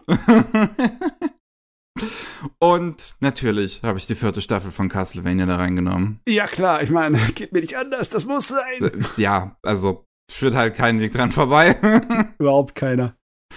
Ähm, dann, Vivi, haben wir vorhin auch schon drüber gesprochen, ist halt fucking World Studio, die wissen, was sie tun. Yes. Ähm, sieht unglaublich aus. Sehr, sehr coole Kampfszenen. Ja. Äh, Mechanic, sehr cooles Mechanical Design. Äh, großartig. Und natürlich ähm, als ich das vorhin nochmal abgeändert habe, habe ich es jetzt geändert auf zu Kaisen. Weil ich es ja. ein bisschen vergessen habe, als ich das zuerst ausgefüllt habe. Also, ja, das passiert. Ich mogel hier. Eigentlich müsste bei mir auch Jujutsu Kaisen drauf, aber das ist ja klar, die Leute haben es kapiert, die wissen Bescheid. Das ist ja wie, ja, das, ja, das ist ja wie, wenn irgendwer über beste Optik redet und du vergisst Mob Psycho. Ich meine, die wissen halt, dass du. Ja. Also, dass es trotzdem da ist. Ja, wir wissen, dass es da ist, ne? Wer macht jetzt weiter von uns? Ähm, schwer. Ja, mach, mach mal Shin weiter und dann machen wir wieder, gehen wir wieder nach oben quasi. okay, okay. Äh, bei mir, ich gehe aber, ich gehe mal von hinten durch. Also, ich habe erstmal dabei Demon Slayer. Ich habe jetzt Entertainment Discovery Arc geschrieben. Ich meine, Demon Slayer insgesamt. Es ist halt Demon Slayer. Es ist mhm. UFO-Table. Was, also, das halt in der Liste überhaupt nicht drin zu haben, wäre ein bisschen komisch gewesen, denke ja. ich. Weil das sieht halt aber fucking krass aus, besonders der Kinofilm. ist schon, äh, naja, sollte man sich auf jeden Fall, also das sich auf der Leinwand anzugucken, hat sich auch gelohnt, würde ich sagen, auch wenn ich sonst nicht so der Typ bin, der sage, oh, man muss unbedingt machen. Äh, dann habe ich mein nicht, äh, nicht schon im Pick, äh, Megalobox 2. Das hat ja diesen Cowboy Bebop-Stil, diesen gritty 80er-Look, keine mhm. Ahnung. Und da, darauf stehe darauf steh ich einfach total. Wirklich, also das finde ich sieht super, super toll aus. Äh, das passt einfach auch so perfekt zu dieser Serie. Äh, ich weiß gar nicht, ob man jetzt sagen würde, boah, es, es hat halt nicht so diese Sakuga-Momente, diese typischen, aber ich finde diesen Look einfach großartig. Man muss nur mal nur Megalobox googeln und äh, guckt sich ein, zwei von diesen Bildern an und ja. freut sich. Äh, und Jujutsu Kaisen, weil es halt Jujutsu Kaisen ist, müssen ja. wir nicht mehr drüber reden. Ist le Logik, ne? So, äh, zu dem genannten habe ich noch bei mir die, äh, die Drachenmaid drauf, ne? Miss Kobayashis Dragon Maid, weil es, ist einfach, einfach ein Genuss, wenn Kyoto Animation abgeht. Und die ganze Serie ist von vorne bis hinten absoluter Wahnsinn. besonders die kleinsten Details in Opening und Ending, die habe ich dann nach zehnmal Schauen immer noch neue gefunden, weil es einfach so toll animiert ist. Da ist, steckt überall nur der Teufel im Detail. Ich glaube, wenn ich die Serie, äh, die könnte ich mir dreimal angucken und immer noch einen Spaß haben, rein nur an den Animationen. Ich weiß nicht, warum ich da so sehr drauf abwäge. In der ersten Staffel ist es mir nicht so aufgefallen wie in der zweiten. Es ist einfach nur vielleicht so diese gerade diese kleine Gratwanderung, wo der Stil ein bisschen anders ist, aber bei mir dann sofort ins Auge fällt. Ne? Also für mich war das super top. Und äh, Ranking of Kins ist bei mir auch oben auf der Liste drauf, weil ich mich einfach verliebt habe in die Art und Weise, wie die ihren Animationsstil machen. Es, jo, ist, äh, ja, es ist nicht nur die, äh, das Design, dass das so äh, kreativ ist. Also ich finde Wrecking of Skins Design so kreativ wie das von One Piece. Jede Figur, jeder Charakter ist wirklich super und anders. Und dass die auch animiert sind auf eine Art und Weise, die zu ihrem Charakter passt, macht es noch viel besser. Die Art und Weise, wie Boji durch die Welt stampft, ist so mhm. einzigartig unter all den Charakteren. Die Art und Weise, wie die Kämpfe animiert sind und wie äh, was wie die dazu in der Lage sind, die Charaktere einfach nur durch Bewegung auszudrücken, ist ja natürlich eigentlich das Grundmaß für gute Animation. Und deswegen, das musste bei mir ganz oben hin. Das kann ich einfach nicht ja, ignorieren. verstehe ich. Nö, das geht nicht.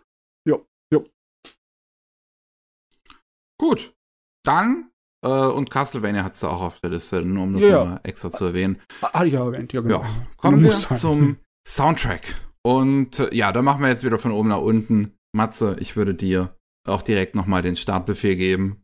Ja, ich meine, was logisch ist, dass da hier Jojo draufkommt, weil Jojo geil ist und weil Jojo immer verrückt geile Soundtracks hat. Und Stone Ocean ist genauso fein. Äh, okay, einige Leute würden mich dafür kreuzigen, wenn ich sage, dass es genauso fein ist wie Golden Wind weil Golden Wind, das äh, Thema ist ein absolutes Monster-Meme. Aber ich finde, Stone Ocean äh, steht dem nicht wirklich nach und ist genauso abgedreht und fantastisch. Besonders das Opening ist, ist ein super Ding. Und es, es schmerzt mich, dass ich es nicht auf meiner großen Liste drauf habe. Es waren einfach zu viele da. Aber das hat's verdient, ne? Dazu kommt äh, der äh, Soundtrack von Star Wars Visions, weil, wie gesagt, ich bin ein alter Krieg der Sterne-Fan. Und ich liebe auch die alte Krieg der Sterne Musik.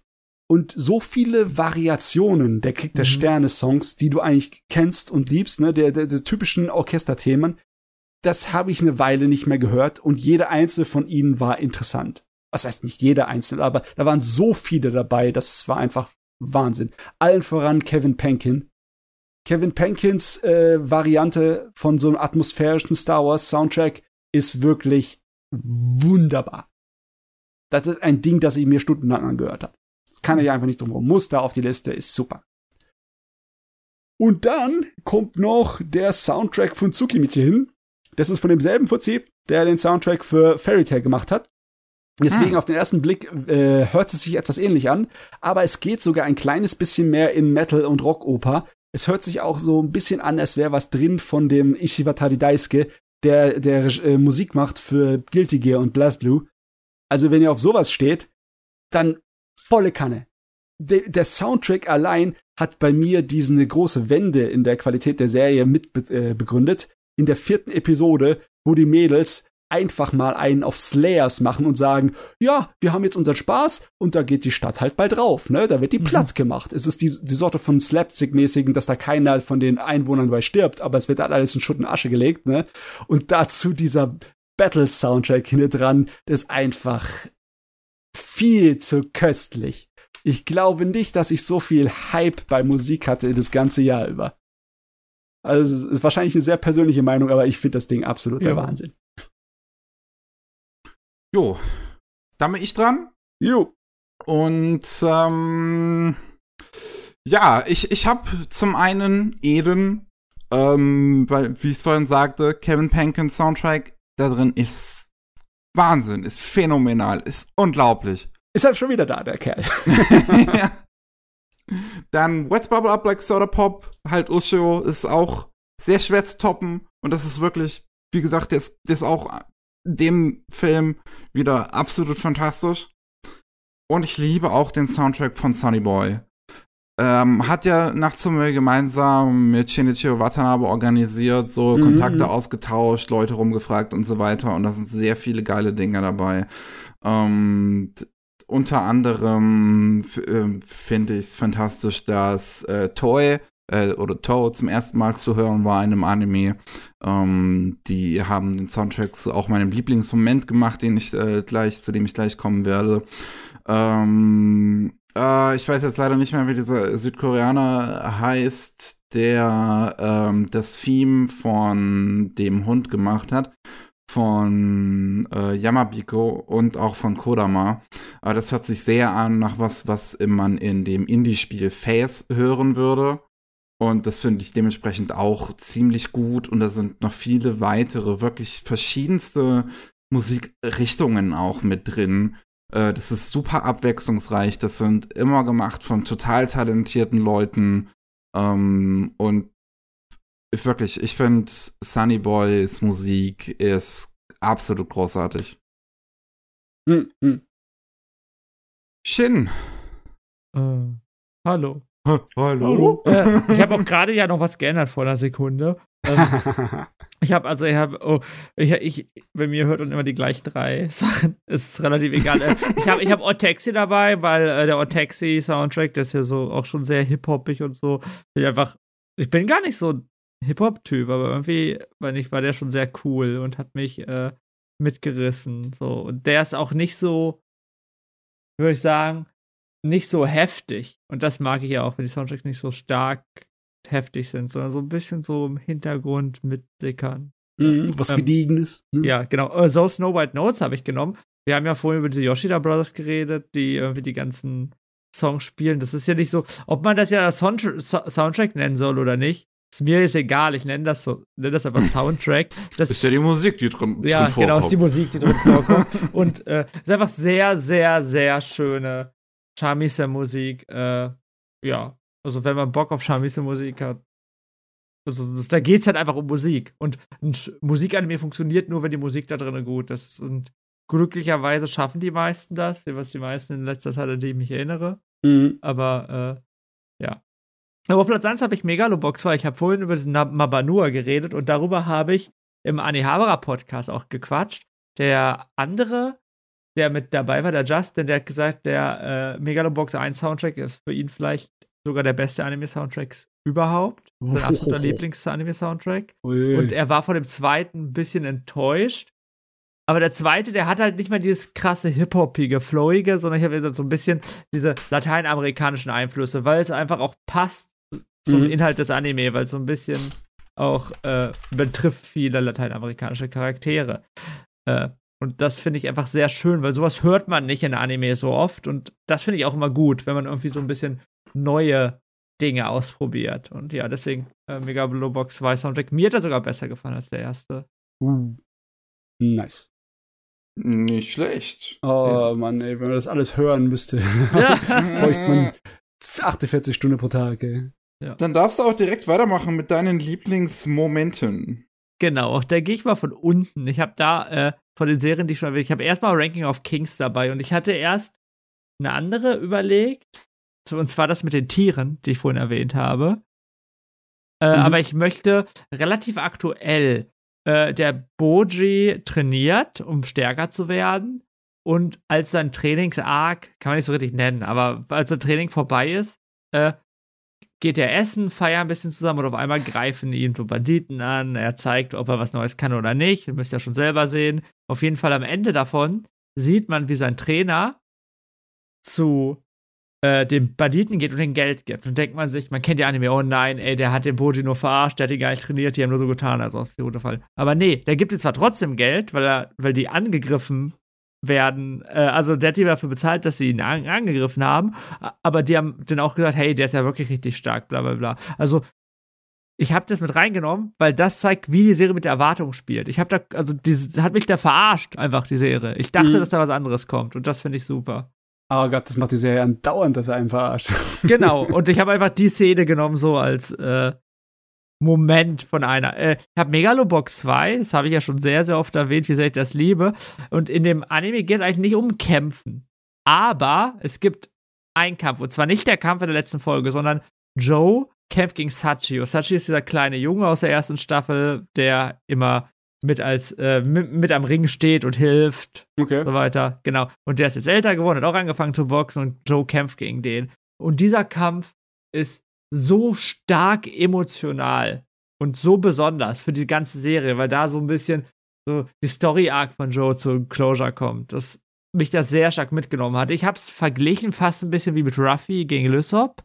Okay. Einer der besten Kämpfe der Anime-Geschichte für mich. Haha, so äh, Superlative. Obwohl ich nicht mal One Piece-Fan bin, aber äh. ja. Genau, finde das wirkt so ähnlich. Und, auf, und das Wichtigste, das hat niemand von euch reingenommen, das hat mich richtig sauer gemacht, ist äh, die ganze Episode von Otexi, also die ganze Episode 4 von Otexi, die äh, Gacha-Episode. Ja, Mann, es gibt so viele gute äh, Momente. Ja, ja, oh. aber die ganze Gacha-Episode, ich habe gesagt und ich glaube, mich hat schon lange Zeit keine Anime-Episode mehr so mitgenommen, so überzeugt, so besonders. Gerade weil drei Folgen lang passiert halt so eine relativ normale Geschichte und dann kommt auf einmal eine Episode, die nichts mit dem Vorgeschichte am Anfang erstmal zu tun hat und schafft es in so kurzer Zeit zu erzählen, wie Gacha funktioniert. Äh.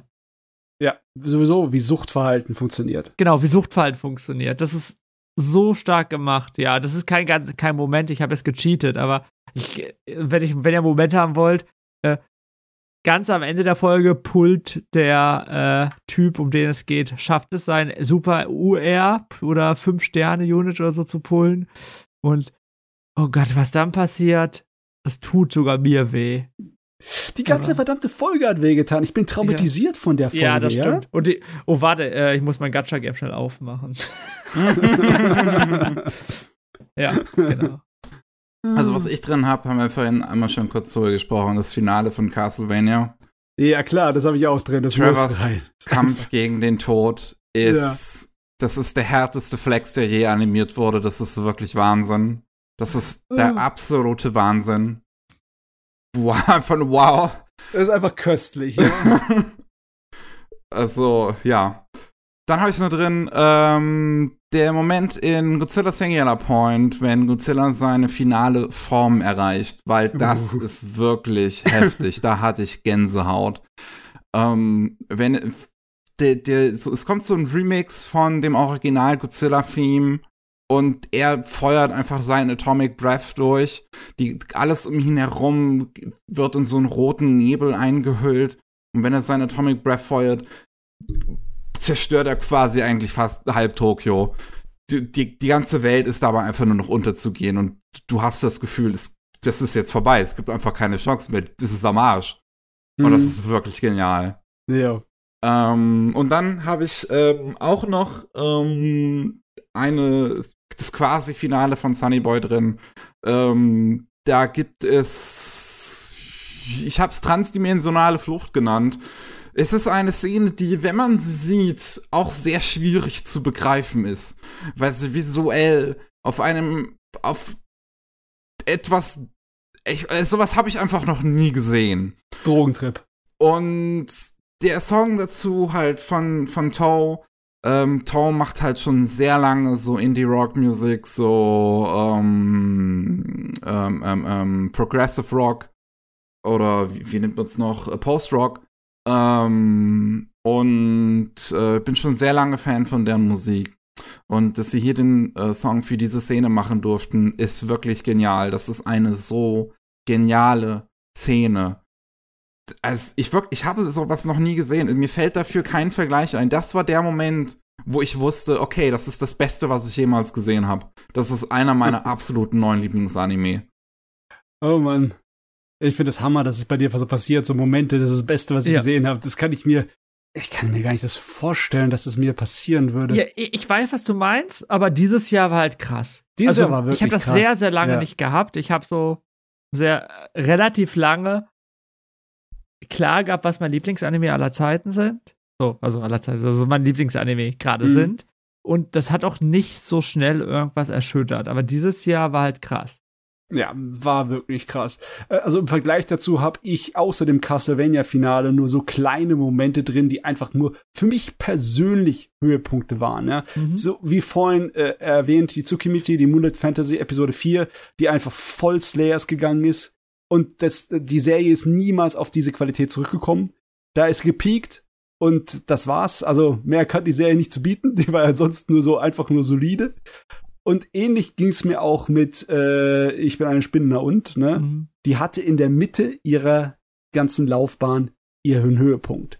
Und das war der Showdown gegen den großen Erddrachen, der absolute, also er ist zwar nicht der große König des Labyrinths, aber alle anderen Kämpfe in der ganzen Serie und alle anderen Bedrohungen der ganzen Serie sind unwichtig gegenüber ihm, besonders wie das endet, ne? Das ist kein äh, glorreicher Triumph, ne? Das ist einfach nur eine Lehre und äh, der Kampf hat dazu geführt, dass der Hauptcharakter etwas lehrt, was lernt und über sich erfährt, was sie eigentlich ähm, wieder mal äh, in den Abgrund blicken lässt. Ne? Das ist ein charakterentwickelnder Kampf und das ist so gut und spannend und so viel Action. Die ganze Serie danach kannst du eigentlich kicken. Ne? Der Rest kam niemals wieder daran. Das ist, das, sind, das ist für mich irgendwie so ein Thema, ne? So Höhepunkte, die eine Serie ähm, eigentlich nicht verdient haben, weil sie einfach rausstechen aus dem Rest ihrer Masse. Ne? So gut ist die Serie nur einmal und das war's dann. Ja, Castlevania halt nicht. Castlevania hat eine ganze Menge gute äh, Dinge, aber ja, Castlevania stimmt. hat halt das schlau gemacht, das direkt ans Ende zu setzen. aber ja, ah. so ist fein. So passt. So, jetzt die finale Frage. Die besten Anime, die es gibt. Ähm, Ever. Dann, ja, die besten Anime des Jahres aus unseren Augen. Ich, ich fange wieder an diesmal und ich habe Sunnyboy halt drauf. Wer hätte es gedacht? Jo, passt. Und ich habe What's Bubble Up Black Soda Pop drauf. Wirklich. Also, ne, so simpel wie er ist. Ich bin nun mal großer Fan davon. Also, also für so, für so.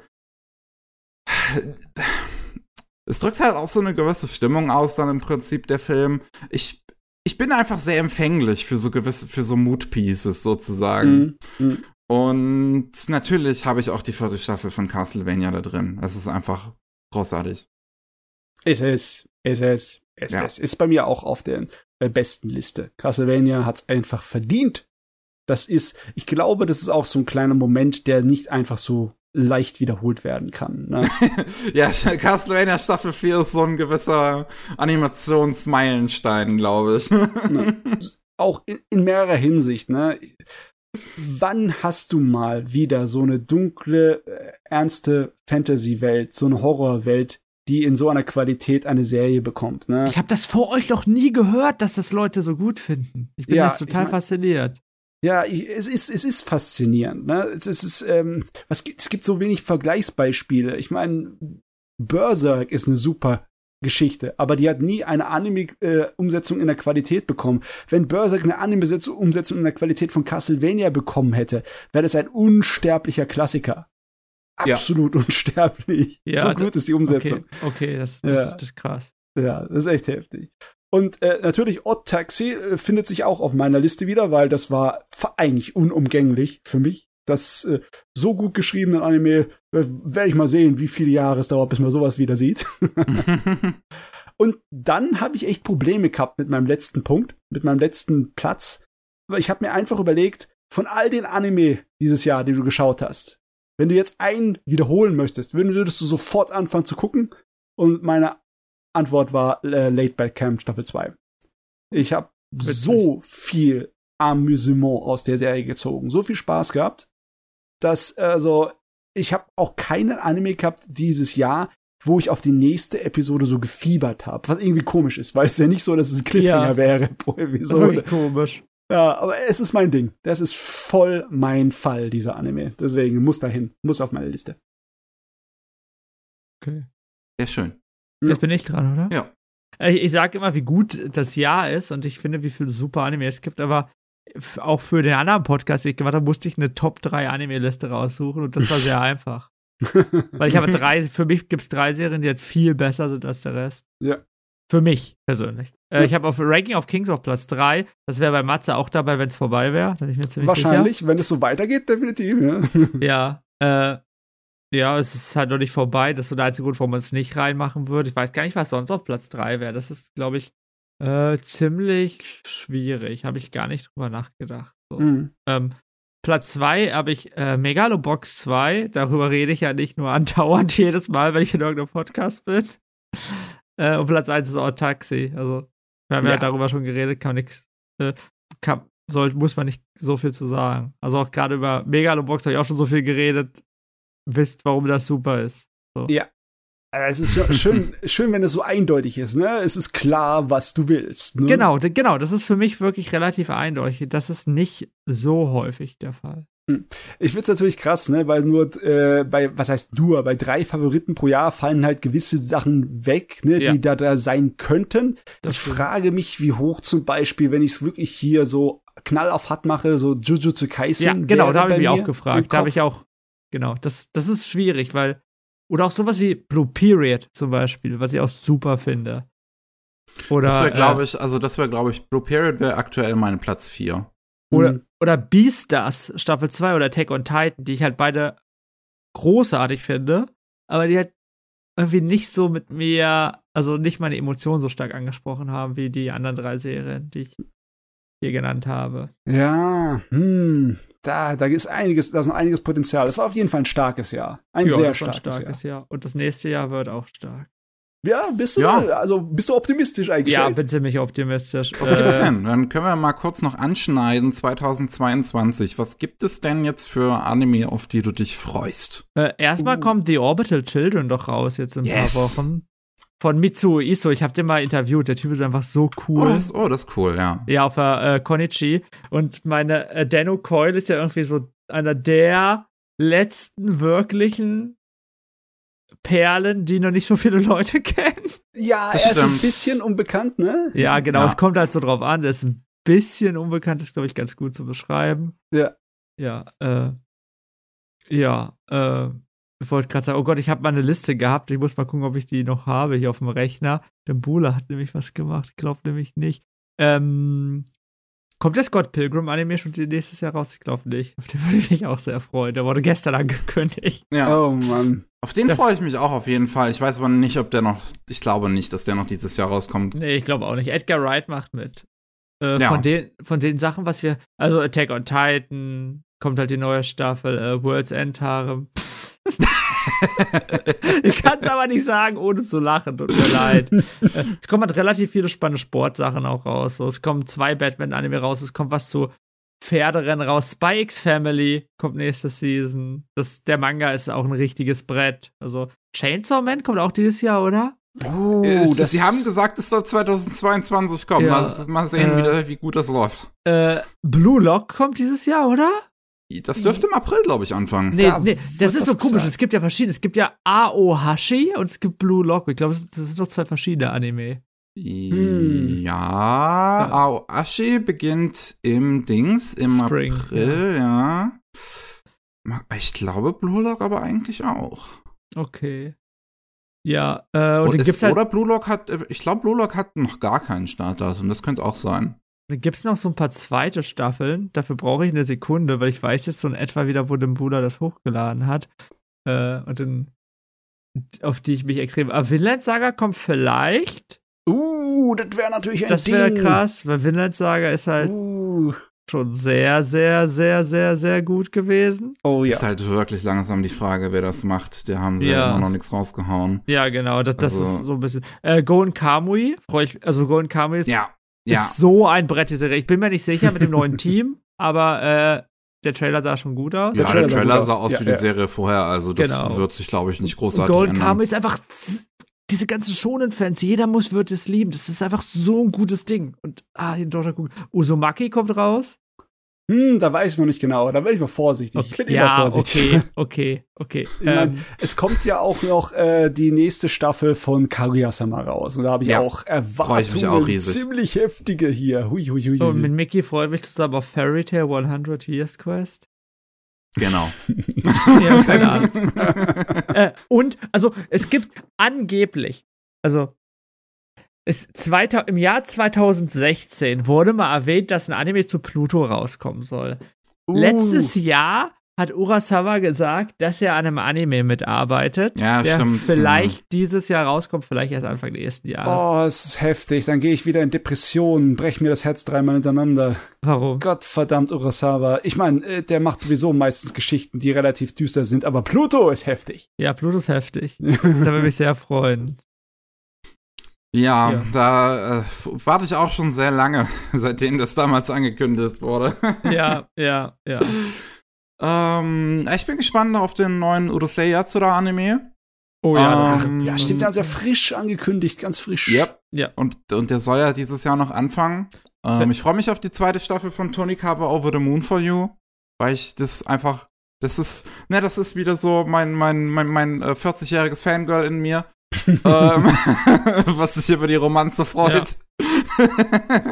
Ja. äh, To Your oh. Eternity 2 kommt noch, da freue ich mich auch ein bisschen drauf. Hat niemand von euch geguckt, oder? To Your Eternity? Nee, ich hab's noch nicht geguckt, aber ich glaube auch, dass mir das gefallen würde, definitiv. Ja, ja das halt wollte ich gerade sagen, es gefällt mir sicher. Und ja, äh, es ist halt eine Yoamishi Pedal, Staffel 5 kommt. What? Okay, ähm, ja. Äh, das ist halt wirklich ein ganz guter Sport-Anime. Das glaube ich dir, aber bei fünf Staffeln habe ich schon jetzt Angst. Ja, ja, das wird, packt das nicht an. Und, äh, also, mein Herz sagt ja auch, dass Sangatsu no Light Staffel 3 kommt. Das wird natürlich nicht angekündigt, das wird auch nicht kommen. Aber mein Herz sagt mir, dass das kommen wird.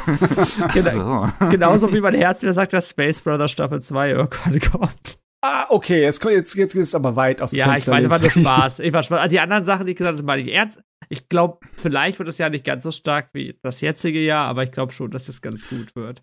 Mob Psycho Staffel 3? Wow. Das wird, glaube ich, das wird eine richtige Bombe, glaube ich. Wow, ja, ja. wenn das mal feststeht, das, das Datum, dann, dann, dann fliegen die Fetzen aber hier. Mob Psycho ist irgendwie so eine andere Serie wie Ortex, die kannst du nicht schlecht finden. Oder?